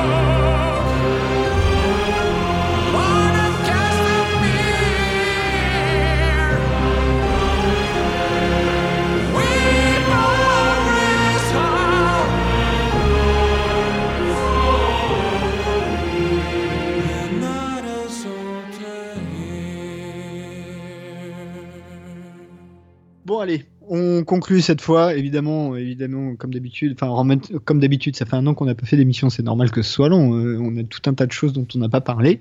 On voulait vous faire un peu des bilans, hein, parce qu'on a vu tout un tas de trucs, on n'a pas eu l'occasion d'en parler. Alors, on en, avait, on en a choisi plus ou moins deux, trois chacun. Euh, on va voir si on va plus ou moins vite, mais on va essayer de faire tenir ça euh, assez rapidement. Donc, du coup, je vais te proposer de commencer, Vivien, tout de suite. Oui. Avec un de tes premiers choix. Bah écoute, euh, euh, c'est des choix. Alors il y a des choix de cœur, il y a des choix. Euh, il y a un choix de cœur, il y a un choix d'actualité et il y a un choix lié au fait qu'on en ait beaucoup parlé sur une de nos émissions précédentes. Bah, voilà, donc je vais, je vais commencer par le choix d'actualité, c'est le final de Big Bang Theory. Euh, puisqu'on sort du, hein. voilà puisqu'on sort du Big Bang de, de, du Big Bang. On sort de oh le lapsus on sort du Big Bang de Game of Thrones. On sort du final de Game of Thrones on arrive sur le final de Big Bang Theory. Il se trouve que c'est marrant parce que j'ai regardé ça le même soir. Euh, donc le lundi euh, là lundi. Euh, j'ai regardé le, le, double final de Big Bang Theory à 19h et puis j'ai enquillé à 21h avec le final de Game of Thrones. Donc j'ai perdu la, le même jour la même soirée deux séries que je suis depuis très longtemps puisque quand même Big Bang Theory ça fait 12 ans incroyable hein, quand on se dit ça. Alors ok, c'est pas la même chose, ça reste un sitcom, c'est plus euh, une série apéritive, euh, voilà. Mais euh, je sais qu'elle a perdu pas mal de public en cours de route. Moi, je suis resté fidèle jusqu'au bout, ça m'a fait rire jusqu'au bout, et j'ai juste envie de dire que cette fin m'a ému. Euh, voilà, je veux pas la dévoiler, je veux juste dire que pour moi c'était quelque chose de, cohérent. Et surtout ce que j'ai aimé par rapport à plein à la fin de plein d'autres sitcoms, à la Friends euh, où euh, les personnages déménagent, changent complètement de vie, donc ils, ils, font un vrai final dans le sens scénaristique. Là non, là toute la saison se déroule pas du tout comme si c'était une dernière saison. C'est ça que j'ai apprécié, c'est qu'on retrouvait les personnages toutes les semaines, exactement comme on le faisait depuis 12 ans, avec le même type de discussion geek complètement décalé, avec leurs histoires de cœur euh, comme d'habitude, enfin avec, avec, avec ce qui fait qu'on aime ou pas euh, une sitcom euh, telle que The Big Bang Theory, et un final qui marche un tout petit peu sur la corde sensible, mais pas tant que ça, et surtout qui ne révolutionnera absolument rien sur le plan scénaristique ou de là où en sont les personnages, de là où ils vont, à part quelques évolution naturelle en cours de route, de couple, de bébé en préparation, ce genre de truc. Mais donc il n'y a, pas cette, euh, c'est pas un gros au revoir quoi. C'est pas et ça quelque part c'est ce qui m'a plu. Alors justement la différence d'un Game of Thrones où ils ont mis tout le paquet pour bien dire au revoir à tout et puis c'est super émouvant et c'est super intense et on boucle toutes les boucles. Là non, euh, c'est juste la vie, c'est juste la vie qui continue et je trouve ça plutôt pertinent parce que un sitcom à la Friends encore une fois ou à la Big Bang ou même des séries plus euh, dramatiques comme je sais pas La Vie à 5, euh, Dawson ou autre. C'est est-ce qu'il y a, est-ce qu'on peut vraiment faire une vraie fin sur des séries de, de vie comme ça, qui, qui, dont les personnages vont continuer à vivre en dehors de nos écrans, quoi? Bah, celle de Dawson, elle est pas mal. Celle de Dawson est très bien. Effectivement. Euh, mais celle de la vie à 5 aussi d'ailleurs. Mais euh, j'ai pas vu ça. Donc il y a des, il y a des, y a des... mais on n'empêche qu'on fait des vraies fins, mais c'est forcément ouvert puisque Bon, sauf dans le cas de Dawson, tous nos personnages continuent à vivre. Euh, et euh, du coup, euh, ils vont vivre sans nous, quoi. et donc là, je trouvais ça bien qu'ils en fassent pas trop. Donc moi, j'avais juste envie de dire ça, que Big Bang Theory, c'était était resté fidèle euh, tout au long des saisons. Voilà, jusqu'à la fin, du début à la fin. Je, moi, j'ai pas été déçu. Je sais que pareil, elle a perdu beaucoup de gens, mais c'est normal. Hein, quand, une série dure 12 ans, elle perd du monde en route. C'est tout à fait logique. J'ai pas trouvé que ça baissait tant que ça en qualité. Euh, pareil, comme j'avais pu le, le, lire à droite à gauche. Après, oui, leur vie change. Il y a des relations de couple qu'il n'y avait pas du tout au début. Pendant les premières saisons, on est vraiment sur une série de geeks purs et au fur et à mesure, dès qu'il y a des relations, des mariages, des bébés, tout ça, je sais qu'on perd du geek en route. Hein. Donc euh, voilà. Et puis, et puis bon, moi ça me touche là particulièrement cette année. Euh, voilà, voilà, finir sur euh, sur une, la perspective d'une naissance, forcément, ça m'a un peu, voilà, ça m'a un peu ému. Moi j'ai pas vu, hein. j'ai lâché, j'ai lâché, je sais plus en quelle saison, peut-être 7 ou 8. Euh, pour moi, là, pour le coup, c'est un peu trop répétitif. C'est pas la qualité, hein, c'est juste que c'est le principe du sitcom. C'est-à-dire que je tiens 3-4 saisons et puis après, je... c'est un peu trop répétitif pour moi. C'est ça, c'est exactement ça. C'est la plupart du temps, c'est ce que j'en ai discuté avec des personnes qui avaient lâché en me disant non, c'est plus aussi bien qu'avant et tout ça. Souvent, je trouve que c'est pas le cas. C'est qu'on se lasse, voilà, c'est qu'on se lasse de la formule en fait. Et, euh, et, en ça, c'est vrai que la sitcom, toutes les sitcoms font ça, c'est, même certaines séries d'ailleurs. Hein. À partir du moment où, la, tu es un peu trop habitué à ce qu'on te sert, bah, tu n'as plus envie d'en reprendre. Ou alors c'est ça. Voilà, c'est bon. Euh, c'est moi, c'est le, principal défaut que je. Enfin, c'est même pas un défaut, c'est mon goût personnel euh, euh, sur les sitcoms, c'est que je peux les apprécier. Euh, à part Friends que j'ai vraiment regardé jusqu'au bout, peut-être parce qu'à l'époque c'était vraiment un truc assez unique. Il y en avait peu qui étaient du même niveau et puis on avait à peu près, enfin à peu près l'âge des personnages un peu plus jeunes que les personnages, mais grosso modo. Donc t'es un peu dans, voilà quelque chose de fun. À part Friends vraiment c'est le seul. tous les autres sitcoms que j'ai un peu regardés, je les ai lâchés au bout d'un moment. Euh, j'ai jamais tenu un sitcom jusqu'au bout, euh, une sitcom jusqu'au bout, à, part, euh, à part Friends. Donc là, pour le coup, j'ai pas d'avis puisque j'ai pas vu celle de Big Bang Theory, mais je, je c'est pas un problème de qualité, c'est juste un problème de, du sitcom, quoi. C'est le principe du sitcom. Puisqu'on est dans l'actu, bah, du coup, on va essayer d'aller assez vite. Moi, je vais parler d'une autre série qui, qui, a pris fin, là, c'est Gotham. alors, c'est pas une série qui a énormément, énormément d'audience. Donc, pour, pour euh, résumer un peu, Gotham, c'est censé raconter euh, la jeunesse, on va dire, de l'âge de 13 euh, à 18 ans de Bruce Wayne, plus ou moins. mais Bruce Wayne est très secondaire pendant une grande partie de la série, ou relativement secondaire pendant une grande partie de la série. Ça tourne essentiellement autour de Gordon, qui est censé être le héros, mais en réalité, les héros de Gotham sont avant tout les méchants. Enfin, tous les, le, bestiaire gothamien euh, de DC euh, y passe, avec des choix parfois euh, originaux, d'autres moins, plus ou moins contestés, mais on les a tous. Enfin, on a les principaux, on a le pingouin, on a Catwoman, on a le Joker, on a même pile ou face à un moment donné, plus ou moins, on a Bane, on a Ra's al Ghul, enfin, on les a tous. À un moment donné, ils y sont là, mais réinventés un petit peu à la sauce Gotham. Et euh, alors, je sais pas si tu suis ou pas et comment je dois spoiler ou pas. Euh, alors surtout, surtout ne spoil rien parce que oui, je la suis et en plus c'est vraiment une série que j'aime bien, même si je, suis très en retard. Hein. je suis euh, un peu avant la fin de la saison 4. Euh, c'est la saison 5 est vraiment à part. Ouais, ouais c'est une série que je suis en, au fil des Blu-ray en fait. Et donc là, j'ai eu le coffret Blu-ray il y, a, y a quoi? Il y a un mois en fait de la saison 4. Donc je dois en être à l'épisode 16 ou 17 de la saison 4. Mais c'est une série que j'aime beaucoup. Alors par pitié, ne spoil pas trop parce que vraiment pour l'instant j'ai rien rien spoilé puisque même un des personnages que j'ai cité tu dois tu dois l'avoir déjà oui, euh, tout, tout, le monde est là il y a pas il y, a, pas de souci. Mais en tout cas je, te, euh. rejoins en tout cas sur pareil il y a une belle qualité de production. Même s'il y a beaucoup d'épisodes par an ce qui fait qu'on est un peu plus dans la formule que encore une fois Game of Thrones ou autre mais euh, qu'il y a quelques systématismes scénaristiques etc mais c'est une série que j'aime beaucoup quand même voilà, c'est pas c'est pas toujours régulier. Il y, a, il y a, sur les premières saisons, il y avait une grosse, à mon avis, hein, une grosse erreur de, de casting avec euh, Jada Plunkett Smith, qui était un personnage qui servait vraiment à rien. Ouais, je trouve. totalement. Ouais. Et même physiquement, euh, le look était pas à tous les niveaux. À tous les niveaux. Bon, il, voilà. Euh, alors, du coup, je peux pas dire grand chose si ce n'est que un, la saison 5 est une saison à part, à de multiples égards. Euh, donc je peux pas dire pourquoi, je vais pas le dire, mais euh, c'est vraiment la saison seule est déjà à part. Et même dans sa construction visuelle, elle commence en fait par un espèce de flash forward de quasiment la fin de la saison, et puis on revient, euh, je crois, trois mois avant, quelque chose comme ça. Euh, encore une fois, sans expliquer ce qui se passe. Et et il y a une fin euh, qui est comment je peux le dire sans spoiler, qui pour moi est exactement la fin que je voulais voir pour cette série. Ah bah c'est plutôt encourageant, ça, c'est bien. Donc c'est pour moi la fin est très réussie. Bon. Voilà. Après, euh, je, peux, je peux du coup pas en dire plus. On va passer à- à- à- au bilan suivant.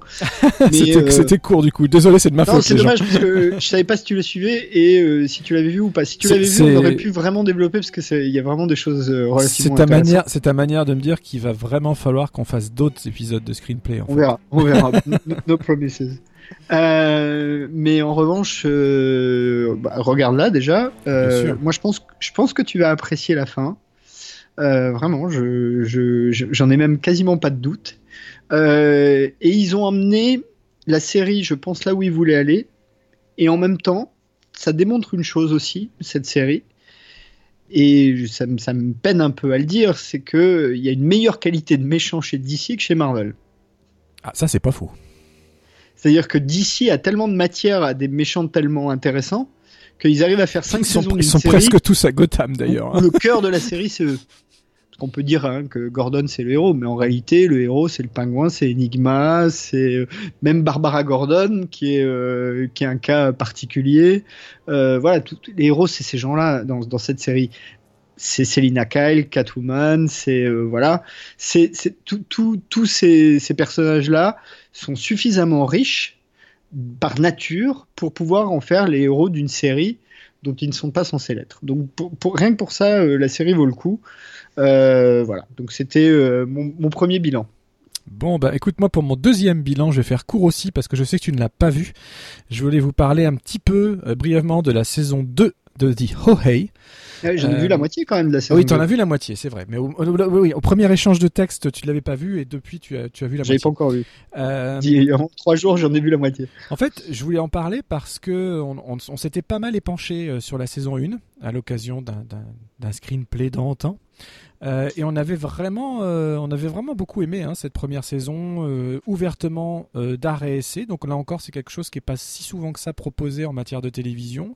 Il y avait un ton différent, un genre différent, un casting différent et une, une volonté de faire, une proposition différente. Donc euh, c'est- on s'était pas mal arrêté dessus. Je vous encourage à réécouter euh, nos émissions précédentes. Si on vous manque un peu trop, ben, replongez-vous dans le passé.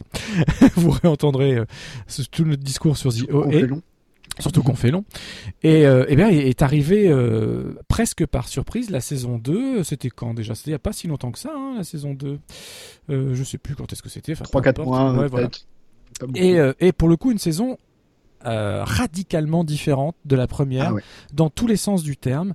Et c'est à la fois, bah, c'est un peu là que le bas blesse. Alors je vais pas être forcément très tendre, même si j'ai aimé certaines choses, j'en ai vraiment pas aimé d'autres. Euh, en fait, ce qu'on a, toutes les qualités qu'on avait trouvées à la, à la première saison sont un peu effacées de cette saison 2. Euh, on passe d'une série d'arrêts essais portée par euh, une comédienne auteur, hein, parce qu'on rappelle que, que, Britt que Marling, et Zal voilà. Batman Voilà. Jill et il y a un autre gars encore qui Voilà. fait partie. Et donc l'héroïne de la série, hein, euh, The euh, Prairie Johnson, et maintenant euh, Nina euh, euh, c'est vraiment elle qui est à l'écran, qui euh, écrit, qui chapeaute tout ça, voilà, avec son mari, etc. Et on, on lui C'est pas avait, son mari, hein. enfin en tout cas son partenaire de, je sais pas quoi. Zal Batman Ouais. Étant totalement gay. D'accord, enfin, bon, pas- peu importe, pardon. je Non, ai- en revanche, ils en sont, ils trois en fait, et, et elle, elle a été premier rôle aussi dans deux films qu'a réalisé le troisième larron, mais qui participe pas à ZOE. D'accord. Euh, euh, je, euh, je sais plus comment ça s'appelle, euh, un truc sur une, deux trucs de science-fiction d'ailleurs. Euh, toutes, euh, toutes mes confuses, ne j'ai uni euh, des gens qui ne le sont pas. Euh, enfin, peu importe. On avait trouvé justement donc que Britt Marling faisait un travail assez remarquable dans, sa personnification de ce personnage un peu hors norme, un peu christique. On avait déjà tout développé. Qui est, euh, c'est elle est belle cette femme. Je veux dire, Britt Marling est, est une belle femme, mais elle se mettait pas en avant dans cette première saison. Elle était souvent en jogging, euh, les, cheveux gras un peu tombants, pas toujours très voilà, euh, très dans la retenue, dans la réserve, euh, et puis euh, euh, euh, euh, blessée, etc. Et, et là, je sais pas si c'est parce que le budget est décuplé ou quelle est la volonté de, est-ce que le succès de la première saison a fait que, mais là, elle s'est réécrit un rôle où elle se met ouvertement en avant dans le contresens. C'est-à-dire que là, elle est hyper lookée, hyper magnifique, soignée, habillée, maquillée. Elle est d'une beauté, euh, voilà. Euh, et dans un contexte filmique, euh, vraiment, vraiment encore plus chiadé, mais dans le sens, on est, plus proche du Lynch que que de, je, sais pas, du, cinéma d'art et pur, euh, un petit peu fauché, euh, qu'on avait pu voir en première saison. Et le truc, c'est que l'intrigue, le, scénario va avec ça. C'est-à-dire qu'on est à la fois dans l'ancien monde avec les anciens personnages de jeunes qui essayent de la retrouver, et à la fois dans un nouvel univers parallèle où elle est finalement atterrie, elle n'est pas décédée, elle est atterrie dans un, dans un autre univers parallèle où elle est dans un nouveau corps, celui de Nina Azarova, Azarova je vais y arriver. Euh, donc dans un tout un contexte très différent autour d'un jeu en ligne avec une enquête, etc. Et en fait, on retrouve pas du tout l'âme de la première saison. Ça en fait pas une mauvaise seconde saison. Mais il y a des, je l'ai trouvé beaucoup plus artificiel, beaucoup plus convenu, et le final, sans le dévoiler, alors pour le coup, énormément déçu. On a un on a un cliffhanger de fin que je trouve, alors à la fois il est imprévisible, mais du coup il est d'une facilité sans nom. J'en dis pas plus. Voilà, vous le verrez, Christophe, tu le verras, on en reparlera peut-être à l'occasion. Euh, voilà, j'ai été très très déçu du final. Et là, tu, et là pour le coup, tu es devant ton écran et tu te dis, oh, tout ça pour ça. Waouh. Ok. Euh, alors, bah, du coup, moi, j'avais, j'avais un peu résisté euh, à regarder The OS saison 2, et quand tu m'as dit qu'on allait en parler, bah, ayant beaucoup aimé la saison 1, je m'y suis plongé. Et alors, j'ai deux trois remarques à faire et j'aimerais en profiter euh, rapidement. La première, c'est que en gros, si vous voyez les trois premiers épisodes, de ce que j'en ai compris, j'ai pas été au bout, mais vous voyez en gros le ton de la série, c'est-à-dire euh, il y, a, trois euh, il y a trois narrations bah, qui se croisent, mais il y a trois narrations dans la série. D'une part, il y a la narration qu'on voit sur l'essentiel du premier épisode, qui est un détective privé qui recherche une fille disparue. et cette partie-là, moi, je la trouve vraiment réussie pour le coup, au début en tout cas. Elle est prenante, elle est prenante. Et l'acteur est très euh, bien. Et puis même, même visuellement, graphiquement, il y a un côté postmoderne. Euh, euh, il y a ces espèces de ruches de geeks qui font des jeux. Enfin, il y, a, un côté postmoderne que j'ai bien, j'ai trouvé intéressant. Et graphiquement, j'ai trouvé que Zal Batman Gill, qui, qui, donc réalise quasiment tous les épisodes, il y en a deux qui réalisent pas dans la saison, a vraiment progressé depuis la saison 1. C'est vraiment euh, beaucoup plus léché. Ça se passe à San Francisco. Il y a des très belles images de San Francisco, d'endroits de San Francisco. Le Golden Gate Bridge, donc le, pont, euh, est, souvent présent, mais sur des, des vues qu'on a. Au tout, début, il y a une scène où ils sont sur une péniche ou un espèce de bateau euh, et on voit le Golden Gate dans un d'un point de vue que moi j'avais encore jamais vu. donc ça, j'ai trouvé ça plutôt bien. Ensuite, effectivement, comme tu le dis, il y a les raccrochages de wagons de la saison 1, c'est-à-dire d'une part ceux qui ont traversé euh, et qui ont atterri dans cette nouvelle dimension. Et ça, ça pose un vrai problème. C'est que, enfin, ça pose un vrai problème. C'est vraiment dommage parce qu'un des intérêts de la saison 1, c'est qu'à la fin, on ne savait pas eh si ce que racontait euh, Prairie était une fiction ou une réalité. Et là, en fait, non seulement il précise que c'est une réalité, mais, et c'est la troisième narration, dans euh, la partie où on retrouve les personnages qui étaient ses amis, en fait, à qui elle racontait son histoire d'enlèvement euh, dans la première euh, réalité, enfin, on va dire dans Earth 1 par rapport à dans Terre 1 par rapport à Terre 2, et ben, même tous les éléments qui permettaient de douter sont gommés scénaristiquement pour bien comprendre que, bah non, c'était pas, il n'y a pas de question à se poser. Il, nous enferme en fait en nous disant voilà, effectivement, tu peux mourir et passer dans une autre réalité, dans un autre corps. C'est ça, en, donnant, les, en donnant ces réponses-là, elle enlève tout le sel de la, de la première saison. exactement, et ça c'est vraiment dommage, c'est vraiment... Euh, très franchement, moi j'aurais préféré à la limite qu'on la voit pas et qu'on fasse une saison 2 qui a rien à voir avec cette histoire de détective, euh, ce jeu un peu bizarre, ces gens qui rêvent et on, dont on utilise les rêves pour avoir des idées. Enfin, il y a tout un, encore une fois, et là pour le coup, il y avait même politiquement parlant, il y a un discours, un espèce de discours postmoderne les réseaux. Il y a un moment donné, par exemple, le détective, il va dans cette ruche de geek. Moi, j'ai trouvé rigolo cette scène où il, il, prend, il, il, monte la photo de la fille qui cherche. Mm. Et il y a un des gamins qui prend son téléphone, qui prend la photo, et d'un seul coup, il demande à tous les autres parce qu'il l'a envoyé au téléphone de tous les autres qui, en leur, leur demandant s'ils ont vu la fille. Tu vois, il y a des petites choses comme ça que j'ai trouvé vraiment intéressantes ou, qui t'obligent un petit peu à réfléchir au monde dans lequel on vit. Et tout le reste, toute la partie de voyage dimensionnel, ça j'ai trouvé que c'était vraiment euh, ennuyeux.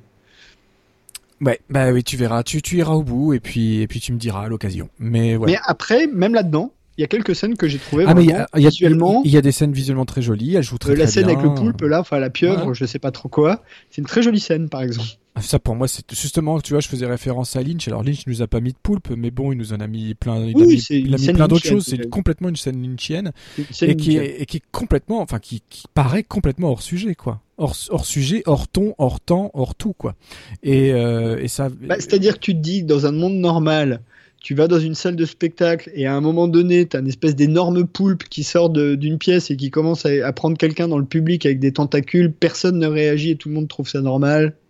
Bon. Bon. bon. ok. Mais après, graphiquement parlant, la scène est jolie. La scène est jolie, mais c'est toujours bien shooté jusqu'à la fin. Euh, mais bon, euh, voilà. Je, je peux pas en dire plus pour l'acteur qui joue Karim Washington, le détective privé. Oui, il est très bien. Il est Belle révélation. Très, bien. Euh, cet acteur-là, vraiment, il a plein de plein de tonalités différentes. il est tout en subtilité. il est rarement en force, en tout cas de ce que j'ai vu. donc vraiment, lui, je l'ai trouvé, je l'ai trouvé plutôt réussi. Voilà. ok. À toi. Alors moi, je vais faire un doublé triplé.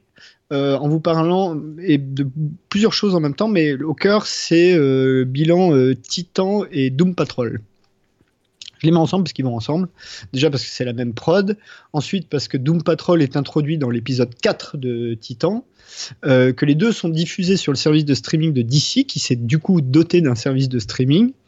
que les deux sont. tu les as vus ou pas? J'ai vu. Alors j'ai vu tout Titan et juste le pilote de Doom Patrol. Alors ok. Euh, je le dis d'avance, ma préférée des deux, c'est Doom Patrol, et de très loin. Même si j'ai beaucoup aimé Titan. Euh, alors, Titan, euh, donc Titan, pour les, connaisseurs de, de DC, c'est ce qu'en français on édité en appelant les jeunes Titans. Young, euh, Young Titans, qui sont en gros un groupe constitué soit de versions kid des héros de la Ligue de la Justice, soit de, euh, de, leur, euh, de, leur second couteau. Donc il y a Robin qui est Nightwing, il y a Kid Flash, Kid Wonder Woman, enfin bref, dans les comics c'est comme ça. Là ils ont fait une série dont le, le ton est un ton quand même de polar hard-boiled polar un peu noir, quoi, un peu, un peu dark, un peu sombre. Euh, et pourtant, tu retrouves les personnages qui sont en gros dans l'équipe originale. Donc, tu retrouves Nightwing, Raven, euh, Fire, je sais plus quoi, comment elle s'appelle, euh, celle qui a les cheveux qui deviennent du, feu, là, Kira, et Changelin, donc un personnage qui se transforme en animaux. Et avec tout un tas de références aux autres personnages de DC sans vraiment les montrer. C'est-à-dire qu'évidemment, l'ombre de Bruce Wayne plane sur toute la saison jusqu'à l'ultime épisode euh, et même carrément à l'ultime épisode. C'est bien géré ça. Hein ça, j'ai trouvé ça bien géré. Le dernier épisode est plutôt réussi. Franchement, j'ai trouvé plutôt réussi.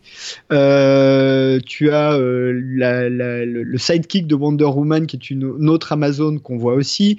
Une sidekick de, enfin, Batgirl euh, qui est une espèce de, de, vraiment de Bruce Wayne féminin, jeune, punk, un peu trash.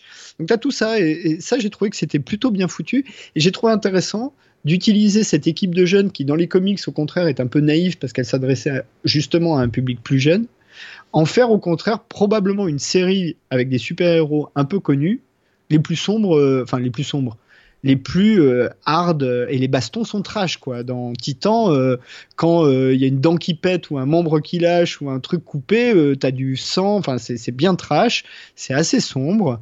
Euh, tu vois un Dick Grayson euh, qui se bagarre contre lui-même quasiment pendant toute la saison. Euh, enfin, Raven, j'en parle même pas. donc j'ai franchement plutôt bien aimé Titan. Et enfin, j'arrive à Doom Patrol. Doom Patrol. Donc Doom Patrol, c'est une espèce de série alternative. Alors pour ceux qui n'auraient pas vu Doom Patrol mais qui auraient vu Umbrella Academy sur Netflix, c'est un petit peu proche. Il y, a, y, a, un ton un peu similaire, un ton un peu décalé comme ça. Donc c'est une bande de losers qui se retrouve dans un univers complètement décalé, mais complètement décalé, vraiment. du début à la fin, tu as dans les personnages de Doom Patrol, t'as un chasseur de barbe, une rue transgenre, euh, des, euh, des, des, fesses sur pattes qui, quand elles s'ouvrent en deux, sont des espèces de dents et butent les gens. Enfin, euh, un type qui arrive à, à, avoir des espèces de super pouvoirs en prenant des poses de, tu sais, les, les, les, mecs qui font de la musculature et qui posent pour des magazines, tu vois, et en prenant des poses comme ça, il a des super pouvoirs qui se déclenchent. Une nana qui a, je crois, 69 personnalités différentes, chacune avec un pouvoir différent. Enfin bref, il y a tout un tas de trucs avec quelques acteurs intéressants. Hein. Matt Bomer euh, qui joue euh, le rôle de Negative Man et euh, Brandon Fraser. Brandon, Fraser. qui joue la voix de Robotman. oui, que la voix. Hein, il non, non, on le voit un peu. On le voit. Oui, non, mais c'est pas lui dans le dans le costume, quoi. Non, non, mais après, c'est lui qui fait la voix. Mais le personnage est génial. Enfin, du ah début à la fin de la série. C'est une série qui est complètement décalée, mais complètement qui brise régulièrement le quatrième mur, qui, euh, enfin, c'est vraiment une. Et Alan Tudyk, Alan Tudyk qui, euh, qui était dans euh, dans pas Serenity, dans Firefly, dans Firefly, et qui est Kato Esso dans Rogue One aussi. Et exactement, mais qui là joue le rôle de Mr Nobody, qui est le grand méchant du truc et Timothy Dalton, évidemment, euh, qui joue le, rôle du chef, du chief. Donc voilà, donc, je suis très enthousiasmé par Doom Patrol, qui est vraiment une série absurde, c'est pas du tout une série euh, de, super-héros, c'est vraiment une série fondée sur l'absurde, qui va très très loin là-dedans, qui est très amusant et qui est toujours surprenante. Moi, c'est ce que j'ai adoré dans la série, c'est que c'est très très très surprenant. Euh, y a, tu, tu as vraiment des trucs, euh, bah, je crois que c'est dans le premier épisode, donc on peut en parler, où à un moment donné, ils, ils sont projetés dans une dimension via le cul d'un âne. Euh... Ah, peut-être pas dans le non.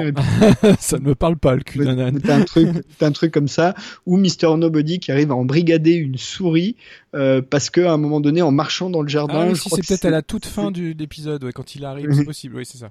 Et t'as as Monsieur Robot qui a marché sur son, sa mère, je crois, au moment où il traversait dans le pré, et donc il l'embrigade pour aller euh, niquer euh, la Doom Patrol, voilà. Et j'oubliais, il y a quand même un vrai personnage d'ici important dans cette série, c'est Cyborg.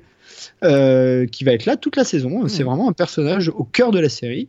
Euh, et, là, pour le coup, c'est assez rare, voire ouais, c'est assez rare qu'un personnage qu'on avait vu que dans le cinéma apparaisse dans la série. L'inverse est vrai, par exemple le Flash, mais dans ce sens-là, il y a très peu d'exemples quand même, voire aucun à, ce stade de développement des films et de l'industrie des trucs de super-héros.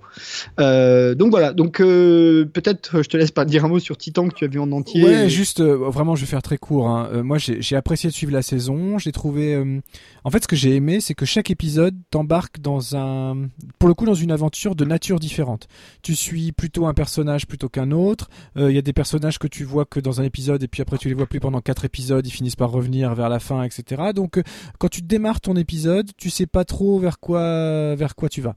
Euh, j'ai beaucoup aimé, comme tu le disais, toutes les allusions à Batman, Bruce Wayne, etc. C'est très bien géré. Euh, le casting est plutôt convaincant. Euh, j'ai pas passé un mauvais moment. Maintenant, ça, ça garde quand même ce côté, euh, là pour le coup, un peu cheap de la télévision. On sait qu'on est face à la télévision, ça se voit, ça se sent. Il euh, n'y a pas forcément beaucoup de temps pour tourner les scènes, il n'y a pas beaucoup, il a pas forcément les moyens pour avoir des effets spéciaux beaucoup plus élaborés. C'est pas grave, ça fait partie du spectacle. On est dans un comic strip et euh, finalement, je trouve que visuellement, graphiquement, c'est plutôt bien cohérent. J'ai pris grand plaisir à la suivre. Euh, je crois qu'il y a que 10 épisodes, hein. en plus ça se, ça se fait assez rapidement. Doom Patrol, il y en a 15. Hein. Voilà, il y en a plus, ouais. Et du coup, j'ai bien aimé l'introduction de Doom Patrol dans la dans la série. c'est l'épisode 4, hein, c'est ça, je crois, tu disais, oui, c'est ça. ça. voilà. Et franchement, voilà. Et j'ai regardé le pilote de Doom Patrol il y a pas très longtemps. Euh, puis après, il y a eu Game of Thrones, il y a eu plein d'autres choses. Donc, euh, donc je vais continuer. Ça m'a beaucoup plu ce pilote. Donc voilà. Et d'autant plus que euh, juste avant, j'ai regardé parce que bon, pour le coup, j'avais fait les interviews et tout de Umbrella Academy. Mhm. Et c'est vrai qu'on peut. Au départ, j'étais très parti sur Umbrella Academy. Euh, on m'avait fourni euh, les deux premiers épisodes bien à l'avance pour que je fasse, pour que je fasse les interviews pour l'écran fantastique, tout ça. Et, euh, et j'avais beaucoup aimé les deux premiers. Et au final, quand j'ai découvert la suite, en même temps que tout le monde sur Netflix, et eh ben, je suis toujours pas au bout parce que franchement, je me fais chier. Oui, moi aussi, je me suis ennuyé, j'ai arrêté. J'ai trouvé qu'il y avait aucune évolution, que les personnages finalement n'étaient pas très intéressants, et, et qu'au final, chaque semaine, enfin chaque semaine, on est sur Netflix, donc chaque épisode finalement me ressuçait la même chose que ce que j'avais vu lors d'avant. Donc j'ai Bah beaucoup de mal à avancer. Alors que Doom Doom Patrol, vas-y, parce que rien Doom que sur la base du c'est pétro- grand du- guignol voilà. à chaque épisode. j'ai senti dès le pilote que ça allait. Alors ça marche un peu sur le même truc, c'est-à-dire des super pouvoirs en décalé avec un côté un peu foufou et imprévisible. Sauf que je trouve que la promesse d'Umbrella Academy ne va pas au bout de son entreprise. Là, de ce que tu me dis, ça va au bout. Donc oui, je vais Ah, continuer. Doom Patrol, ça va plus loin. C'est-à-dire Voilà. que Doom Patrol, moi, je- je- alors encore une fois, on se répand hein, dans cette émission, mais je me répands. Moi, j'ai commencé à regarder Doom Patrol en ayant en tête le, le backdoor pilote euh, de Titan. J'avais beaucoup aimé Titan. Alors tu dis c'est de la télé, ouais. C'est, pour moi, c'est quand même le niveau au-dessus des trucs de la CW, par exemple. tu Oui, vois. oui, Euh, mais en même temps, bon, quand même. on l'a déjà dit. alors que c'est des prévu pour du streaming d'ici. Oui. Tu vois? Enfin, c'est quand même, il y a voilà, Euh, c'est quand même le niveau au-dessus. C'est quand même pas si moche que ça. Et puis surtout que les personnages n'ont pas besoin de faire des démonstrations d'effets spéciaux tout le temps. Il y a quand même beaucoup plus du combat, euh, main nue, euh, des Oui, choses comme oui. ça, et c'est quand même un peu plus facile à gérer, même financièrement. Doom Patrol, j'ai commencé à regarder pas très enthousiasmé pour être en- c'était vraiment très décalé dès le début donc je me suis dit bon un truc décalé si nous le font à la Légion au bout d'un moment c'est imbitable ça devient euh, ça devient imbitable quoi. Et en fait non. En fait une fois que tu as accepté le principe que c'est pas du tout un truc de super-héros qu'on te raconte, c'est un truc de l'absurde, mais Monty Pythoniesque, tu vois, à, à- ce niveau-là, avec le côté américain qui fait que ça, ils se prennent un tout petit peu plus au sérieux, euh, mais voilà, et ben ça devient des sur à chaque épisode il y a une surprise. Vraiment chaque épisode, tu as un truc, tu dis mais comment que- quelle drogue ils ont pris Vraiment, quelle drogue ils ont pris pour avoir pensé un truc comme ça Et j'ai été, donc je suis au 14e, puisque le, le 15e n'est pas encore disponible. En tout cas, je ne l'ai pas vu encore. Euh, Jusqu'au 14e, c'est comme ça, quoi. C'est euh, vraiment de l'absurde jusqu'au bout. Ça me plaît beaucoup. Et euh, le, truc d'avoir pris Cyborg, euh, bah, je trouve c'est intéressant dans, la façon dont DC développe son univers, parce que Cyborg, du coup, intègre un truc qui est quand même drôle et absurde, qui est pas du tout sérieux, quoi. Qui est, c'est pas Justice League. Ouais, puis qui justement peut lui donner la dimension qui, dont il manque cruellement dans Justice League, quoi. On verra ce qu'ils en feront après. D'ailleurs, rapidement, euh, t'as vu Aqu- Aquaman et Shazam? J'ai pas vu Shazam, j'ai vu Aquaman. Alors moi personnellement que j'ai pas aimé du tout. hein. Euh, Aquaman, euh, je suis resté à Alors côté. moi, Aquaman, j'ai bien aimé. Euh, j'ai trouvé que c'était visuellement très laid, mais vraiment très laid. Là pour le coup, euh, pff, voilà, Ouais, c'était les couleurs. Alors après c'est volontaire, hein, les couleurs flashy, euh, le Bah côté ouais, un peu rétro, euh, l'humour un peu, euh, voilà, un peu bas de gamme, un peu ras de la culotte, quoi. Euh, bon, ça va. En tout cas, ça fait euh, un carton. Hein. Ça a fait un carton énorme, il y a eu de très bonnes critiques, euh, y compris dans l'écran, ça a été très bien noté, tout ça. Moi, je suis resté à côté euh, complètement. J'avoue que je, suis ouais, ça m'a pas, ça m'a pas embarqué du Moi, tout. j'ai mais... bien, euh, j'ai- je suis pas loin de penser même. Enfin, non, c'est. euh, si tu veux, le problème de Aquaman, et c'était déjà un peu le cas de Wonder Woman, c'est que c'est des films d'ici à la Marvel. Donc ça, c'est un peu le défaut de la Ah, cuirasse. ils arrivent, ils arrivent un peu en retard. Euh, voilà. Et Shazam, en revanche, j'ai pas aimé du tout. Vraiment, Shazam, euh, il m'a laissé. Je suis pas, je suis pas impatient, hein, très sincèrement. Bah, moi j'aime bien l'acteur, donc j'ai regardé le film plutôt pour ça, c'est Jack quoi.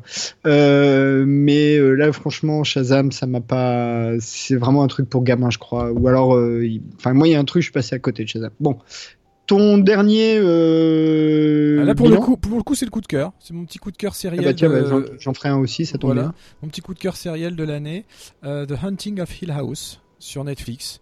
Euh, voilà, quelques petits épisodes. C'est donc faut savoir que c'est d'abord un bouquin. Euh, après, ça a été adapté une première fois en 63 par Robert Wise, dans un très beau film d'ailleurs. Je vous conseille de regarder. Il y a des contrastes euh, là-dedans qui restent de toute beauté, des compositions d'images magnifiques. Suivi d'un très très très mauvais remake en 1999. Comme tous les- beaucoup de. Ouais, signé Yann de Bont quand même, tu vois. Mais bon, c'était super nul avec euh, Liam Neeson notamment et Catherine Zeta-Jones. C'était très mauvais. Et puis il y a même eu une tentative Ah oui, de ça. remake par par Stephen King via la mini-série Rose Red, qui se veut plus ou moins un remake euh, pas officiel de cette même histoire. euh, voilà. Et je trouvais, à ma propre surprise, que euh, en version sérielle modernisée, et qui du coup n'est plus un huis clos, ce qui était vraiment à l'origine cette histoire, le premier film qui est juste une expérience de un scientifique qui réunit des gens qui ne se connaissent pas pour partager une expérience de fantôme dans un manoir hanté, quoi. Voilà pour pour faire simple. Là, on a à la fois ce côté gothique, graphique de uniquement via les scènes de flashback, en tout cas uniquement jusqu'à un bout de temps, euh, de, où on, a ce prisme de gens isolés dans la maison, mais là c'est sous le prisme d'une famille. Et, euh, et, après on a ce côté, on, découvre ce que sont devenus les enfants qui ont vécu des traumatismes liés à ces événements fantomatiques de cette maison hantée. Euh, on les découvre à l'âge adulte, dans leur vie respective, etc. Et j'ai trouvé ça assez fascinant. C'est très lent, c'est un rythme très particulier aussi. Euh, c'est signé Mike Flanagan. Mike Flanagan, c'est la première fois qu'il fait de la télévision. Il avait fait que des films avant. Puisque j'aime bien chez lui, c'est que c'est lui notamment qui a fait Hush euh, ou qui a fait euh, comment ça s'appelle déjà? Ouija, ou je sais plus comment on dit. Mm. Ouija, Ouija. Ouija. Voilà. Et, et j'aime bien, c'est que c'est il fait partie de ces mecs qui ont une famille de cinéma. Henry Thomas joue dans presque tous les films, de même que Carla Gugino qu'on retrouve ici aussi, qui joue aussi dans presque tous ses films. Euh, voilà, il y, a, une famille de cinéma qu'il a ramené avec lui à la télévision. C'est lui qui a tout écrit, c'est lui qui a tout réalisé l'intégralité de, la saison, euh, qu'on pourrait prendre comme une mini-série. Alors je sais qu'ils ont annoncé qu'il allait y avoir une saison 2 parce que c'est un peu un succès surprise, euh, mais honnêtement, regardez là, c'est bouclé. Mais ce sera anthologique, c'est-à-dire une autre histoire. Ce sera une autre histoire parce que là c'est vraiment bouclé. Donc voilà, mais j'ai trouvé ça fascinant d'ambiance. Euh, de, qualité d'interprétation, de dialogue pas facile, de hum, voilà, cette alternance de passé, présent, très bien gérée. Euh, il y, a, un épisode entier où on a que des visions qui se comprendront que des épisodes, que bien des épisodes plus tard. Euh, enfin voilà, j'ai vraiment été assez envoûté, sans mauvais jeu de mots, par cette série-là que j'attendais pas. Euh, et qui vraiment m'a plu. La musique est super, signée de deux de, de, de, jeunes que je ne enfin non, je sais pas si jeunes d'ailleurs, mais de deux personnes que je ne connaissais pas, les, les frères Newton. Voilà, j'ai découvert leur musique à travers ça. Ils avaient déjà fait sur d'autres films de, de, Mike Flanagan. la même famille, quoi. Encore la même famille. Et du coup, c'est voilà, j'ai vu ça comme euh, à la fois un hommage au cinéma d'antan. Je dis vraiment au cinéma d'antan parce qu'il y a des choix de cadrage, euh, il, y a des, il y a des plans séquences, il y a des choses très belles, très longues, très, très, très organisées, très, voilà. C'est très réfléchi comme, euh, comme mise en scène et euh, comme musique également, etc. Donc j'ai vraiment été assez envoûté par ça. et j'ai l'impression que c'est une série à laquelle on adhère ou pas. moi, moi, je suis complètement rentré dedans. Ma femme, elle est restée complètement à côté. Elle n'a pas supporté. Elle a détesté. Eh ben écoute, moi, c'est l'inverse. Ah, c'est intéressant. Vas-y. Moi, c'est l'inverse. C'est-à-dire que euh, Tatiana a regardé euh, en entier. Et moi, j'ai capté quelques bouts. Euh, non pas parce que je suis pas rentré dedans. Et très honnêtement, les qualités que tu montres, et notamment les différentes timelines, que ça, ces bouts que j'ai pu voir, j'ai trouvé ça vraiment intéressant. Et graphiquement, je l'ai trouvé assez attirante. Euh, c'est juste que je suis pas tellement client moi des trucs comme ça de maison hantée, de, de machin comme ça, qu'à l'époque j'avais d'autres choses à regarder aussi. Hein, c'est à un moment donné, c'est aussi des questions de choix. Donc du coup, euh, du coup, je l'ai pas regardé à ce moment-là, en me disant que je la regarderais euh, un de ces quatre euh, d'un coup, quoi. Ouais, tu fais bien d'ailleurs parce que moi je l'ai regardé assez rapidement aussi. Hein, euh... Alors, tu vois, mais quand c'est sur Netflix, tu dis bon, ça va. Bah, c'est ça. Là. mais je pense, enfin, ça j'imagine que ça te plaira dans sa globalité parce que justement, ça, ça s'émancipe de ces codes de maison hantée pour raconter euh, un vrai drama euh, d'une fratrie euh, qui est complètement déchirée. Et de toute façon, tous les trucs fantastiques ou de SF en général racontent autre chose. Enfin, mais là vraiment, c'est-à-dire que tu passes, là, tu passes vraiment énormément de temps loin de la maison à une autre époque. Enfin voilà, et du coup, ça me c'est voilà. Mais il y, a certains choix scénaristiques qui sont assez courageux et assez spéciaux. Voilà. Alors, vu le thème rapidement et avant que je fasse mon coup de cœur, t'as vu Castle Rock? Ah alors, moi ça, ça m'a vraiment déçu. Hein. Je suis ah, moi j'ai bien aimé. Je suis pas allé Alors c'est marrant, je suis pas allé au bout. Il m'en reste deux épisodes à voir. Euh, je m'ennuie. Là, je, là, j'arrive pas à suivre le rythme. Je trouve que ça joue bien, que c'est intelligent, que ça mélange plein de choses. Quand je suis devant l'épisode, mais ça me fait un peu le même effet que Westworld. C'est-à-dire que je suis devant l'épisode, j'y vois toutes les qualités. Et pourtant, je reste désespérément à la porte tu trouves pas l'énergie d'aller à l'épisode d'après. C'est ça. C'est très bizarre. Ça m'arrive. Moi, aussi, ça arrive rarement. Ça arrive rarement, et, c'est deux séries qui me font ça. C'est-à-dire que quand je suis devant, je me dis ah bah finalement je suis bien dedans, mais j'ai jamais envie d'appuyer sur play. C'est très très étonnant. voilà. Ah non, moi bon, un, Westworld, euh, je suis client client tout le temps. Euh, et Castle Rock, j'ai bien aimé, mais parce qu'aussi, euh, alors le problème de Castle Rock, c'est que si t'as pas les références, tu perds 50% de la série. En l'occurrence, je les ai, donc ça va moi aussi je les ai donc euh, enfin ils n'ont pas été chercher les plus obscurs non, plus hein, Faut, être honnête mais euh, les références euh, effectivement à voire même les références cinématographiques hein, puisqu'il y en a il y a beaucoup Cujo enfin il y, a même merde comment elle s'appelle Dolores Claiborne. Enfin, il y, a toutes les références à peu près y sont. Enfin, les, les plus importantes, celles qui ont existé plus ou moins en, en même Shining d'ailleurs, mmh. puisqu'il y a la la nièce euh, du personnage interprété par Nicholson dans le film de, Kubrick. Euh, donc moi j'ai plutôt bien aimé ce côté référentiel. Maintenant là où je te rejoins, c'est que effectivement si t'enlèves ça, il reste pas grand chose à la série. Mais je trouve qu'il n'y a pas beaucoup de substance. Euh, voilà, en tout cas, là pour le coup, sur le plan screenplay, scénaristiquement parlant, tu sens que c'est vraiment bâti autour des références, mais l'intrigue principale est beaucoup trop lente finalement pour moi. Ça évolue pas. Je, je, je... Mais je vais regarder, il m'en reste deux, hein, donc euh, ça va aller. Je vais. Euh, bon après il y a la saison. Mais je regarderai aussi The Hunting House, The Hunting, of, Hill, House. Hill, House. parce que je m'étais dit à l'époque hein, déjà à l'occasion que je la regarderais, parce que vraiment même graphiquement. C'est ça, en fait. Il y, a, de la mise en scène. Il y a une vraie ça. Ça m'avait plutôt intéressé. voilà. Il y a une vraie proposition, un vrai éclairage une vraie direction d'acteur, c'est bien écrit, il y a des dialogues sentis, euh, des situations pas, pas faciles, et c'est surtout euh, la série qui m'aura permis de rencontrer Henri Thomas. Et ça, c'est un vieux rêve de môme euh, de rencontrer Elliot, quoi. Donc j'étais tout, j'étais tout ému. D'ailleurs, E.T. a débarqué sur Netflix, je sais pas si as vu. Oui, j'ai vu, je l'ai vu passer. je l'ai vu passer. ok, moi, de mon côté, le dernier truc dont je voudrais vous parler, c'est Star Trek Discovery saison 2 on, s'était déjà euh, assez abondamment euh, euh, exprimé sur la première saison qu'on a vue tous les deux. Alors tu l'as pas fini toi, hein, c'est ça Non, attention à ce que tu dis. Hein. Elle vient à peine de retrouver Spock. Ah ouais. Oh, non, c'est pas très grave. c'est pas très. Chez maman. Il était planqué chez maman. Il était planqué chez maman. bah écoute, moi j'aime toujours cette série. Je trouve toujours que ils mettent du pognon et des moyens dans une série Star Trek, voilà que c'est vraiment définitivement la série qui colle à l'univers qui est développé euh, au cinéma, même si euh, il y aura encore plein d'autres problèmes de, continuité entre les deux, parce que comme ils jouent avec les mêmes personnages, à un moment donné forcément ça peut pas coller. Euh, ils ont fait une saison 2 avec Christopher Pike. alors pour les, les Trekkies, Christopher Pike c'est le tout premier capitaine de l'Enterprise dans le pilote de, la série euh, originale, qui n'ont pas gardé pour avoir euh, Kirk euh, voilà, de, après. Mais voilà, Pike, qui est plutôt bien interprété, je trouve. Dans ah ouais, ouais, ouais. il est, et jusqu'au bout, hein, il est bien jusqu'au bout. bon, moi je, continue à dire que même si vous aimez pas, enfin si vous pensez que vous aimez pas Star Trek, regardez, regardez Discovery pour deux raisons si vous, si vous êtes des amateurs, déjà parce que c'est ultra référentiel, mais c'est intelligemment fait. C'est-à-dire que si vous avez la référence, bah, c'est toujours un peu jouissif de capter la référence. Si vous l'avez pas, c'est pas grave. Oui, non, pas grave. Euh, Ça n'empêche pas de suivre, d'apprécier l'histoire, d'apprécier le contexte euh, et l'environnement euh, général. Exactement. C'est comme dans la saison 1, euh, par exemple, l'histoire des Terrans. Alors, les Terrans, c'est Deep Space Nine, hein, je crois, essentiellement, les, les, les, univers parallèles. Bon, bah, c'est un truc de Deep Space Nine, mais c'est un truc de Deep Space Nine qu'ils exploitent euh, d'une manière où, même si tu connais pas Deep Space Nine, ça n'entame pas euh, ta compréhension de ce qui se passe dans la série. Bah là, c'est un peu pareil. C'est-à-dire qu'il y a tout un tas de trucs qui, qui vont chercher de toutes les autres séries Star Trek euh, alors, comme je, je suis pas sûr de là où t'en es, je peux pas trop en citer.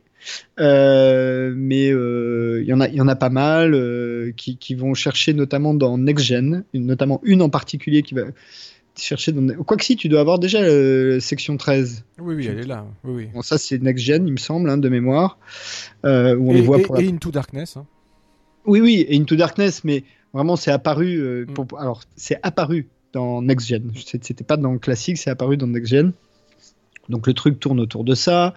Euh, et, j'ai tendance à penser que chaque saison de Discovery, alors en termes de réalisation, c'est aussi bien fait que les saisons la saison précédente, il n'y a pas de problème là-dessus, même s'il y a eu un changement de showrunner. Euh, c'est très très et en même temps c'est juste une bonne série de SF. Là, il se trouve que cette saison-là est encore mieux construite d'une certaine manière, puisque là, pour le coup, ils vont d'un point A à un point B, un point C, un point D. Enfin, c'est vraiment construit comme ça. Et le reste se développe plus ou moins autour. Euh, voilà, euh, avec euh, effectivement une grande partie de la saison qui pourrait être intitulée, sans mauvais jeu de mots, à la recherche de Spock. bon, il n'y a pas Cannes, hein, dans, je vous rassure tout de suite, dans cette saison de Discovery.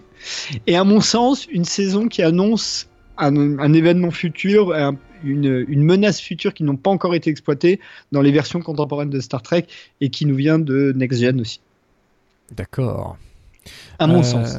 Bah écoute, j'ai pas encore vu la fin, donc je, très bien. Et aussi une belle évolution, sans dévoiler pourquoi, pour le personnage de Saru. Euh, ah oui, oui, oui, ah oui, alors lui. Il, y a une belle évolution autour de Saru euh, qui, qui, est vraiment, à qui on donne une belle place dans, dans cette saison. Euh, et l'acteur. Doug Jones. Doug Jones, hein, qui est Doug Jones, euh, je le rappelle à chaque fois, mais parce qu'on le voit jamais. Doug Jones, personne ne sait à quoi ressemble Doug Jones. Doug Jones, c'est euh, le type qui est dans tous les films de Guillermo del Toro où il faut jouer des personnages un peu comme ça, euh, sur des échasses, avec des doigts de mètres de long. Enfin, c'est lui qui fait Abe Sapiens dans les Hellboy. je pense que c'est lui qui fait la créature. Ah, lui dans, dans, la forme de l'eau, c'est lui, tout à fait. Dans la forme de l'eau, voilà. Donc c'est très Doug Jones et du coup c'est avec, à part la forme de l'eau peut-être, et Hellboy où il est le premier second rôle, mais c'est quand même un second rôle. Mais à part la forme de, rôle, de, l'eau où il a un premier rôle, euh, Saru c'est un de ses premiers vraiment, vraiment rôles où il a le temps de développer son jeu d'acteur. Euh, et il n'y a pas à chier, malgré trois tonnes de maquillage, des échasses, ça doit être impossible. Et eh ben, il s'en sort bien, l'ami Jones, quand même. Carrément, mieux que bien, hein. mieux que bien, mieux que bien. Voilà. Bon, si tu suis aussi, tu vas y arriver. Tu, Oui, je, je, tout ce que je peux dire par rapport au gros débat qu'on a vu sur la saison 1, c'est que cette saison 2 me plaît beaucoup plus. Euh, tout simplement dans la mesure où je la trouve beaucoup plus raccord à l'univers en son entier. Elle est plus légère. On retrouve ce côté. Euh, parce qu'il n'y a pas la euh, guerre que tu dis ça. Non, c'est pas parce qu'il n'y a pas la guerre, c'est parce que c'était vraiment un problème de valeur et de morale hein, sur la première saison. Les personnages entre eux faisaient des choses que aucun équipage de Starfleet ne, ne, devrait faire, n'aurait pu faire. Donc ça, ça me gênait, même s'ils ont trouvé à la fin une petite pirouette pour expliquer tout ça, voilà. Euh, là, on retrouve plus cette cohérence de groupe, euh, ce, ce, ce, respect, ou même quand il y a des conflits ou autres, c'est toujours beaucoup mieux géré. On est là pour le coup, on est plus dans un vrai Star Trek. Euh, Mais je suis toujours autant gêné en revanche avec le, pardon, je suis toujours autant gêné avec le côté euh, qu'ils aient voulu absolument tenu à s'inscrire dans cette arc narratif là dans cette période là euh, moi je maintiens là Spock bon il me reste à le découvrir parce que finalement j'en suis juste à l'épisode où il le retrouve donc il est encore complètement euh, cinglé. On l'a pas encore vraiment vu jouer si tu veux cet acteur. Mais bon mhm. après Bernard Nimoy et Zachary Quinto là ça y est c'est le troisième acteur. Et là pour l'instant j'y crois pas. Tu vois, je, je sais pas si je vais réussir à croire en Spock comme comme j'arrive déjà pas d'ailleurs à croire en Zarek par exemple. Tu vois parce que juste euh, on est dans un, univers où du coup les, ça change trop de comédiens et du coup j'y crois moins. Mais ça c'est juste parce que je suis hyper euh, hyper attaché aux, séries précédentes. Après je trouve que la saison est très bien construite et j'aime beaucoup Hanson Mount qui joue euh, donc euh, Pike. C'était lui le héros de Hell on Wheels pendant longtemps. et qui a fait un petit détour, chez, les Inhumains qu'on a déjà tous oublié. Ils ont même pas dit qu'ils arrêtaient, hein. Ils ont toujours pas dit officiellement qu'ils arrêtaient. ça annulait quand même, hein, les gars. non, non, mais ça fait deux ans, donc euh, c'est clair. Mais ils ont jamais dit qu'ils arrêtaient la série. Ils ont fait cinq épisodes, six épisodes, je sais plus, et puis d'un seul coup, ils ont juste arrêté de diffuser, c'est tout. Donc, on... donc non, j'irai au bout, bien évidemment. Euh, pourquoi je suis en retard? C'est simplement parce que bah, c'est une série qu'on regarde avec ma femme, donc euh, il faut trouver les créneaux. Mm. Moi, comme je suis pas toujours à la maison, voilà, c'est juste pour ça que je suis en retard. ça va. Alors, juste plusieurs choses. Un, déjà, ça fait deux séries où on a, il y a avec le même pourri dont on parle, c'est euh, Jason Isaac. Exact. exact, parce que dans The Oh Hey, c'est lui aussi le pourri. Oui, c'est, ça c'est le truc amusant. Pour ce que tu disais, tu as raison. Et je crois que c'est vraiment le personnage de Christopher Pike qui fait la différence. C'est-à-dire que, comme un peu dans les autres séries Star Trek, il y a un personnage boussole, moral. Exactement. Et là, c'est vraiment euh, qui n'est pas Kirk hein, dans l'original. Ce serait plutôt Spock pour le coup. Absolument. Euh, enfin, c'est le duo Spock-McCoy qui qui font un peu les deux le petit petit ange et qui, qui maintiennent, c'est dans l'original. Mais après, euh, que ce soit Picard, enfin tous les autres, la boussole morale, euh, c'est le Capitaine. Et là, euh, Captain Pike, bah, c'est la boussole morale. et il le fait très bien. Vraiment, il est, il a dit, je crois qu'il a dit qu'il serait pas dans la saison suivante. C'est dommage mm. parce que pour le coup, c'est vraiment un beau rôle. Il, le fait bien. Il a pas à rester là. Enfin, il peut pas, il peut pas, il peut pas devenir le capitaine. Tu verras la fin. Tu verras la fin. Tu verras la fin. Tu va, va jusqu'au bout et on en reparle. Bien sûr. Euh, parce que c'est pas aussi simple que ça. Donc euh, ça c'est la, chose intéressante. Et puis euh, au fond c'est pas très important parce que ce qui est important c'est est-ce que c'est oui ou non une bonne série de SF? Là oui. Là il n'y a pas de doute. Voilà moi c'est à ça que je réponds c'est que oui c'est une bonne série de SF, sachant que là où tu as raison et où je te donne absolument raison c'est que contrairement à la saison 1 en gros, qui avait deux, deux arcs. Tu avais la première partie, c'était euh, la guerre contre les Klingons. La deuxième partie, euh, c'était euh, l'univers des Terrans et comment on s'en sort, en grosso modo, hein, pour, Mm. pour le, le, le- le faire. euh, et du coup, c'était plutôt donc, très narratif. Là, t'es- c'est-à-dire que effectivement, tu suis un, un arc qui, qui fait que les personnages vont du point Au point etc. Mais jusqu'aux 3-4 derniers épisodes, en fait, chaque épisode, c'est un peu une histoire aussi différente. Mm. Donc du coup, à chaque épisode, t'es déjà un peu plus dans le concept sériel. Oui, on retrouve ça. On retrouve ça, c'est ça renvoie vraiment aux origines du, du mythe, quoi. C'est ça. Et, et du coup, euh, ça, ça effectivement, je suis d'accord avec toi. De, ce- de ce point de vue-là, ça, ça marche mieux. Ça, et, et ça donne une meilleure idée de ce que pourrait être Star Trek Discovery sur le long terme. Euh, Et long, pense et long terme, il y aura, hein, c'est prévu. Ouais, ouais, je, je pense qu'il y a déjà une saison 3 hein, qui est, qui est bouclée, enfin pas bouclée, mais qui est euh, commandée, Signé, ouais.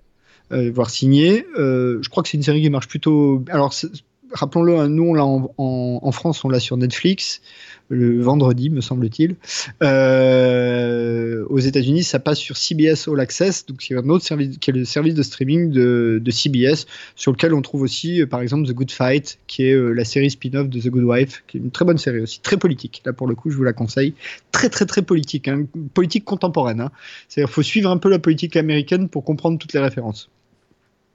Je m'y suis pas risqué, tu vois. Ah bah t'as un épisode par exemple où euh, il y a un type qui postule à un job et il se fait virer parce qu'il a été le conseiller qui a permis à Brett Kavanaugh de devenir juge à la Cour suprême sous Trump. D'accord. tu vois, c'est Ouais. un, des, un des enjeux de l'épisode et ils, ils veulent pas. Et en fait, dans, dans la série, dans cette saison, t'as une, euh, une période où c'est justement euh, euh, un groupe d'avocats qui se réunit pour faire du, du fake news et, du, et de l'attaque virale contre Trump. Enfin, c'est vraiment une série anti-Trump, quoi. Clairement, c'est une série anti-Trump. D'ailleurs, dès le générique de début, le générique de début, il pète des trucs. C'est que des objets qui pètent. Tout le générique, c'est que des trucs qui explosent. Et je crois qu'en fait, le, le point de vue, c'est de dire, bah voilà, le- la démocratie a explosé avec Trump, donc euh, la série va être euh, une espèce de charge euh, permanente anti-Trump, et c'est exactement ça. Donc voilà, mais bon, Star Trek Discovery, puisque ce n'était pas du tout le sujet, je vais digresser évidemment. Star Trek Discovery, euh, alors on a toujours euh, le personnage au cœur, c'est Michael Burnham, qui est toujours vraiment euh, l'actrice, elle fait le job, enfin, elle est, elle est super cette actrice. euh, Ah oui, très bien. ouais, qui joue le rôle. euh, voilà. Euh, alors, ils font revenir un personnage des morts, ça c'est un petit peu artificiel. Bon, Ouais, ouais. voilà. ça, ça, tu l'as déjà vu, hein, je Oui, pense. ça je l'ai vu. Oui, oui, oui. oui. Parce que, voilà. Euh, il y a une- et comme je disais, les, les personnages sont bien servis. Il y a Christopher Pike au milieu, qui est, qui est plutôt bien. T'as vu aussi Michel Yeo ou pas? Oui, oui, elle est là, bah, avec la section 13. Hein, ouais. Voilà. Non, mais j'étais pas sûr. euh, que, où- Je suis pas sûr où t'en es exactement. Donc euh, Michel Yeo qui du coup a clairement choisi son camp entre euh, l'officier de Starfleet naïve et l'impératrice Terran qui est prêt à buter tout le monde. Elle s'amuse beaucoup plus à jouer la seconde que le premier, visiblement, et elle le fait très bien aussi. D'ailleurs, on l'a pas dit, hein, mais dans Endgame, euh, Hiroyuki Sanada, il y a quand même une scène Oui, avec Hiroyuki. mais oui, tout à fait, ça nous a fait plaisir. Ah oui, j'ai Bah pensé oui, à toi, bah évidemment. Nous qui avions Bon, il- trinqué avec lui à Monaco. Ah oui, il est tout sympa le, Mais le- oui. le mec. C'est un des acteurs les plus modestes que j'ai vu de ma vie. Ah, c'est clair, c'est clair, c'est clair, un amour. Oh, Il tient la porte, il ramasse les trucs par Ah ouais, terre. ouais, il s'excuse de vivre. C'est Non, mais pas pour rien. hein. Euh, mais bon, j'ai bien aimé la petite scène euh, avec avec euh, avec en Jérémy fait. euh, Renner. Euh, Hawkeye, euh, euh, à Tokyo, qui est assez amusante. euh, évidemment, il fallait une espèce de pseudo yakuza samouraï japonais. C'est Hiroyuki Sanada, il n'y a pas de problème. Il le fait très bien aussi. il a fait plein de films de sabre, il sait comment on fait. Donc voilà, bah voilà. écoute, qu'est-ce qu'on a ajouté de plus sur Star Trek Discovery, mis à part que on n'a pas beaucoup de séries de SF de qualité. Bah, il y en a eu. Elles sont toutes sur Netflix en même temps. C'est pas compliqué. Hein. On a quand même, on a quand même eu Altered Carbon. Mon sens était vraiment épanché dessus. Dans la foulée, il y a eu Lost in Space et puis Night Flyers. Donc, euh, enfin, tout est sur Ah oui, Netflix. ah oui, en on fait. a dit qu'on disait un mot là-dessus parce qu'en plus tu as été sur les plateaux. Alors Lost in Space, rapidement, maintenant que tu l'as vu en entier. Ouais, alors Lost in Space pour moi c'était. Bah, je maintiens ce que j'avais dit quand on en avait parlé brièvement à l'époque, c'est que c'est vraiment une vraie série de SF familiale. Euh, bien construite. Euh, moi, j'ai pris plaisir à la, à la, à la redécouvrir, d'abord sur place et puis après euh, de voir en fait les épisodes. C'est que c'est quand même toujours marrant de se dire oh bah là j'étais là, j'étais là, j'étais là. C'est vrai que ça fait un effet un peu un peu bizarre. Non, je trouve que c'est une chouette série familiale et d'ailleurs j'ai pas mal de, de, collègues. Alors pas de collègues journalistes, hein, là je parle plutôt du côté télé. Je travaille aussi à TV5 pour ceux qui ne le sauraient pas. TV5 Monde. Et ben j'ai des collègues qui ont, qui l'ont regardé. C'est marrant. Beaucoup de gens m'ont parlé de cette série. Donc des gens qui sont pas forcément fantastiques, qui sont pas forcément SF, mais qui ont des gamins en général, et eh ben ils ont regardé euh, Lost in Space en famille. Donc ce qui fait que en fait finalement le job est rempli. Euh... Alors euh, moi pour rapidement, j'ai trouvé ça un peu comme une cagole. C'est beau mais c'est chiant. non, moi je me suis pas ennuyé. Après, c'est vrai que ça réinvente pas la télévision, hein, clairement. Mais moi, je, trouvais ça agréable à suivre. Et puis voilà, je, moi, je trouve qu'il y a une promesse qui est pas trop tenue, surtout dès que tu comprends comment ils sont crachés. Euh, il y a une promesse qui est pas trop tenue et qui peut pas être tenue vu le ton de la série. Hmm. Euh, d'ailleurs, je crois qu'ils iront pas plus loin que la saison 1. Hein. Ah si si, il y a la saison 2, ah, qui, qui, va arriver. Alors on n'a pas de date toujours avec Netflix, ils sont, bon, sont frileux sur leur date. Euh, voilà, ça, ça arrive. la saison 2 d'Altered Carbon devrait arriver quasiment en même temps avec un cast et une situation complètement sera sans doute l'adaptation du deuxième bouquin. Voilà, avec avec hein. avec je sais plus son nom, mais c'est Sam, hein, l'acteur de l'acteur qui, qui joue le Faucon dans les Avengers, qui reprend le rôle de de Kovacs. Voilà, bah dans, sa nouvelle, dans, sa nouvelle enveloppe, dans sa nouvelle enveloppe. Euh, voilà, qu'est-ce qu'on avait dit d'autre? Ah, Night, Flyers, Night, alors, Night Flyers, alors ça c'est une expérience. Ah, je vais pas être tendre. Je, je vais pas être tendre. Euh, déjà sur le tournage, j'ai senti qu'il y avait un truc qui clochait. Euh, j'ai, euh, trouvé les, les, décors étaient super. Euh, le, le cast très ah, j'ai du mal avec l'acteur principal. Euh, voilà. moi aussi. Voilà, je le trouve. J'ai un peu honte de dire ça, mais je le trouve pas très très bon. Euh, voilà. Donc il y avait un espèce de déséquilibre au niveau du casque que j'ai senti pendant même le tournage. Donc avant même de voir le moindre épisode finalisé, parce que c'était un an avant euh, que ça arrive. Hein. Donc c'était tourné en Irlande. Ah, donc c'était à Limerick, euh, c'était super. Euh, euh, déambuler dans le vaisseau, c'était formidable. découvrir toutes ces coursives, les, décors sont énormes, etc. Après, en termes d'effets, faut rappeler qu'à l'origine c'est une série sci-fi. Donc effectivement, il y a une coprode parce que Netflix est venu acheter les droits de distribution pour d'autres pays, mais ça reste une série sci-fi et ça se voit en comparaison justement à un niveau graphique d'un Lost in Space ou encore plus d'un Altered Carbon ou d'un Star Trek Discovery pour CBS quoi. Et pour moi, il y avait un vrai manquement graphique parfois. Après, il y a un côté anxiogène qui était pas mal. Euh, une fois les épisodes découverts, mais j'ai trouvé que pareil, c'était d'un épisode à l'autre, c'était un peu long, ça jouait pas toujours très bien, on sait pas où ça va. Euh, il y a une espèce de pirouette fin ouverte, exactement comme je le pressentais, et tout ça pour qu'on n'ait pas de suite, parce que la série est annulée, hein, euh, faut le dire clairement. Je pense que ça a pas marché, donc pour qu'ils annulent si vite, c'est que vraiment il y a eu des taux euh, de, de, streaming assez, assez bas, et ça m'étonne pas, parce que pour un petit roman que personne connaissait, même s'ils ont essayé de vendre le truc, parce que c'est à la base une, une nouvelle de George R. Du coup, ils l'ont ressorti. Hein. Oui, ils l'ont ressorti, voilà, avec son nom en gros, et puis par l'auteur de Game of Thrones, et puis la, la, série de Netflix, enfin voilà, enfin, qui n'est pas une série de Netflix, hein, donc je rappelle, euh, voilà. Et donc, non, moi, c'est une honnêtement, c'est une grosse déception, Night Flyers, même si euh, forcément il y a un affect. Euh, je veux dire, voilà, c'est un le Night Flyers en lui-même. J'ai pu, j'ai eu la chance de déambuler dans toutes ses coursives. il, est, il, est, il, est, 100 fois plus gros que le Jupiter 2 de Lost in Space. donc, il y avait beaucoup plus de champs Bon, après, tout se passe à l'intérieur du vaisseau aussi. Hein. Voilà, donc euh, en fait, voilà, ils ont investi énormément à la base, c'est-à-dire qu'ils ont construit tout le décor en dur, tout ce que vous voyez, c'est en dur, il y a très peu de fond vert, très peu de fond bleu, etc. Même, ça, ça en revanche, c'était impressionnant. Même les projections de l'espace, c'est pas des fonds verts. Par exemple, dans la grande salle de pilotage, où il y a des, grands enfin, des grandes vitres vers, le, vers, le, vers l'espace extérieur, c'est carrément projeté, c'est sur des, écrans, des grands écrans LED haute définition qui projettent pendant le tournage les plans de l'espace. Ah, et, ça, c'est super impressionnant parce que du coup, ça se reflète vraiment sur les acteurs. Donc la, lumière extérieure se reflète vraiment sur eux en train de jouer, etc. Et ça, ça rend bien. Ça, c'est hyper impressionnant, ça rend bien. T'as vraiment l'impression d'avancer quand t'es dans, dans le vaisseau et que, et que ces écrans-là sont en marche, quoi. C'est vraiment impressionnant. Après, j'avoue, je, je, pressentais déjà pendant le tournage qu'il n'y aurait pas de saison 2. C'est horrible à dire, hein, mais voilà. Et quand j'ai découvert les épisodes, j'ai vraiment, euh, ça n'a fait que que concrétiser le, sentiment que j'en avais eu quoi. Et là ça fait mal au cœur parce que les équipes, euh, les équipes techniques, ils ont, ils ont beaucoup investi. C'était la première fois que Limerick accueillait ce genre de production. Euh, Et du coup, il y avait vraiment des vrais enjeux financiers, financiers et professionnels. C'est-à-dire que là, le fait que la série soit annulée, bah, concrètement, ça a mis beaucoup de gens au chômage, mais au vrai chômage. Et donc ça, forcément, c'est le côté un petit peu, un, petit peu décevant de l'entreprise, mais en, matière de télévision, c'est un peu le jeu, quoi. Une saison d'une saison à l'autre, malheureusement, c'est les taux d'audience qui, finissent toujours par gagner. Peut-être, ben, on l'a pas dit, hein, donc euh, Night Flyer, c'est l'adaptation euh, en série euh, du roman du Volcrine, qui est un roman de, qui s'appelle Night Flyers en anglais, mais en français ils l'ont traduit par le Volcrine. En gros, hein, l'histoire c'est simple, la Terre se meurt, euh, bref, euh, ils envoient un vaisseau parler à des extraterrestres, les Volcrines, mais euh, qui ne parlent pas. Et visiblement, il faut être un peu télépathe pour, pour rentrer en contact avec eux. Donc ils embarquent avec eux un, télé, un télépathe qui euh, est un criminel hein, sur Terre, enfin en tout cas il est interné. Euh, tous les télépathes sont internés. Et donc il y a un vaisseau avec tout un tas de personnages très étranges, plus étranges les uns que les autres, qui se dirigent vers cet endroit où il y aurait les Volcrines. Donc en gros on, sait qu'ils sont là, mais personne depuis longtemps, mais personne n'a été foutu de communiquer avec eux. Et il commence à se passer tout un tas de trucs. En gros ils nous font Shining dans le vaisseau pendant une saison. C'est ça. Pour faire simple. Avec des effets plus ou moins réussis. Certains sont réussis, hein. parfois ça fonctionne, parfois ça fonctionne pas.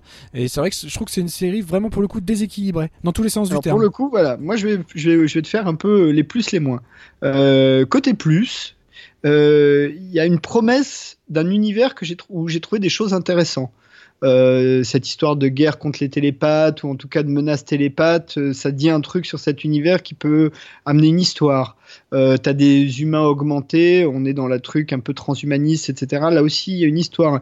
Il y a ce capitaine hologramme qu'on voit jamais. Il y a une histoire euh, pas mal là-dessus.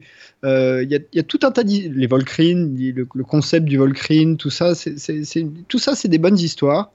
Après, moi déjà à la base, le côté euh, angoisse, euh, science-fiction angoisse, je suis pas très client à la base déjà. Euh, c'est pas un truc qui me plaît beaucoup.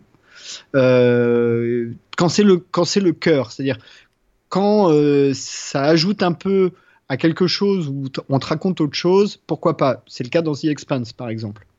quand c'est le cœur du truc, quand c'est que ça, moi pour moi c'est trop. Enfin ça marche pas. Je vais pas. Je peux voir un film, je peux pas voir une saison complète de ça j'ai pas envie d'aller à l'épisode d'après euh, pour revoir au final euh, la, lente descente en enfer euh, des personnages. Encore une fois, à l'échelle d'un film, pourquoi pas À l'échelle d'une série, c'est too much pour moi. Donc ça, c'est un vrai défaut. Et puis effectivement, il y a des petits défauts de production et même de casting qui sont bon un peu un peu discutables. Après, c'est dommage parce qu'effectivement, le vaisseau est plutôt réussi. Et encore une fois, il y a la promesse d'un univers qui permettrait vraiment de faire des choses intéressantes. Ouais, je, plus sois. Tu vois, tu étais dans tes plus et je plus sois. Après, par exemple, le capitaine holographique, on s'en débarrasse beaucoup trop facilement. Alors pas du personnage, mais du côté holographique. Ouais, c'est dommage. Et ça, c'est dommage parce que c'est super intéressant ce mystère autour de lui, etc. Qui pour le coup est présent dans le dans dans dans, dans le c'est pas c'est un petit roman, c'est pas vraiment une nouvelle, mais c'est pas vraiment un roman non plus. C'est un truc un peu hybride entre les deux. Qui fait 150 pages. Ouais, voilà. Et, euh, et là, et là, c'est moi je l'ai lu aussi. Hein. Je l'avais lu avant avant d'y aller en fait. Dans, dans l'avion, je l'ai lu concrètement. Mm. Et euh, euh, et, et, et, du coup, je trouvais qu'on s'en débarrassait trop vite de ça. Finalement, c'était intéressant cette interactivité à distance entre chacun des personnages avec le capitaine. Et là, à partir du moment où il devient physiquement présent, ça perd son sel, quoi. Euh, après, l'acteur, lui, il a une belle présence. Et puis même, euh, euh, pour l'avoir euh, donc euh, rencontré, hein, bah tous de toute façon, hein, encore une fois j'étais sur place donc forcément. Et alors lui, je trouvais qu'il il avait une vraie présence, une vraie, un vrai charisme. je l'ai trouvé plutôt investi dans ce qui, il était conscient de vivre un truc un peu exceptionnel. Parce que quand même, c'est pas tous les comédiens qui peuvent participer à ce genre de grosses, euh, de grosses séries de science-fiction, de grosses entreprises de science-fiction comme ça. Donc il y avait une belle tentative. Donc j'ai pas envie d'être 100% négatif, mais au final, faut se rendre à l'évidence, scénaristiquement, ça, ça, ça passe pas. Ça passe pas. C'est pas concret. C'est pas, pas abouti du tout. Clair. Euh, ils auraient dû prendre l'univers, appeler ça autrement, pas faire une adaptation et euh, nous faire une vraie belle série euh, de science-fiction moderne, un peu, encore une fois, un transhumaniste. voilà. encore, moi, de mon point de vue, The Expanse y arrive très bien. Très bien, très très bien. jusqu'à la fin, hein, parce que là maintenant c'est terminé, je crois, ils arrêtent, hein, alors que les romans continuent. Mais je crois pas qu'ils feront de, de si, saison si, ça, a, si ça a été racheté. Ah, j'ai pas ça a été sauvé par Amazon, je crois. Ah d'accord, bah très bien. Bah, de toute façon, c'est disponible sur Amazon Prime, c'est d'ailleurs, soit dit en passant. Euh, je vous la conseille hein, si vous voulez une série contemporaine de SF, c'est-à-dire euh, une série Star Trek Discovery, c'est une série contemporaine de SF, mais c'est une série qui utilise un peu des vieilles ficelles, pour être euh, honnête. The Expanse, c'est une série qui pose des questions assez contemporaines. Encore une fois, euh, euh comment on est, euh, comment une société évolue quand elle évolue euh, pendant des générations euh, dans du métal à l'autre bout de l'univers. Je trouve que c'est la série. The Expanse, c'est la série qui fait sens dix ans après Galactica. C'est la vraie relève d'une Galactica. Pourtant, elle n'a pas tant de succès que, ça. Hein, elle n'a pas, tant de succès que ça, mais en termes de, de, de, de, qualité et scénaristique et même visuelle, il y a des, il y a des, ouais, ouais, ouais, voilà, des choses intéressantes. Ça, moi, ça me procure un peu ce même type d'émotion là en termes de SF. Euh, Par exemple, pas il y a du des combats spatiaux hein. très réalistes. Oui, dans tout à fait. Ouais. Très très réalistes. Euh, c'est, il y a y a une belle, il y a aussi quelques beaux acteurs. Hein. Il y a des trucs assez sympas ouais, ouais. Hein, dans The Expanse. Donc voilà, moi, tiens, on en profite. Hein, The Expanse, si vous l'avez pas vu, c'est disponible sur Amazon Prime, ou en tout cas les, au moins les deux premières saisons.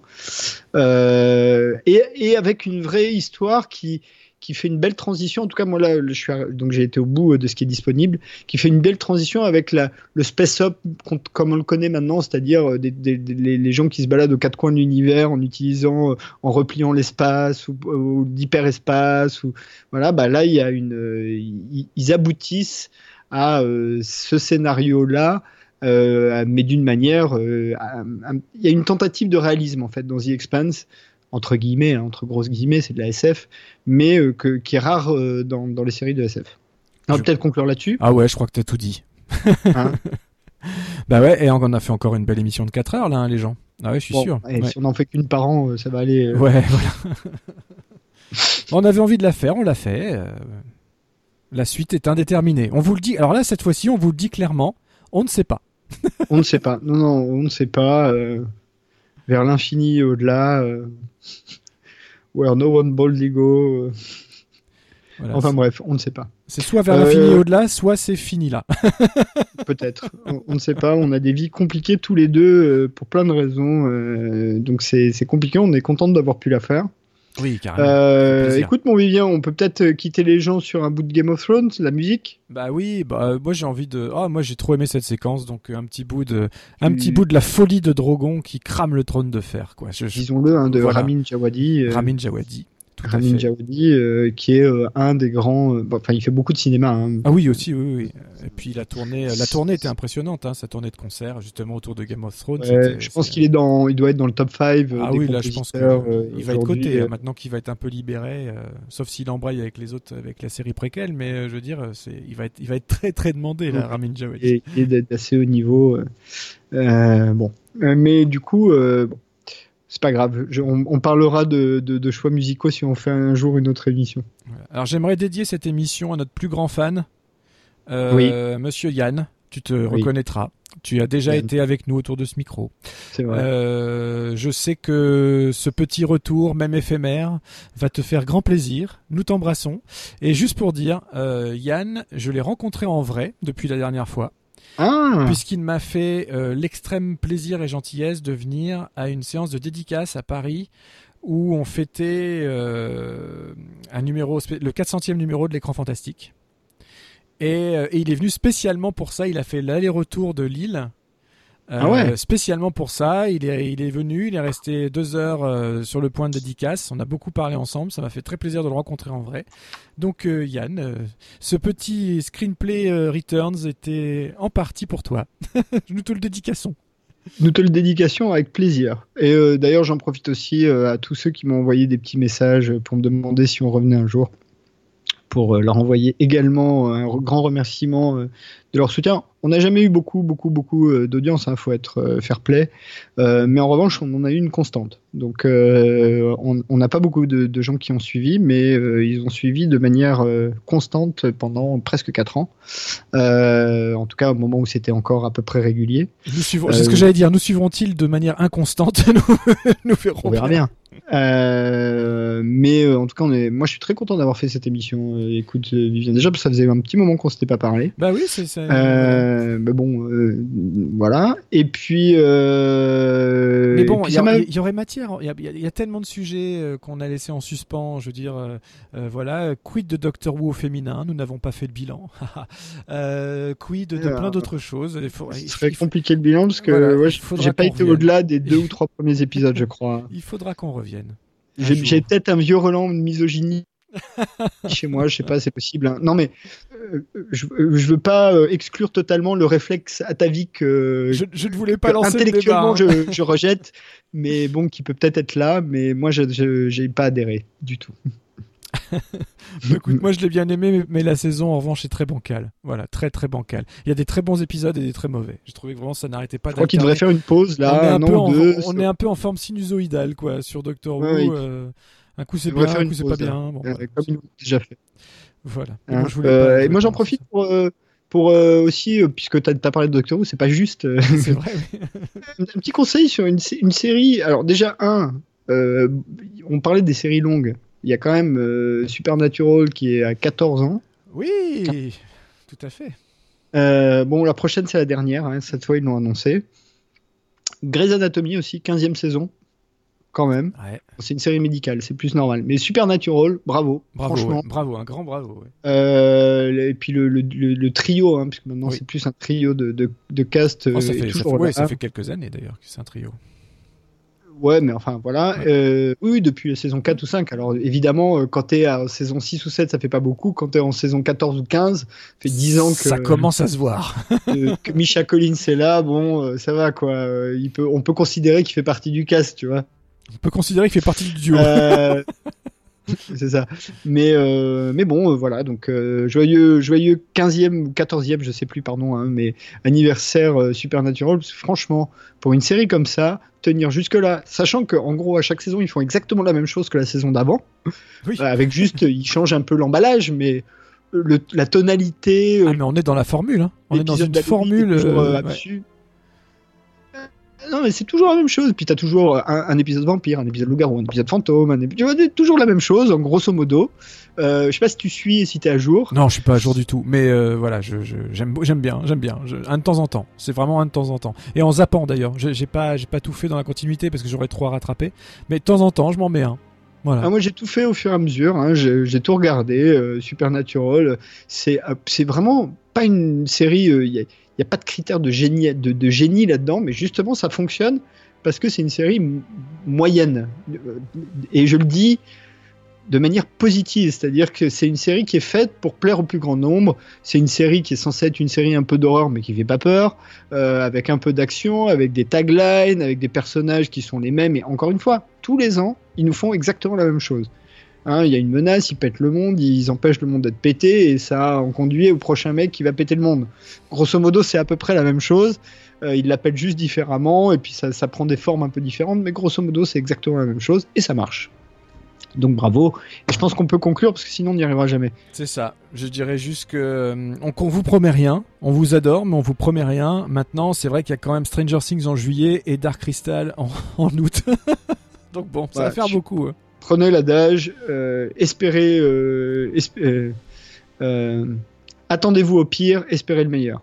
Eh ben, alors ça c'est bien. Ça, ça, oui, là bravo. Voilà, je m'incline. Très, très bonne conclusion. Voilà. Voilà. Allez, les amis, Vivien, Christophe, les gens. ces jours, Salut bonhomme. et bonjour chez toi.